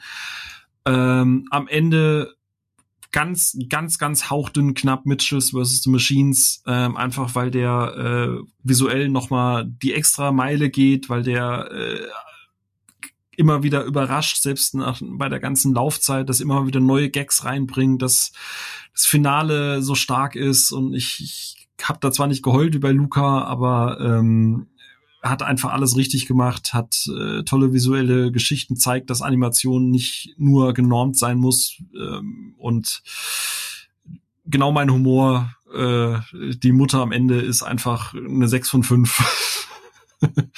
und ja, ganz, ganz knapp, wie gesagt, Mitchells versus The Machines vorne. Ähm, ist aber nicht minder besser oder schlechter als Luca. Genau. Das mein Platz eins quasi. Doppel, Doppelspitze. ja, okay. René, dein erster Platz? Hättest doch cool sagen müssen jetzt. Das wäre doch dein Ach so, cool. Ja. Ach, scheiße. Mann, ich hab's versemmelt. Ach, oh. Ja, cool, Phil. Ähm, nein, wir halten es kurz, weil mein Platz eins ist exakt der gleiche wie bei Phil. Das ist der einzige Film, der dieses Jahr volle fünf Sterne von mir bekommen hat. Ähm, spielt sicherlich auch Situationen, das Jahr, in dem wir uns befinden, die Lage, in der wir sind, mit rein. Aber das war genau die Form von Eskapismus, die ich gebraucht habe. Das war die Form von Humor, die gezündet hat. Die ruhigen Szenen hatten äh, Zeit zu wirken. Die Anspielungen haben gesessen. Ich habe selten gesehen, wie man 20 Jahre später so charmant Furbies in einem Film verbauen kann. Ähm, also oh Gott, ja, Mann, ich habe das total vergessen. Also der hat einfach so viele Szenen, Referenzen, trotzdem Herz mit der Familie. Also ich komme nicht umher, auch ne, was Phil gesagt hat, Luca ist ein wunderschöner Film, gerade weil er so einfach ist und dieses Fernweh in einem triggert, weil er eben einfach so simpel ist eigentlich. Und eine tolle Message hat. Genau. Ähm, aber der Film ging einfach überall, wie er gesagt hat, nochmal den einen Schritt weiter und ähm, das ist das, was ich dieses Jahr gebraucht habe und das, wo ich am meisten gelacht habe und äh, ja, und der ist bei mir dieses Jahr ganz oben. Höhere Bewertung als Spider-Man No Way Home, wenn man weiß, wie sehr du das liebst, ne? Das, das, das, das zeigt auch nochmal, wie wichtig oder wie krass genau, das der, halt ist. Der, ne? der ersten Filmhälfte geschuldet, genau. Da gab es bisschen Abzüge in der B-Note. Deswegen, der Film hat von Form bis Anfang einfach alles richtig gemacht für mich, was so ein Animationsfilm machen soll. Deswegen, der ist dieses Jahr äh, der Film, den ich gebraucht habe. Okay, cool. Äh, nee, da freut mich, dass wieder. er den genommen hat. Ich, ich, ich, ich mochte den ja auch. Äh, äh, ist bei mir auf jeden Fall, jetzt muss ich mal kurz spicken. Wo habe ich den denn? Er ist bei mir auch in den Top 20 drin. Ja? Also äh, immerhin noch. Ja, wow. nee, es ist war, war besser als Venom 2. ja. Ey, ich, ich habe hier eine Jahresplatz, ich habe eine, eine, eine 100 Titel aus 2021 hier eine Liste. Wahrscheinlich habe ich auch 15 Filme deiner Top 20 gar nicht gesehen, wahrscheinlich. Ja, der indonesische ja. Film aus Taiwan, ja. geblasen aus dem antiken Zedernholz von äh, äh, Malaysia ja. importiert wurde. Ja. So. Aber wenn du die viereinhalb Stunden Interpretation bei YouTube gesehen hast, dann, dann kickt der richtig rein. Ja, da hatte noch die Interpretation vom Schmidt Junior gesehen und danach war der Film dann eine glatte 5. Also ganz klar, ne, die eskapistische. Sozialkritik Hätte man eigentlich beim ersten Mal gucken sehen können. Ja, ist so, ist so offensichtlich gewesen. Ono, dein erster Platz. Wir driften ein bisschen ab. Ja, äh, ab so pro Abdriften, hier fällt mir keine oh. Überleitung ein, deswegen ist mein Platz 1 Titan. Ich dachte jetzt fast nein. Hey, es trifft mit Abdriften leider besser, als man denken mag. Bei Auto und so. Ach so, ja, tatsächlich. Uiuiuiui. Ui, ui, ui. Ähm, René hat ihn gesehen und mochte ihn nicht so gerne wie ich, würde ich jetzt mal sagen. Okay, hab's, hab's nicht gefühlt. hab's nicht gefühlt, aber für mich war es einer dieser Filme, aus denen ich rausgegangen bin, der, wo ich wirklich geflasht war, ähm, ob des Gesehenen, weil es einfach mal eben was anderes war. Es war ein Film, ich meine, ich war die letzten Jahre schon viel auf dem Fantasy-Filmfest, habe mich viel ins Genre, äh, in Genrefilme eingearbeitet ähm, aber da war das für mich trotzdem was anderes, ein tolles Erlebnis, was man so häufig nicht bekommt. Unglaublich gute schauspielerische ähm, äh, Leistungen hier von den Hauptdarstellerpaar.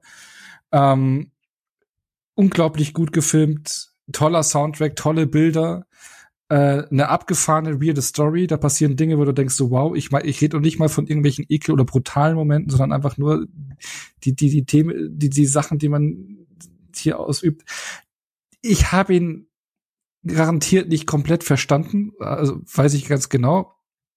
Hab manche manche Dinge schon vielleicht entdecken können, aber da kann man schon viel viel rausholen, glaube ich. Äh, ich finde es nicht, dass da nichts aussagend ist oder irgendwie, ne? Äh, was du meintest, René, im Gegenteil, ich finde, dass es auch ein sehr, letzten Endes ein sehr herzlicher Film ist wo es um zwei Me ja, wo es um zwei Kolbenfresser. Du, es geht, es geht um Zuneigung. Also. Ja, es geht um zwei Menschen, die eine Lücke schließen wollen und ähm, die da zueinander. Ja, ist mein Gott, ey. nee, die eine Lücke schließen wollen und äh, für mich einfach ein äh, Film, der mir auch in Nachbetrachtung dann noch gestiegen ist, der lange nachgehalten hat und deswegen für mich der erste Platz, weil es für mich ein ganz besonderer Film war, ein ganz besonderes Kinoerlebnis und äh, etwas ganz anderes und hat mich in allen Punkten voll getroffen. Cool. Ja. Das Beste an cool. deiner Nummer eins finde ich gerade die Vorstellung, wie René die ganze Zeit den Kopf gegen die Tischkante schlägt.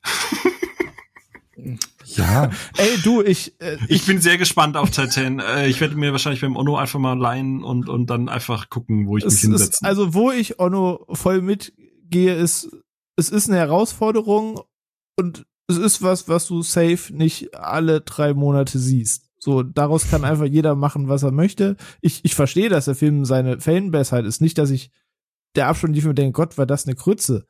So, ähm, das wäre vollkommen. einfach mal einen Gang zurückschalten. Äh, genau, so wie die Darstellerin auch.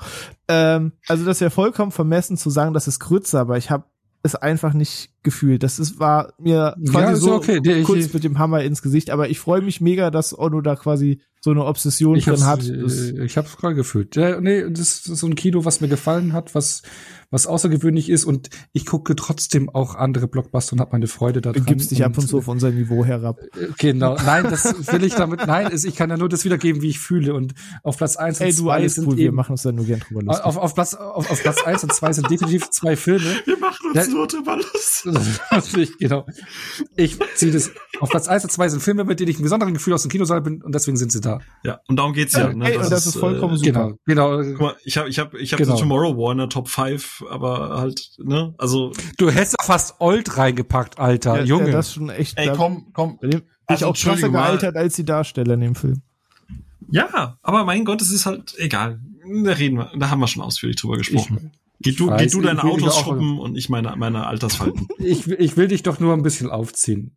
So, und nach 2021 ist ja 2022 äh, und nach dem Rückblick der Ausblick. Und ähm, ja, es steht ja einiges an für das nächste Jahr. Und vor allem, ähm, was mir aufgefallen ist, steht ja verdammt tolle Produktionen bei Netflix an, zumindest was den Namen hergibt. Ähm, und das weiß ich aufgrund des tollen Artikels von Jan Werner von den Kollegen vom Filmtoast.de. Der hat einen äh, wirklich tollen, umfangreichen Artikel über die Highlights des nächsten Jahres bei Netflix äh, verfasst. Und da sind wirklich spannende Produktionen dabei. Und ähm, Jungs, ich würde jetzt einfach mal äh, euch ein paar Projekte nennen, die da anstehen und ein paar Namen um die Ohren werfen. Und äh, dann lasst mal hören, was von euch, äh, was euch da so gefallen wird, worauf ihr Bock habt. Ne? Auf jeden Fall. Also ich glaube auch mit Blick auf die Uhrzeit und die Leute werden jetzt auch langsam müde da draußen. Ne? Ich meine, es waren jetzt schon viele Filme. Geh uns da mal durch und vielleicht können auch die Leute da draußen uns, uns einfach mal sagen auf Discord, Twitter oder sonst irgendwo, worauf sie Bock haben oder welche Filme, von denen sie noch gar nichts gehört haben. Ne? Also du wirst uns jetzt sicher auch, ich meine, wir haben ja die Liste schon gesehen, da sind ein paar Sachen dabei, wo weder René noch ich was davon gehört haben. Vielleicht da draußen. Das stimmt. Eben, das, das finde ich ja, das finde ich ja echt spannend, gell? Also deswegen mega Credits an Jan Werner von filmtoast.de. Top-Arbeit. Ich bediene mich da mal. Ich habe nur einen einzigen Eintrag hinzugefügt.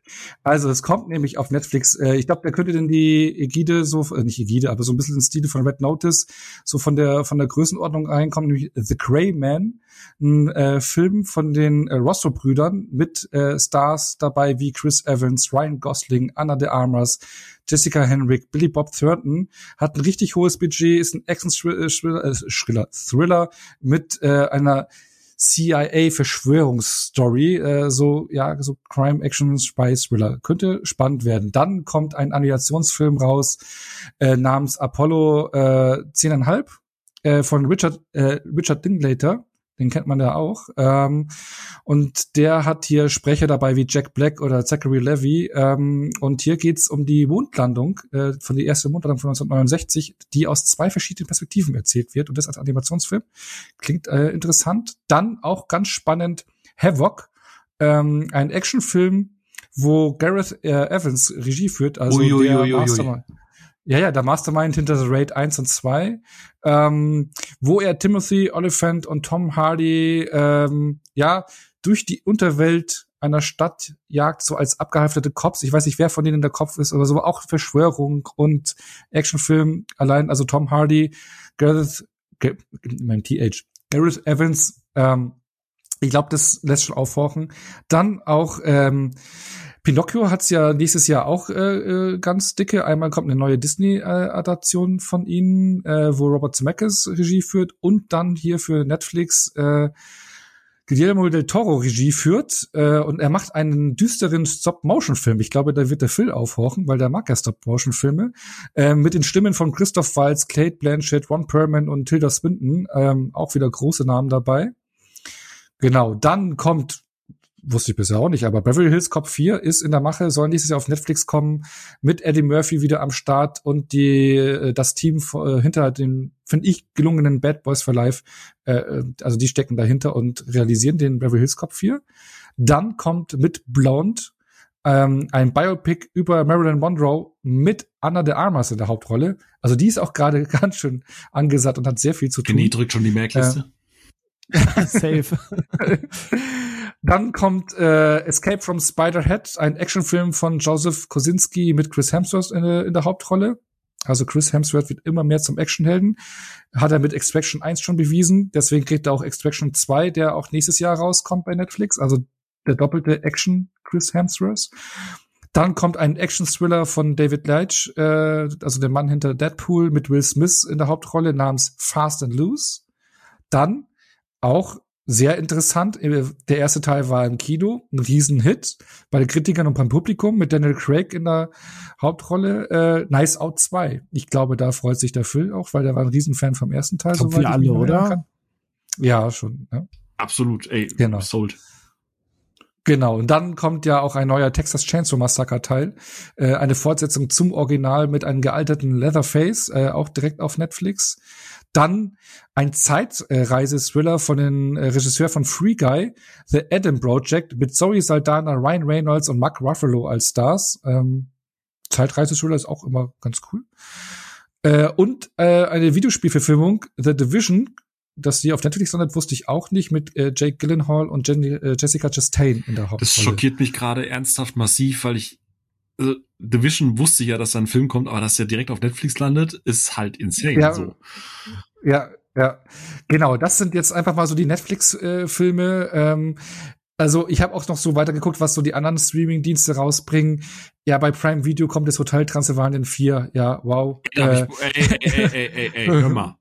Ist eine tolle Reihe. Ich war, okay, Entschuldigung, ja, wow. Ähm, äh, genau, Apple. nee, passt. Ich finde die ersten drei Teile ja auch ganz nett, ganz cool.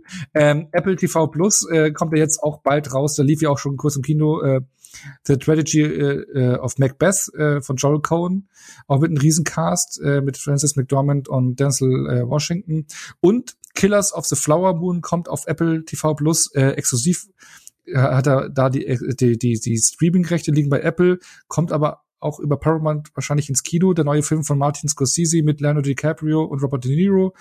Ähm, genau, erzählt eine Geschichte von Reihe äh, von Morden an wohlhabenden äh, Aus, äh, Osage-Indianern in Oklahoma in den 20er Jahren, nachdem Öl auf ihrem Land gefunden worden ist. Also Scorsese, DiCaprio, De Niro, glaube ich, immer interessant. Ist und gekauft, Disney ja. Plus. Genau. Und Disney Plus kommt der neue Predator-Film, Prey wird er heißen, der ja äh, mehrere Jahrhunderte oder mehrere Jahre in der Vergangenheit spielt, äh, kommt auch der neue Predator-Ableger direkt auf Disney Plus. Und das mal so die Frage, welche zwei, drei Filme, auf welche, auf welchen, auf, äh, schon zu lange, gell? Ich kann, kann nicht mehr reden. Äh, auf welche Filme habt ihr Bock? Film, möchtest du beginnen oder soll ich, soll ich? Nö, ich würde, ich, ich glaube, ich vermute, wir haben sehr deckungsgleich, aber deswegen fang gerne mal an. Okay, also zum einen, wenn das rauskommt, was man sich darunter vorstellt, dann ist Havoc natürlich äh, was, wo ich interessiert bin, was dabei, was es am Ende ist, weil der Dude hinter The Raid reicht zumindest erstmal, um meine Aufmerksamkeit zu erwecken. Und wenn das nur ansatzweise in die Richtung geht oder auch auf Kampfkunst setzt, dann bin ich da sold. Ähm, Extraction 2, weil Tyler Rake Extraction ist für mich immer noch einer der besten Netflix-Actionfilme, die Netflix so gemacht hat. Der ist weit weg von perfekt, so, aber von den Actionfilmen, die Netflix hat, habe ich einfach richtig Fun mit dem Film, auch aus handwerklicher Sicht, ähm, wie da Sachen umgesetzt sind. Von daher bin ich da freudig gespannt auf eine Fortsetzung und habe da schon Bock drauf. Ähm, und so als drittes Projekt muss ich sagen, dass The Grey Man bin ich halt mal sehr gespannt, äh, was die Russo-Brüder da machen. Die kennt man ja überwiegend von den zwei, von den großen Marvel-Dingern wie Civil War, Infinity War, Endgame und so weiter. Ähm, aber mit Anna de Armas dabei, einem Ryan Gosling dabei, Jessica Henwick dabei, die ich sehr schätzen gelernt habe die letzten Jahre, Chris Evans, das klingt erstmal vielversprechend oder sind zumindest Sachen, wo ich sage, da, wenn es da näheres Material gibt, äh, dann bin ich da auf jeden Fall sehr aufmerksam. Und Knives Out natürlich war ich gerade schockiert, dass der auf Netflix läuft, ähm, weil habe ich eigentlich so als einfach als Kinofilm auf dem Schirm. Ähm, noch krasser, wenn der direkt auf Netflix landet. Das ist halt eine Ansage. Ähm, aber ja, das sind natürlich so Sachen, wo ich sage, da, da bin ich sold. Ich hoffe sehr, dass sie bei Knives Out 2 eine, ähnlich so wie bei ähm, hier äh, Mord im Orient Express quasi so diese Agatha Christie Schiene fahren, einfach einen komplett neuen Fall nur mit ihm als zentrale Figur äh, machen, weil ich habe glaub, ich glaube, die Geschichte um die Familie ist auserzählt, äh, hoffe ich mal. Ähm, ansonsten, was du gesagt hast, äh, ich freue mich natürlich, hat Ono vorhin schon gesagt, auf Pinocchio. Äh, ich meine, ne, Guillermo del Toro, ähm, immer gut. Stop Motion, Bock drauf.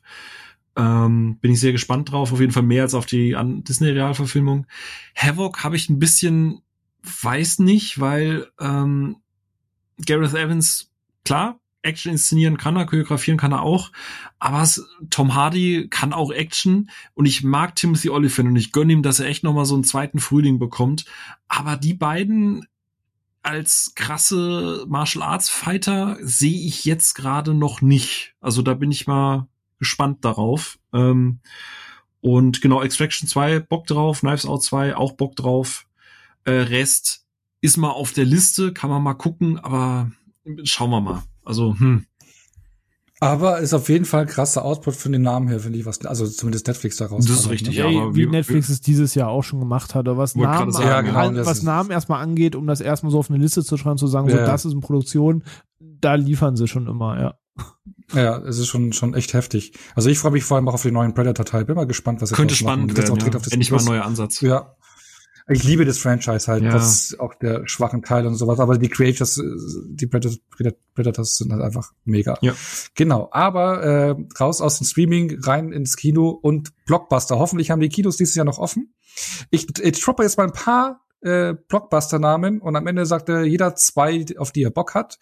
Comic-Verfilmungen sind nicht dabei, die sind extra dann gleich. Ich, ich droppe jetzt, okay? Hau klingt raus, schön gut. Drop mal härter als klingt, klingt das schön. Beats. das, das boomert ganz schön, ja. Ich troppe jetzt.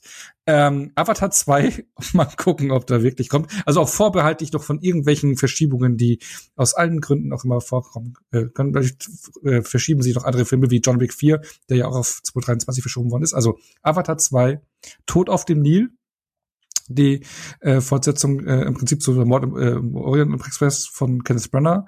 Top Gun Maverick endlich nach X Verschiebungen. Fantastic Beats, äh, Be Beats habe ich hier aufgeschrieben. Produziert bei Dre. Fantastic Beats. Fantastic Beasts. Die Geschichte hinter der Musik von Harry Potter. genau. Fantastic Beasts, The Rhymes of Dumbledore.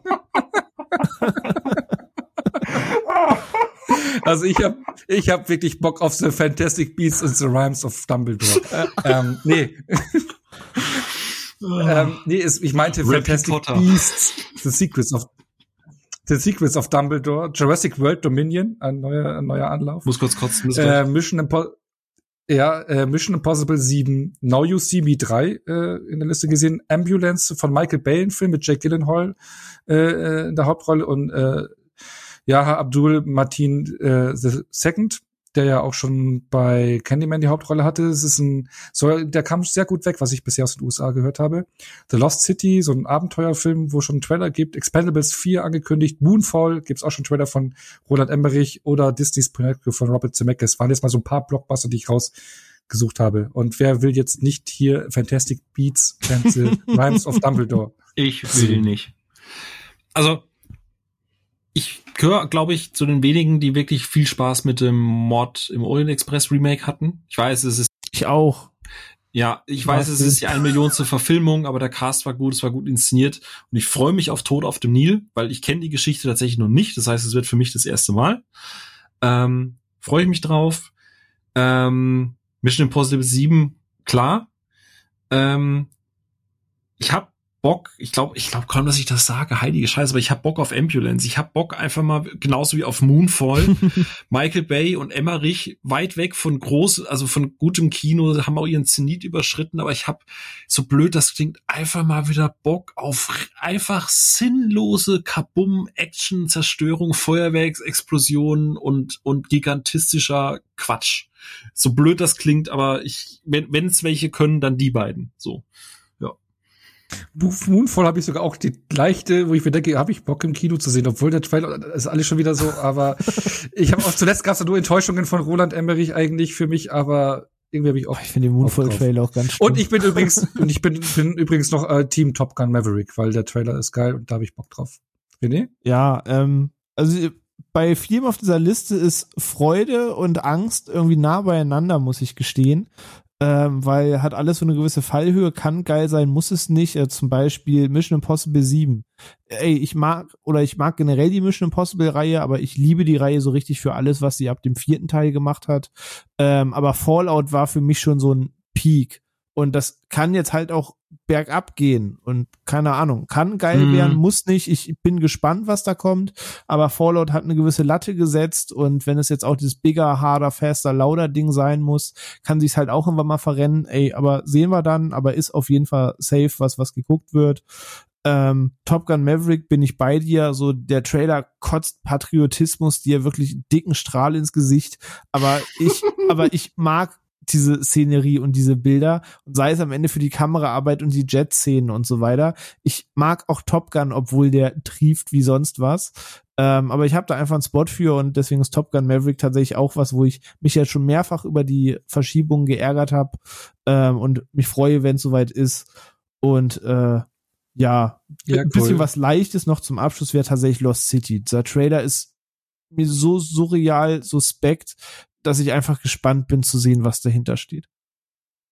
Ja, cool. Dann kommen wir mal zu den Comic-Verfilmungen. Marvel haut, also sagen wir mit Marvel in Form des MCU haut ja äh, Thor, Love and Thunder raus, Doctor Strange in the, Multiverse, äh, in the Multiverse of Madness, Black Panther, Wakanda Forever. Sony für Marvel mit Morbius am Start und DC mega Output, also wenn auch wirklich alles dieses Jahr rauskommt mit The Batman, glaube ich, das klare Highlight. The Flash ist ja auch noch, ich weiß, ob da jetzt wirklich dieses Jahr kommt, aber ist noch gelistet. Aquaman and the Lost Kingdom und äh, Black Adam, da hat man ja auch schon Material gesehen, glaube ich, der dieses Jahr rauskommt mit äh, Trains Rock Johnson. Also, auf welchen Film habt ihr neben The Batman noch am meisten Bock? Du fängst jetzt mal an. ich? Ganz klar Thor, Love and Thunder. Ganz klar, ich, ich feiere Tor 3, also Thor Ragnarok, Taika Waititi. Grüße an Miri. ja, das, das war's, sonst nichts. Ich okay. Ja, zwei. Ich habe gesagt, neben gut, The okay. Batman noch einen. Ähm, neben The, ja, The Batman, ganz klar, freue ich mich drauf. Äh, äh, äh, Black Adam gar keinen Bock. Ich habe eine gewisse The Rock Sättigung und ich weiß mittlerweile, glaube ich, auch schon, was da kommt. Vielleicht lasse ich mich da aber auch überraschen. Dschungel? Ey, wenn Black Adam nicht einmal durch den Dschungel fliegt, ne? ähm, Genau, bei Black Panther dann durch, ne? War genau, genau, genau. Äh, Black Panther bin ich gespannt. Ja, ich überlege gerade zwischen Aquaman und Doctor Strange, weil Thor hast du ja schon gesagt. Aber ich glaube eher Aquaman, weil ich hatte Bock drauf. Ich habe Bock auf äh, ähm, äh, ja Aquaman. ähm, ja, ich, ich sag Aquaman, Aquaman und Batman. So. Mm, René? Ach, das ist schwierig. Es, in mir brodelt alles an sich mehr zu The Flash zu erfahren, weil es um diese Flashpoint-Story geht, aber andererseits weiß ich auch zu wenig darüber, wo sie hinwollen. Von daher sage ich, wie es ist und lass das Fanherz sprechen. Es ist Doctor Strange in the Multiverse of Madness. Dieses Szenario wird aufgebaut mit allem, was dieses Jahr erschienen ist von den Serien. Spider-Man hat die Tür das erste Mal aufgestoßen, reinzudippen, wo die Reise hingehen soll. Und der Film soll das Peak werden, dass jetzt das Chaos wirklich losbrechen lässt. Und ich will einfach sehen, was sie da vorhaben, was sie sich gedacht haben, wie weit sie sich wirklich im Mainstream-Kino trauen, die Tür aufzustoßen. Ich bin einfach mega gespannt, was Doctor Strange wird. Ja, strange, dass wir alles unterschiedliche Namen noch nennen konnten. Aber äh, dann gehen wir noch mal ganz kurz, das wird jetzt super kurz, Videospielverfilmungen, kommen ja wieder auch einige. Ich meine, The Division habe ich ja schon genannt für Netflix, Uncharted ja mit Tom Holland, äh, Sonic 2 äh, nach dem Shitstorm beim ersten Teil äh, hat er noch die Kurve bekommen und sogar eine Fortsetzung. Dann kommt der Super Mario Bros. mit Chris Pratt als Mario-Sprecher. Und ich habe bei Letterbox auch Dragon's, Dragon Slayer The Movie gelistet gesehen. Ganz komisch, aber weiß nicht, ob das Ding überhaupt rauskommt oder einfach nur noch von Ewigkeiten gelistet ist. Aber ähm, ja, worauf kann man, mal, kann man sagen, worauf hat man am meisten Bock? Ja, Bock auf Division, bin gespannt, weil Jake Gyllenhaal und äh, Sonic 2, weil Jim Carrey. Punkt.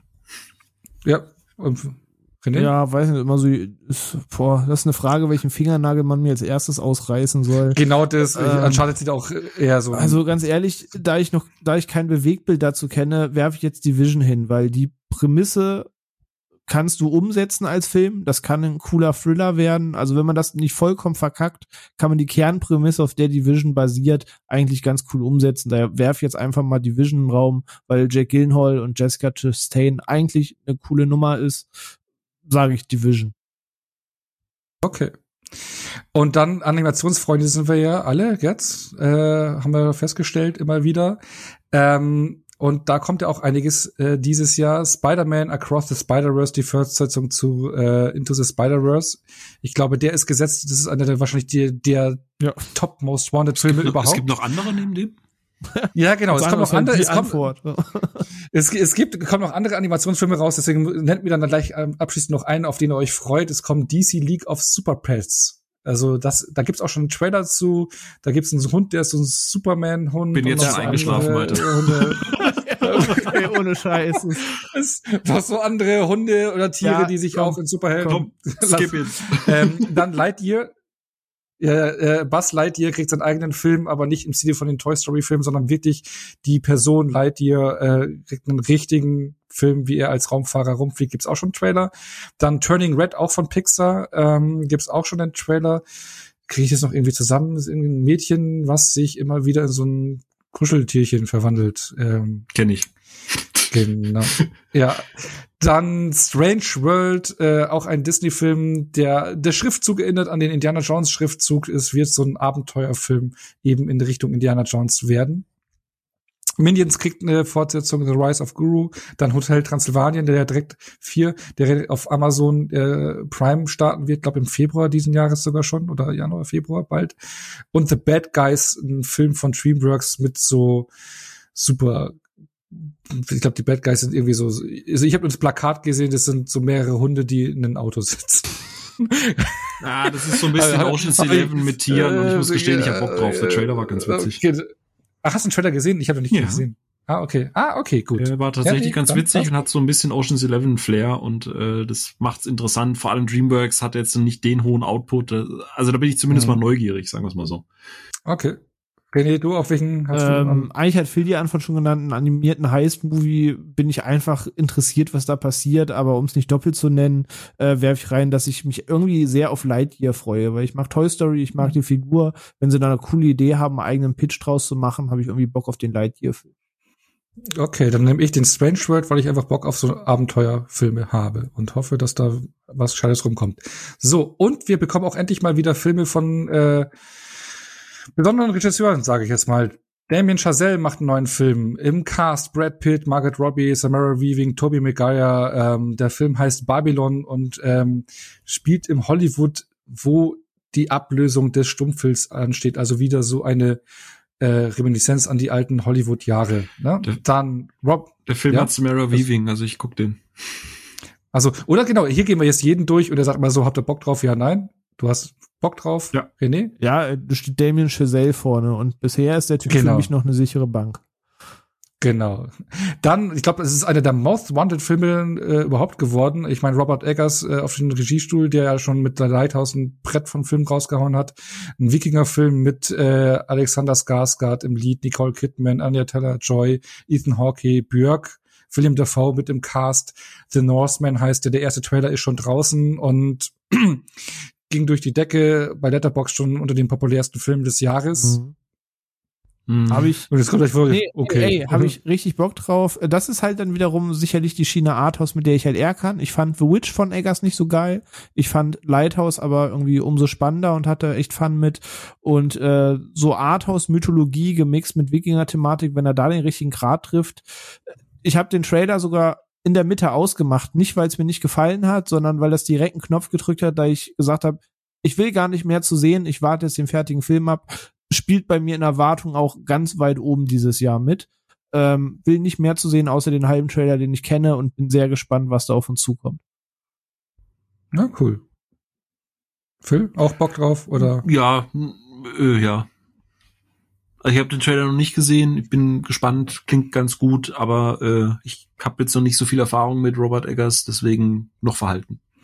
Hast du auch äh, The Witch nicht gesehen? Also den, nope. den fand ich ja noch. Okay. Ähm, dann haben wir als nächstes äh, der neue Film von Olivia White, die ja auch den ähm, tollen, jetzt habe ich, gerade hatte ich noch, äh, Booksmart gemacht hat. Don't Worry Darling heißt er mit Florence Pugh in der Hauptrolle. Ich glaube deswegen, das drückt schon alle Knöpfe beim René. Ähm, ja, wo sie eine aus einer ha genau eine Hausfrau äh, spielt, die in einer utopischen Gemeinschaft lebt in, in der kalifornischen Wüste und dann eine unberuhigende Wahrheit über das scheinbar perfekte Leben. Das Midsommar also, Cinematic so, Universe. aber der Plot holt mir jetzt nicht ab, aber Booksmart kann ich fast anheften, was ich vorhin zu Soda sagte, ist einmal ein schöner Cameo of Eight Film, Florence Pugh dabei, bin ich drin. Supi. Äh, Phil enthält sich, alles gut. Dann machen wir den nächsten Film und zwar David O. Russell kehrt zurück, der ja auch äh, American Hustle gemacht hat, Silver Linings, The Fighter und äh, sein neuer Film heißt Canterbury Class. Äh, dreht sich um einen Arzt und einen Anwalt, die eine ungewöhnliche Partnerschaft eingehen. Äh, klingt erstmal, hm, äh, so, ja, noch nicht viel Infos, aber wenn man sich den Cast anschaut, Christian Bale, Margaret Robbie, John David Washington, Rami Malek, Zoe Saldana, Antonia Taylor-Joy, Taylor Swift, Andrea Riceborough, Timothy Oliphant, Michael Shannon, Chris Rock, Mike Myers und Robert De Niro. Also das ist so vom Cast irgendwie so der Don't Look Up. Das wundert, wundert mich fast so krass zu lesen, dass er nach American Hustle noch mal so einen krassen Ensemble-Film macht, wo Gott die ja. Welt in den Film holt. Mhm. Ja, ja. bin gespannt. Silver Linings fand ich ganz gut. American Hustle fand ich, glaube ich, okay. Ähm, aber Timothy Oliphant und Mike Myers, so. Ich weiß, es klingt dumm, aber ich freue mich einfach, die beiden, wie gesagt, mal wieder auf der großen Leinwand zu sehen. Okay. Und Guy Ritchie ist äh, auch schon wieder zurück mit Operation ja. Fortune. Äh, ja, ja, ja, ja. Ruse de Gour mit Jason Statham, Aubrey Plaza, Hugh Grant, Josh Hartnett auch wieder mit dabei. Also ja. äh, Hugh Grant ja. einfach so, der alte Hugh Grant, und, äh, besser. Genau, und, und, und es gab auch schon ersten Trailer, sah auch ganz cool hm, lässig Geht aus. wieder so in die Richtung von The Gentleman und das ist einfach, da habe ich voll Bock drauf. Her damit, instant. Ja. Und dann, genau, und dann haben wir noch hier David Leach äh, mit Bullet Train, äh, einen neuen Actionfilm. Äh, oder ist es ein Actionfilm oder ein Thriller? Weil es geht um fünf Attentäter, ähm, die sich äh, an Bord eines hoch, äh, schnell bewegenden Hochgeschwindigkeitszuges befinden und dann äh, feststellen, dass sie den ihre Mission Gemeinsamkeiten haben. Und äh, der Cast ist auch äh, nicht ohne. Hier haben wir auch Brad Pitt dabei, Joey King, Aaron Taylor Johnson, Michael Shannon und Sandra Bullock. Hab Bock. Ähm, klingt ein bisschen wie Smoking Aces. Und ich hätte mal wieder okay, Bock auf so einen ja. gut choreografierten, hochstilisierten Actionfilm. Mhm. Ja, bin ich, bin ich auch vorsichtig gespannt drauf. Genau. Und äh, dann der letzte Punkt, den ich jetzt hier nenne, ist, äh, Guillermo del Toro hat, macht ja nicht nur den neuen Pinocchio, er hat auch den Nightmare Alley gemacht, der ist in den USA jetzt schon äh, erschienen, ich glaube Ende letzten Jahres, Anfang diesen Jahres, äh, mit Bradley Cooper, Tony Collette, Ron Perlman, Willem Dafoe, Kate Blanchett und Rooney Mara. Ähm, ähm, ist auch so so ein, ja, Thriller, spielt so in den, ich weiß nicht, 20er Jahren, 30er Jahren. Ähm, ja, könnte auch so ein, so ein spannender Mystery Thriller werden. Habt ihr schon allein wahrscheinlich Bock aufgrund des Namens ja. Guillermo del Toro, oder? Ja, ich habe auch gehofft, dass der dieses Jahr eigentlich läuft, weil es da schon so lange Trailer und sonst was zu gibt ja. ähm, und der in Staaten ja eigentlich auch schon läuft oder schon längst ja, lief oder so. Deswegen, ich warte ja auch schon in der Zeit drauf. Ich glaube, Ende Januar ist das ja endlich hier soweit oder so. Genau, 20. genau. Januar, glaube ich. Äh, ja, habe ich schon die ganze Verliste, weil er eigentlich letztes Jahr schon kommen sollte. Aber ja. dann doch nicht. Passt. Dann äh, schwenke ich gleich rüber ins Horror, ins Genre-Kino, ähm, weil auch ein besonderer Regisseur einen neuen Film rausbringt, nämlich Jordan Peele mit Nope. Ähm, genau, also ich glaube, also für mich alleine langt der Name Jordan Peele schon, äh, um da Interesse zu haben, weil ich Get Out und Us wirklich feiere. Wie schaut's da bei euch aus?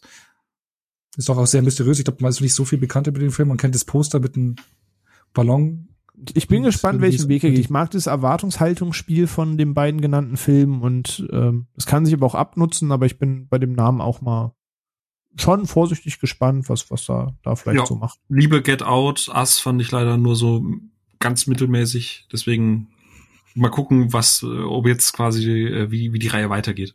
Die, die kurz mhm. betitelte Reihe. Get Out, Us, ja, Genau. Und äh, ja, das Horror-Genre lebt ja von Fortsetzungen. Ne? Ähm, Überraschungen ergeben sich meist im Jahr, nicht in der Vorschau. Ähm, welche, auf welche Fortsetzungen habt ihr dann am meisten Bock? Ich, ich weiß schon, glaube ich, manche Antworten, aber Scream 5 kommt ja raus, es kommt Halloween Ends, wo die neue Trilogie ihren Abschluss findet, Texas Chainsaw Massacre, wie schon erwähnt, auf Netflix. Es kommt ein Hellraiser Remake von David Bruckner. Es kommt ein Jeepers Creepers Remake mit Reborn, wo man auch so ein bisschen so die, ähm, den, den äh, Regisseur losgeworden ist, der ja Arsch, äh, Kacke ist. Also von der Geschichte, die dahinter steckt, mhm. den, den ja. darf man nicht unterstützen. Äh, und äh, es kommt auch ein neuer Teil von Insidious, wo ich noch nie einen Film gesehen habe. Aber äh, warum habt ihr am meisten Bock auf Scream?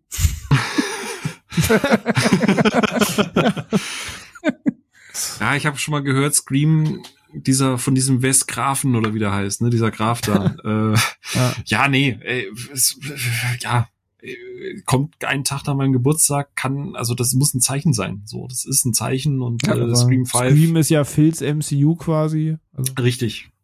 Richtig. Worauf hast du dann Bock, René? Äh, auch auf Scream am meisten? Oder? Scream und Halloween. Die anderen Filme sind mir ehrlich ja. gesagt ziemlich egal von den aufgezählten. Das ist einfach nicht mehr ganz so mein Cup of Tea, aber auf Scream und äh, Halloween habe ich, hab ich Lust auf jeden. Geht's, geht's mir auch so. Aber ich habe auch voll Bock auf das Hellraiser. Ja, tatsächlich, ich, ich auch. Gerade so mal mit modernen Effekten und nicht mehr so Direct-to-DVD. Ich glaube, das könnte schon ganz, ganz lecker werden. Genau, und die entscheidende Frage, die man sich äh, stellen muss, was macht eigentlich Nicolas Cage äh, dieses Jahr? Hoffentlich mein Film des Jahres drehen. Äh, ich habe ja gesehen, der ist auch im, äh, der ist auch im Cast äh, in The Division mit dabei genannt. Äh, Hä, ist er? Cast. Ich habe mal bei IMDb. Ist er nicht ja, habe ich irgendwo. Nicht bei IMDb, bei Letterbox. Da war ich. Okay. Ich habe bei Letterbox nämlich geguckt, was sind die Nicolas Cage Filme und da war er mitgelistet. Okay. Das ist wild. Das ist, warte mal, das muss ich jetzt noch mal checken. Aber nicht, dass ich dann reden wir, oder René, du wolltest ja Tatsache, Jake Gyllenhaal, Jessica Chastain, Nicolas Cage. Ohne Scheiße, er steht bei Letterbox mit drin, das ist richtig. Ja, nee, Rumort. Äh, äh, ah. Bei Letterbox ist nur Gerücht. Okay. Ach so, Gerücht. okay, ja, okay. Nur Gerücht. Dann reden okay. wir mal über The Unbearable Weight of Massive Talent. René. Genau, das ist, glaube ich, der einzige Film, der jetzt für ihn dieses Jahr gelistet ist, tatsächlich. Ey, also, wird, der, wird der schwach, der Mann, oder was? Ja, aber von welchen von den ganzen Filmen freut ihr euch jetzt am meisten? Ich muss sagen, habt ihr alle den Trailer gesehen? Ja. Ja, ja, ja. Also Nicolas Cage spielt sich selber mit der überspitzten Ikonigkeit, die er besitzt, mit Petro Pascal als sein größten Fan. Und entweder das wird eine der größte Scheiße, die ich dieses Jahr gucke, oder es wird einer der tollsten Filme, die ich dieses Jahr gucke. Aber ich habe nach dem Trailer einfach richtig Bock darauf. Ich glaube, wir könnten da vielleicht eine Folge drum rumspinnen. Was meinst du? Was? Ja. Oh no, du möchtest über Nicolas Cage reden? Seit wann? Tja, er hat's verdient. Wer, Nicolas Cage oder Ono? Sowohl als auch. So. Nick Cage ist einfach einer der geilsten Typen auf unserem Planeten. Ja. Nee, aber äh, ja, das klingt auch so nach äh, Most Wanted bei dir. Aber dann sind wir jetzt mal so alle Bereiche äh, so durchgegangen, denke ich mal, äh, haben einen guten um, äh, Überblick bekommen, ja. was so dieses Jahr kommt. Ich hätte eine Bitte. Ich hoffe. Hört auf, hört, gespannt, hört auf, euch auf Jurassic World Dominion zu freuen. Ist immer noch der gleiche Autor. Danke. Okay. Ja, ich wollte nur sagen, welches wohl mein Fantasy Island dieses Jahr wird. Aber Jurassic World. genau, aber ja, äh, die Folge hat sich jetzt auch wie ein ganzes Jahr angefühlt. Ähm, wollen wir mal zum Ende kommen? Gerne. Also wir sind immer noch unter der Spider-Man-Folge, von daher. Achso, willst du noch ein bisschen was drauf Nee, bitte auf was? keinen Fall. Also ja. ich, äh, das ist bestimmt schon was für 23 announced, da kommen wir schon mal. da kommt der Avatar 3, kommt doch, glaube ich, 2023 nee. da. Oh, lass, lass mal in die nee, also, Analyse gehen. Ich entschuldige mich jetzt schon, wenn wir irgendwelche Filme vergessen haben oder so, dann einfach schlecht recherchiert oder keine Ahnung. Oder Mails bitte an onno.ruheimsaal.de und bitte einfach jeden Film auflisten, den er vergessen hat. Jeden. Also wirklich jeden. Je, auch die indonesischen auf Holz ja, also ich bin jetzt ja, nicht dann, sauer dann, auf dich, dass du den neuen Jackass-Film nicht erwähnt hast, der bei mir auch sehr stimmt. weit oben in meiner Most Wanted Ah, okay, ja, den habe ich zwar gesehen, aber ist für mich halt bei mir out of scope. Und ich kann auch sagen, im Februar kommt der The Sadness ins Kino, der Virus, äh, brutale Virusfilm, der jetzt auf dem Fantasy Filmfest äh, läuft und der ja, ist wirklich Timing. durch die der ist jetzt die äh, FSK. ja. der, der hat auch die Corona-Thematik so ein bisschen mit drin, tatsächlich. Ein taiwanesischer Film. Und ähm, der lief, der ist ultra brutal, wurde teilweise tituliert als der brutalste Zombie-Film aller Zeiten, aber ist eher so ein Virus-Zombie oder Virus-Film. Und äh, der ist durch die FSK bekommen, äh, gekommen und bekommt jetzt im Februar seine Kinoauswertung umgeschrieben. Ey, ich habe so viel von dem gehört. Ich habe drei Anläufe gebraucht. Ich habe so viel gehört von wegen brutalster und heftigster und überhaupt. Das erinnert mich so an diese Zeit, wo dieses französische Terrorkino aufgekommen ist und alle sich überbieten wollten und am Ende saßt du im Kino und hast, hast irgendwie, keine Ahnung, bei deinem Zahnarzt irgendwie brutaleres erlebt. Also bin mal gespannt. Der ist schon, der, der ist schon nicht ohne, ja. Also ich habe ihn ja schon gesehen, ähm, aber wird heißer gekocht. Ja, deswegen, ich glaube, diese Erwartung muss man runterschrauben, aber ich freue mich tatsächlich sehr drauf. Ja, der ist halt sehr simpel gestrickt von der von allen. Aber das sind wir doch alle, oder? Wir sind alle simpel gestrickt. Natürlich, gerade ich, gerade ich. Gerade auch noch mit deswegen simplen Filmgeschmack ist. Ja. ja. genau. Wenn, wenn ähm, Ono dann von Turbo-Kino redet und dann Titan äh, sagt, ne, da kommt der Turbo auch nochmal doppelt. Also mehr Turbolader-Kino eigentlich. Genau. Es strickte mir hier einen, na, egal. Ähm, Zylinder also, kann man nicht nur auf den Kopf tragen.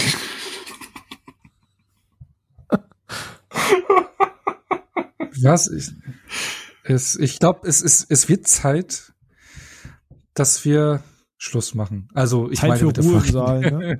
Zeit für Ruhe im Saal, genau. Danke fürs Zuhören. Kommt in unseren Discord-Server. Äh, da Wird ist ein geiles Jahr. Wir haben viele und, coole Sachen äh, geplant. Genau, und freuen uns über sämtliche Neuankömmlinge und ja, bis zur nächsten Folge. Und ich bitte um Ruhe am Saal. Ein letztes Mal.